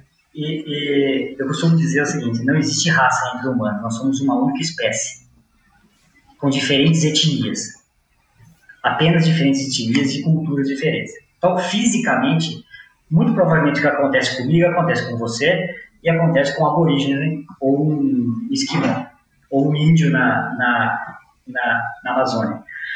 Só que o ser humano ele né, é é mais um animal do reino, do, do reino do reino animal, só que com essa capacidade né, de juntar informações no cérebro. E, e essa capacidade de a gente juntar informações faz com que a gente tenha raciocínio. É, a memória faz a gente ter raciocínio. A capacidade de guardar, de ter a memória para guardar dados que transformam em informações, são a gente consegue ter raciocínio. E, e fora isso, a gente tem é, uma característica muito, muito única do ser humano, que é um temperamento que forma uma personalidade. E, e cada, apesar de, né, de também não ser tão diferente os quatro temperamentos que formam uma personalidade, é, fleumático, colérico, melancólico, vão- cada, cada ser humano é, é único quando, quando a gente soma temperamento, que forma uma personalidade, somada à impressão de vida daquela pessoa até aquela, aquele momento de vida. Então, a hora que você pergunta a uma pessoa, e aí, como que você? Pré-prova, ima- imagina a volta que, a pessoa, que, o, que o outro deveria investir de tempo para dizer tudo aquilo que ele realmente é e que ele está sentindo, né? Então, Verdade, é. é, quando as pessoas perguntavam para mim como é que você tá, eu, eu tinha vontade de, de, de falar. É, assim, você, quanto tempo você tem aí para para me Pra me escutar? ouvir. Senta aí, senta aí. Será que você realmente está com essa vontade de me escutar? Será que você tem esse interesse real em mim para me escutar? Porque só perguntar como é que você está ali, eu vou responder também, ah, tá bom, mas na verdade, sabe, né, entende, né, o que eu estou querendo dizer. E aí, eu, nesse, nessa, nesse, como eu precisava de um tempo para mim, ah, em 2017, eu, é, eu joguei, a- joguei a toalha em 2016, e aí entrei, entramos em 2017. Eu, eu, eu, eu quase não lembro de 2017, entre 2016 e 2017, porque eu, eu, eu- realmente aconteceram várias coisas na minha família, aconteceram várias coisas na minha vida, na fábrica, e pessoas ao meu redor, e eu não lembro, eu deletei isso na minha cabeça, porque eu estava em outro mundo, sozinho, assim, em pensamento sozinho.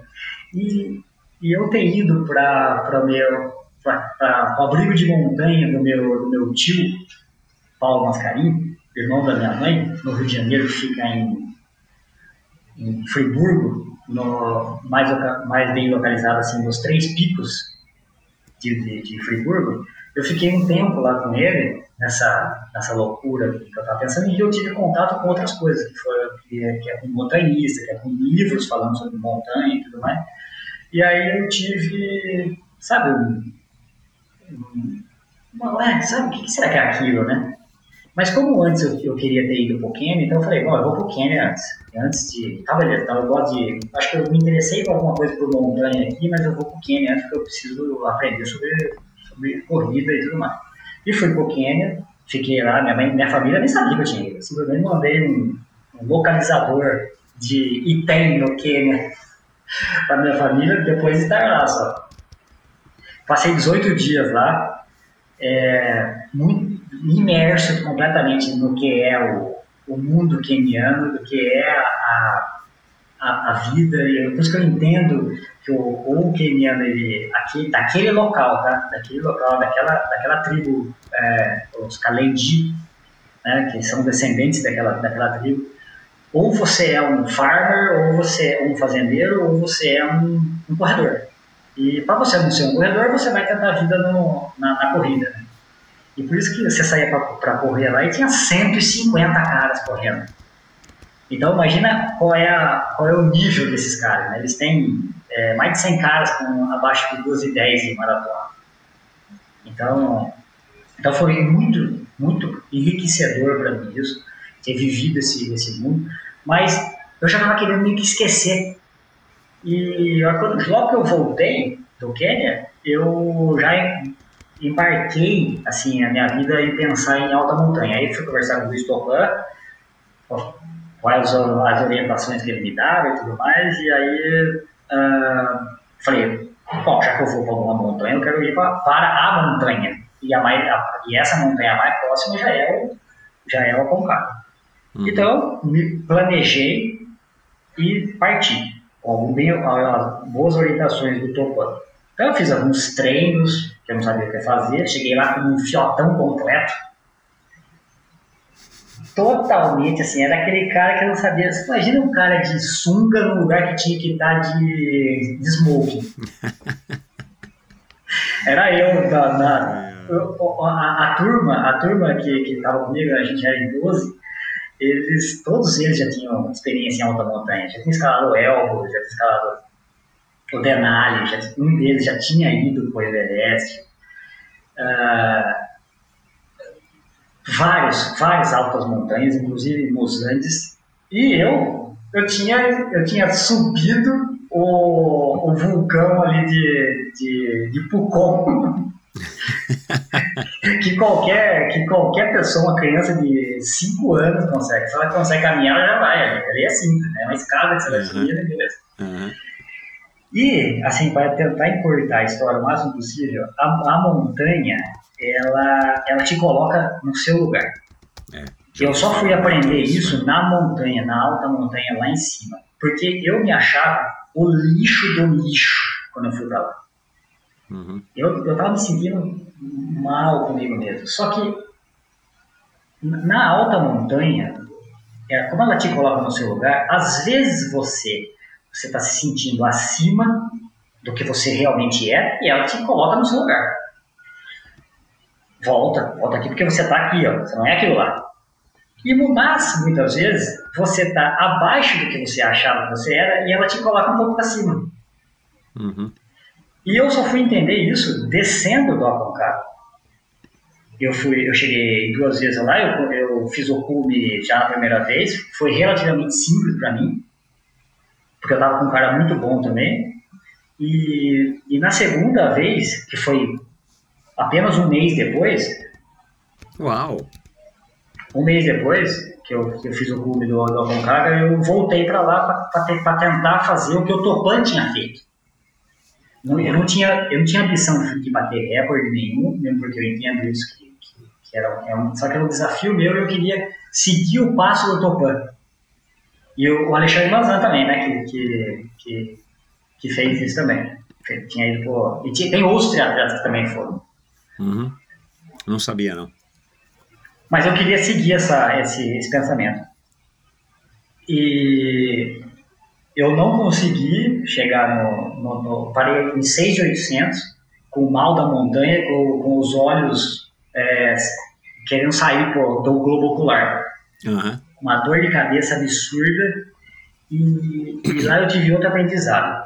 É, mu- muitas vezes eu, eu pensei em, digamos assim, ah, seria bom se eu morresse, sabe? Seria bom se eu morresse. Ah, se eu, morrer, tudo bem. Poxa, então, já que vai pra morrer, então morre na Monconcaga, né? Pelo menos é, você tá morrendo lá, né? Olha que beleza que é morrer na, na alta montanha. É uma honra morrer na alta montanha. Mas isso, isso porque você estava sofrendo do mal de montanha, né? Sim. Na verdade, os pensamentos vieram antes disso. Eu, eu no nível do mar, digamos assim. Mas, lá na alta montanha, a hora que eu realmente estava sofrendo do mal da montanha, é aí que eu digo que é mais um indício de que muitas vezes, né, nesse, nesse corpo humano que nós temos, que é dividido por, que eu divido entre emoção, mente e físico, às vezes o físico, ele ele é a hierarquia, ele comanda. Eu, a gente pode dar exemplos simples, como você está com vontade de fazer xixi. Quando você se aperta, meu, você pode estar acontecendo a pior coisa do mundo, emocionalmente ou mentalmente, você vai ter que urinar. Não tem o que fazer. Você é comandado pelo seu físico. E, ou com fome, ou com sono, você sempre vai perder com sono. O sono é fisiológico, é o seu físico comandando. Se você está dirigindo e está com sono, amigo, ou você para o carro ou você vai bater, porque você vai perder com sono. Então, lá na, na, na montanha, hora que eu estava a 6.800 metros, eu cheguei a dormir em um momento e, estava gostoso esse carro. Eu poderia ter ficado lá, dormindo. Aham. E é, e é muito convidativo você ficar, porque você não está respirando, tem 40% menos de oxigênio, você está confortável, porque não estava um dia tão frio. Só que se eu ficasse lá, e é muito confortável, convidativo você ficar lá, É. eu não ia morrer lá, mas eu, eu, eu- é, é muito difícil você criar motivação suficiente para sair daquele estado. E quando você, tá, começa, a, você começa a ficar sem, sem comida, você começa a, ficar, a congelar, e você vai falecendo aos poucos. E tem inúmeras pessoas que acontecem isso, eu tinha escutado histórias disso, e eu tinha lido sobre isso também, e estava acontecendo aquilo comigo naquele momento, e eu, só que o meu físico comandou naquele momento, e eu, comecei, eu mesmo comecei a me jogar na montanha. E descer é muito mais fácil. Então, aí a hora que você desce, a hora que você chega a 6 mil, você está em 6.800. Mas para chegar de 6 a 6.800 é, é incrivelmente difícil. Eu demorei, sei lá, 3 horas para fazer isso. E, e quando e, e- eu desci de, 8 de 6.800 para 6 em, em pouco menos de 15 minutos. Até tapou o ouvido. Fora isso, é, eu, vi, eu descia meio que me escorregando e tudo mais, e eu tava nem sabendo o que estava acontecendo. Eu fui batendo em pedra. Só que eu você vai voltando, né? Você vai conseguindo respirar e tudo mais. E- então, é, eu tive a, a- a real é, é, noção do que é do que é o viver, né? Do que é do- a vida é muito mais do que triatlon, é muito mais do que subir uma montanha e descer, né? Porque o, o, o objetivo final do, do, do- da alta montanha não é não é o cume, né? É você chegar ao cume e voltar, né? É só metade do caminho o cume. Então, aí eu tive a exata noção e o que me deu vontade de, de colocar isso tudo na, na, na- numa escrita, que foi o livro, né? Eu escrevi, eu resolvi escrever o livro Descendo a Concavo, pensando lá, falei, bom, preciso escrever isso, né? Nem se for só para mim. E, e depois disso, eu comecei a, a alta montanha é muito cara, eu gostei disso, da experiência, queria voltar, não, agora vou para lá, fiz um monte de amigos, não, agora vou para vou escalar o Monte Fuji, não, porque agora eu vou para Elvas, não, porque agora eu vou para é, para Tanzânia. Mas, meu, é incrivelmente caro.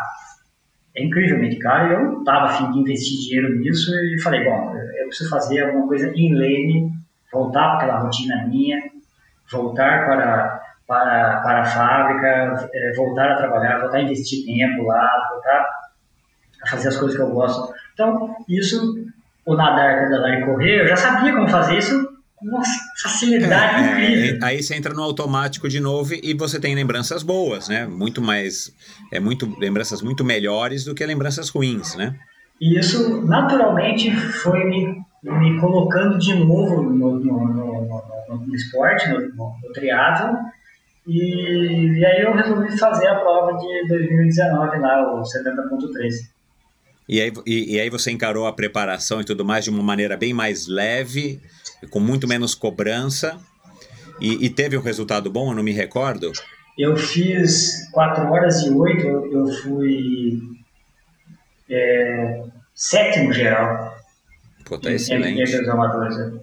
É, tá excelente, né? Tá excelente.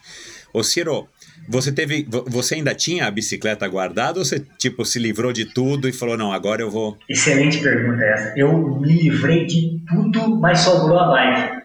Ah, bom, menos mal, né? Que era mais difícil de Mas, comprar. mas sabe por que sobrou a bike? Porque ela é do, pa- era do patrocinador. Eu não podia vender ela. É do Thiago, do Thiago da América Transport, de, de Uberlândia dele, então tá comigo até hoje. Ah, Bom, e aí você voltou, fez essa única prova na tua volta em 2019. é, e, e- e a tua ideia, né? A gente não sabia que haveria a pandemia. O que que era para 2020? Co- Como é que tá? Vamos falar agora para encerrar aqui. é, o que que você planeja para o futuro de 2019 para cá? Ah, eu não mudou muito, né, depois, da, depois de 2020.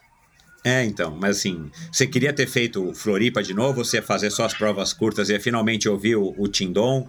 Você chegou a falar com ele e começou a te treinar de novo? Não, não. Eu, eu sinto vergonha de falar de, de dizer, ainda não, não criei coragem para voltar a falar, Ah. conversar com ele. É, mas assim, a, a minha perspectiva de vida hoje, exatamente hoje, é de fazer o que eu prorroguei durante muito tempo, que foi construir a minha própria família. Ah, legal. Então, eu investi muito tempo no, no, no- esporte e em mim mesmo, e acho que eu, eu preciso deixar alguma descendência aí. Em 2016, a hora que você saiu da sala lá do Léo, do, do telefonema, sei lá, você voltou para casa e pôs o telefone no gancho para as meninas poderem começar a te ligar, é isso? Não foi? Foi, foi mais ou menos isso. Foi mais ou menos isso. Legal, legal. Mas isso só hoje, você voltou. tá, hoje você tá namorando firme, né? Não casou ainda, mas tem, tem casório aí à vista? É, não diria, não diria casório, porque eu não gosto muito dessa, dessa nomenclatura, mas assim, é, a ideia é, é formar uma família, realmente, é, é iniciar a minha própria família. Ótimo, que legal. Com certeza a tua família, a tua família, né? é, os violins vão adorar isso, né? Ah, você. A minha sobrinha, a minha sobrinha, é, filha da minha irmã, a filha mais velha, ela é- tem nove anos, é a maior incentivadora disso. Por incrível que que pareça. legal. Porque ela, a referência dela é, é de todos os todos os, os tios dela tem, são casados e têm tem filhos. E eu sou o único, É o único que não. que, que não e que e- e eu dou contra completamente, né? Então Ô, ela, Ciro, fala. é, então ela, ela é a maior torcedora. Ô, Ciro, vo- vo- você já. Como é o nome da tua namorada? Bárbara. É, você já entrou num acordo aí com a Bárbara ou, ou ela já te colocou aí no acordo que aí na hierarquia você vai ter que acatar? Porque isso é importante, hein, Ciro? Eu tenho, eu tenho um pouco de experiência já. Na hierarquia você vai ter que acatar, viu? Sim, então. E olha só que interessante isso. É, você tem colocado, porque eu, eu deixo isso bem claro para ela de forma bem explícita. E a gente gosta de acordar, acordar de, de, de, de um acordo mesmo, até escrito em ambas as partes. Tudo que a gente quer para si mesmo e para o futuro e o que espera do outro. Então a gente escreve isso e alinha isso como se fosse um contrato. Isso, é, é um contrato. É um contrato, é um É um contrato. contrato. Mas ele é bem mais minucioso do que simplesmente é, Ah, é. fique comigo para o resto da vida, ponto. É, é, aceita tem, ficar é, comigo. é, é, é, é, aí tem item 1 desse parágrafo, item 2, Tem, tem. 2A, É 2 bem assim, é bem assim, é bem assim. Então a gente já que parte, né? A gente já inicia o relacionamento sabendo o que o outro espera de si mesmo, né? E, e É. do, do outro. É, não, sabe que isso, né, assim, tirando algum exagero ou outro, mas assim, isso é importante, né, cara, que, que é para isso que serve o, o namoro, né? Para que você conheça a pessoa, para que vocês se entendam, é, para que vocês possam dar um passo formal ou não de casamento, né, no civil ou no religioso formal de alguma maneira ou não, mas é exatamente isso para que vocês estejam na mesma, na mesma página e com os mesmos objetivos, né? Exatamente. Porque, a gente, embora a gente saiba que daqui a um pouco de tempo as coisas podem mudar, e aí a gente muda, os objetivos mudam e tudo mais, mas pelo menos é um bom ponto de partida. Ciro, para acabar, é, cara, com toda essa história, é, é, e a gente poderia prosseguir aqui por muitas e muitas horas, o que que você, né, é, vamos supor que, que teu filho tivesse para nascer aí, ele já nascesse com um entendimento é, das coisas, compreensão, é, ou o que, que você vai poder dizer para ele um dia. O é, que, que o esporte te ensinou? Assim, o que, que você acha que é, é, é o que você leva do esporte com, com, consigo aí e que você poderia passar para ele de aprendizado? É, bom, eu entendo que o meu futuro filho ou filha, né, ele, ele é dono de si mesmo. A partir do momento que, como feto, eu, ele só não tem é, noção disso ainda, e eu serei, eu e a Bárbara, seremos tutores dele até X idade. Isso é uma coisa que eu quero deixar bem claro. É, eu entendo isso perfeitamente, e é o que eu vou vou dar como procedimento. É ensinado, o filho não é meu, nem da Bárbara, né? O futuro. Ele, o filho é do mundo, né? Então eu preciso, cabe a mim, como tutor, é, direcioná-lo da, da melhor forma possível, mostrando as coisas erradas, porque as coisas certas, tem, existem muitas coisas certas. A, a, a, a quantidade de coisas certas para se fazer, elas são é, gigantescas, em muitas possibilidades. Mas existem mais pouca, menos, menos coisas é, erradas. E quando você se guia pela, por não fazer as coisas erradas, foi o que meu pai e minha mãe me ensinaram, é mais fácil de, de acertar. E eu tenho noção do que é uma coisa errada, vou passar isso para ele ou para ela, né? Uh, mas eu, eu vou mais do que simplesmente falar, eu pretendo ser exemplo. Porque como acontece no, no reino animal, principalmente na, na, entre os mamíferos, né? Como que uma como que uma chita ensina o, o filhote de chita a caçar? Primeiro tem um instinto, obviamente, cresce, já nasce meio que preparado, só que a gente, a gente tem a, o ser humano tem essa, esse benefício da linguagem, né? Mas o, o, o, exemplo, seguir o exemplo, ser o exemplo, olhar o exemplo, é, é instintivo para o humano também, como é para o bebê chita. Enquanto ele, a, a, mãe está caçando, ele está no lugar olhando, ele só observando. E ele vai seguir esse passo naturalmente. E é o que eu pretendo fazer. Eu pretendo ser um pouco melhor do que uma chita e, além de dar exemplo, ser o exemplo, ser seguido pelo exemplo, mais do que por imposição, é, usar um pouco da fala para mostrar que isso acontece, usar a linguagem para dar esse, esse, esse entendimento de forma mais fácil. É óbvio, eu, eu vou penar pra caramba, mas eu acho que também não vou penar tanto assim, porque como que toda a humanidade está aqui, né? é, eu ia falar isso. É. Como que toda a humanidade está aqui? Às vezes não, pessoas... não é fácil, mas ao mesmo tempo é, é, é factível, porque né, tem, tem, muita gente que, que, que, parece que não teve esse, esse privilégio, mas a grande maioria a gente acredita que sim. Então você vai. É, é então deixa eu ver se eu entendi. Então você vai continuar praticando o esporte para servir de exemplo para ele ou para ela. Exato. Entendi. Legal, cara. Eu falei. Uh, posso publicar? claro, claro. claro. Pô, ia ser um desperdício jogar, sei lá, três horas de conversa. É, jogar não, que eu não ia jogar, né? Mas ia deixar aqui só para mim nos meus arquivos. Mas pensa Se... bem, pensa bem, né? É? Como, pensa bem como. Quando que a gente poderia estar fazendo esse passar tanto tempo conversando sobre isso, né? Eu, eu costumo dizer que a inteligência. Não, poderia ser num pedal longo, né? Poderia ser num belo de um pedal indo para Paraty, Ah, né? mas... mas- mesmo assim tem muita interferência. Viu, mas é, do jeito que eu conheço você, do jeito que eu me conheço, a gente vai, vai, vai, vai rolar uma disputinha.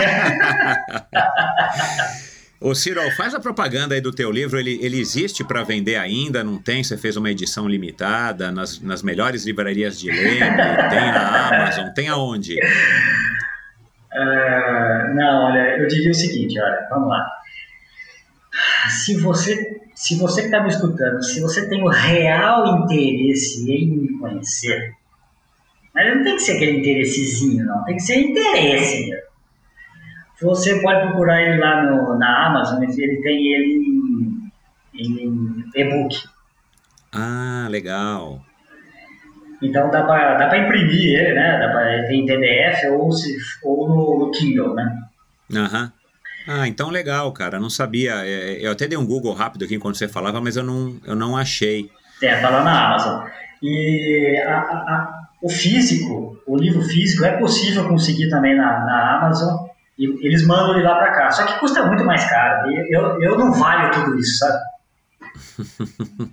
Não, se tiver já disponível ele em, em versão Kindle, tá ótima, né, cara? É, eu vou dar um Google aqui para colocar o link no post desse, dessa nossa conversa, né, lá no endorfinabr.com.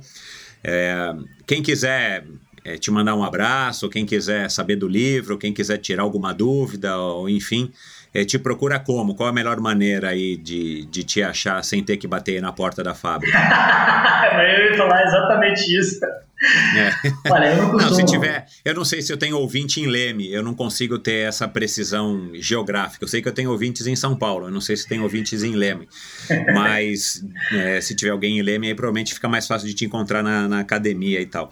Mas, né, é, como é que as pessoas podem interagir com você? Olha, apesar de eu não postar nada no Instagram, tá, tá até escrito lá, não me siga, porque realmente eu sou uma. uma- não, eu não, não, não sou esse tipo de. Antissocial. É, eu não, eu não diria antissocial, porque eu gosto muito da humanidade. Apesar de parecer que eu não gosto, eu gosto muito da característica humana. Aham. eu, eu gosto muito de entrar na, no- nesse, estudo de caso de cada um dos humanos. Assim. Aham. É, de, de forma mais superficial, obviamente, mas eu, eu me interesso por isso.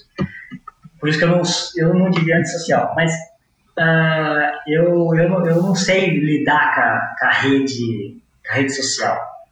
Então eu, às vezes eu fico muito irritado, às vezes eu fico feliz e alegre, então eu não consegui ainda mensurar Sei. o que, que tem que fazer. Então eu prefiro não fazer nada. Tá. Mas te procura pela rede ou não te procura? Então é melhor não te procurar. É, assim, eu. Eu. Eu tô no Instagram, esse violino no Instagram, mas assim, não precisa me seguir porque eu não posso nada. E aí, Mas dá pra mandar um direct, né? Que é aquela Dá, dá, mensagem que a dá. pessoa manda como se fosse uma mensagem de texto. exato. Tá bom. Legal. Mais alguma coisa antes da gente encerrar essa conversa, Ciro?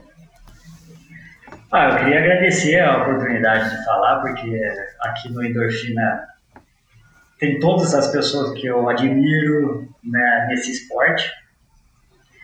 É, no mountain bike também, né? Tem, tem nadadores. É, então, fazer parte desse, desse catálogo, digamos assim, é, é, é uma honra para mim. Eu realmente agradeço o interesse. Que bom, cara. É, obrigado. É, tenho certeza que não só eu gostei dessa conversa, né? Eu estou tendo aqui o privilégio de ouvir antes de publicar.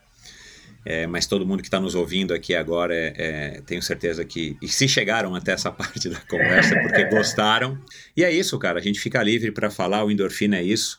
É, é um espaço democrático e um espaço que eu estou tentando, de novo, essa, essa história do catálogo é legal. Estou tentando humildemente, é, abrir um catálogo já faz quatro anos, humildemente é, catalogar todo mundo que eu acho que merece ser catalogado dos esportes de endurance, para que deixe a sua história registrada dessa maneira livre, leve, solta e, e, e de formato longo, justamente porque é aí que as conversas vão para a Concagua, vão para o Quênia, voltam para Leme, e aí vai. Enfim, cara, muito obrigado, foi um prazerzão enorme mesmo. E é isso, Ciro. Parabéns pela tua trajetória, pela tua história. Bem-vindo de volta ao triatlon. É, tomara que você traga de novo bons momentos para você, principalmente. Uh, e é isso, cara. Um grande abraço para você, bastante saúde. Manda lembranças para a Bárbara. E foi um prazer enorme conversar com você. Muito obrigado. Grande abraço. Bom, pessoal, não preciso me estender muito aqui, mas, mas que conversa legal, que registro bacana. Espero que vocês tenham gostado. É, como sempre, a gente falou aqui de diversas pessoas que já passaram por aqui, a começar pelo mestre Roberto Azevedo. Se você não ouviu a nossa conversa, dá uma procuradinha aí nesse agregador de podcast. A conversa dele foi espetacular, aliás, foi um dos, foi um dos episódios, é um dos top 10 episódios em número de ouvintes por um bom tempo. É, até eu mesmo me surpreendi, apesar da história ser magnífica. Roberto Lemos, o, o Armando Barcelos, a Fernanda Keller, o Christian Kittler, mais recentemente, né? Teve aqui no Endorfina, o Galvão, já faz um tempo, organizador do Ironman, o Thiago Vinhal, parceiro aí da equipe Bravo e, e, grande referência no Ironman do Havaí, ao lado do Igor Amorelli, né? Infelizmente ainda não consegui gravar com o Igor, mas gravei com o pai do Igor. Então, se você quiser é, conhecer um pouquinho é, da história do Igor em, em, vias indiretas, Edmilson Amorelli, enfim. Muita gente já passou por aqui. Muito obrigado pela audiência de vocês. Até a semana que vem com mais um episódio espetacular, mais uma história fabulosa, seja do triatlon, seja da corrida, da natação, do ciclismo ou algum profissional, algum executivo. Fique ligado que esse é o Endorfina. Até a semana que vem. Um forte abraço. Tchau. Esse episódio foi um oferecimento da Bovem Energia. Bovem, há uma década fornecendo energia e gerando resultados para consumidores no mercado livre. Quer ser livre? Fale com a Bovem. Energia que inspira. Saiba mais em bovem.com.br e através do perfil no Instagram Bovem Energia. Esse e todos os episódios do Endorfina Podcast são editados pela produtora Pulsante. Obrigado por ouvir esse episódio do Endorfina. Acesse o endorfinabr.com, vá no post do episódio de hoje para conhecer um pouco mais sobre o meu convidado e alguns assuntos abordados em nossa conversa. Lá você ainda encontra todos os episódios do Endorfina. Siga o Endorfina BR no Instagram e confira imagens inéditas e inusitadas dos meus convidados. Participe enviando comentários e sugestões. Se você curtiu, colabore assinando Endorfina no seu agregador de podcasts preferido e compartilhando com seus amigos.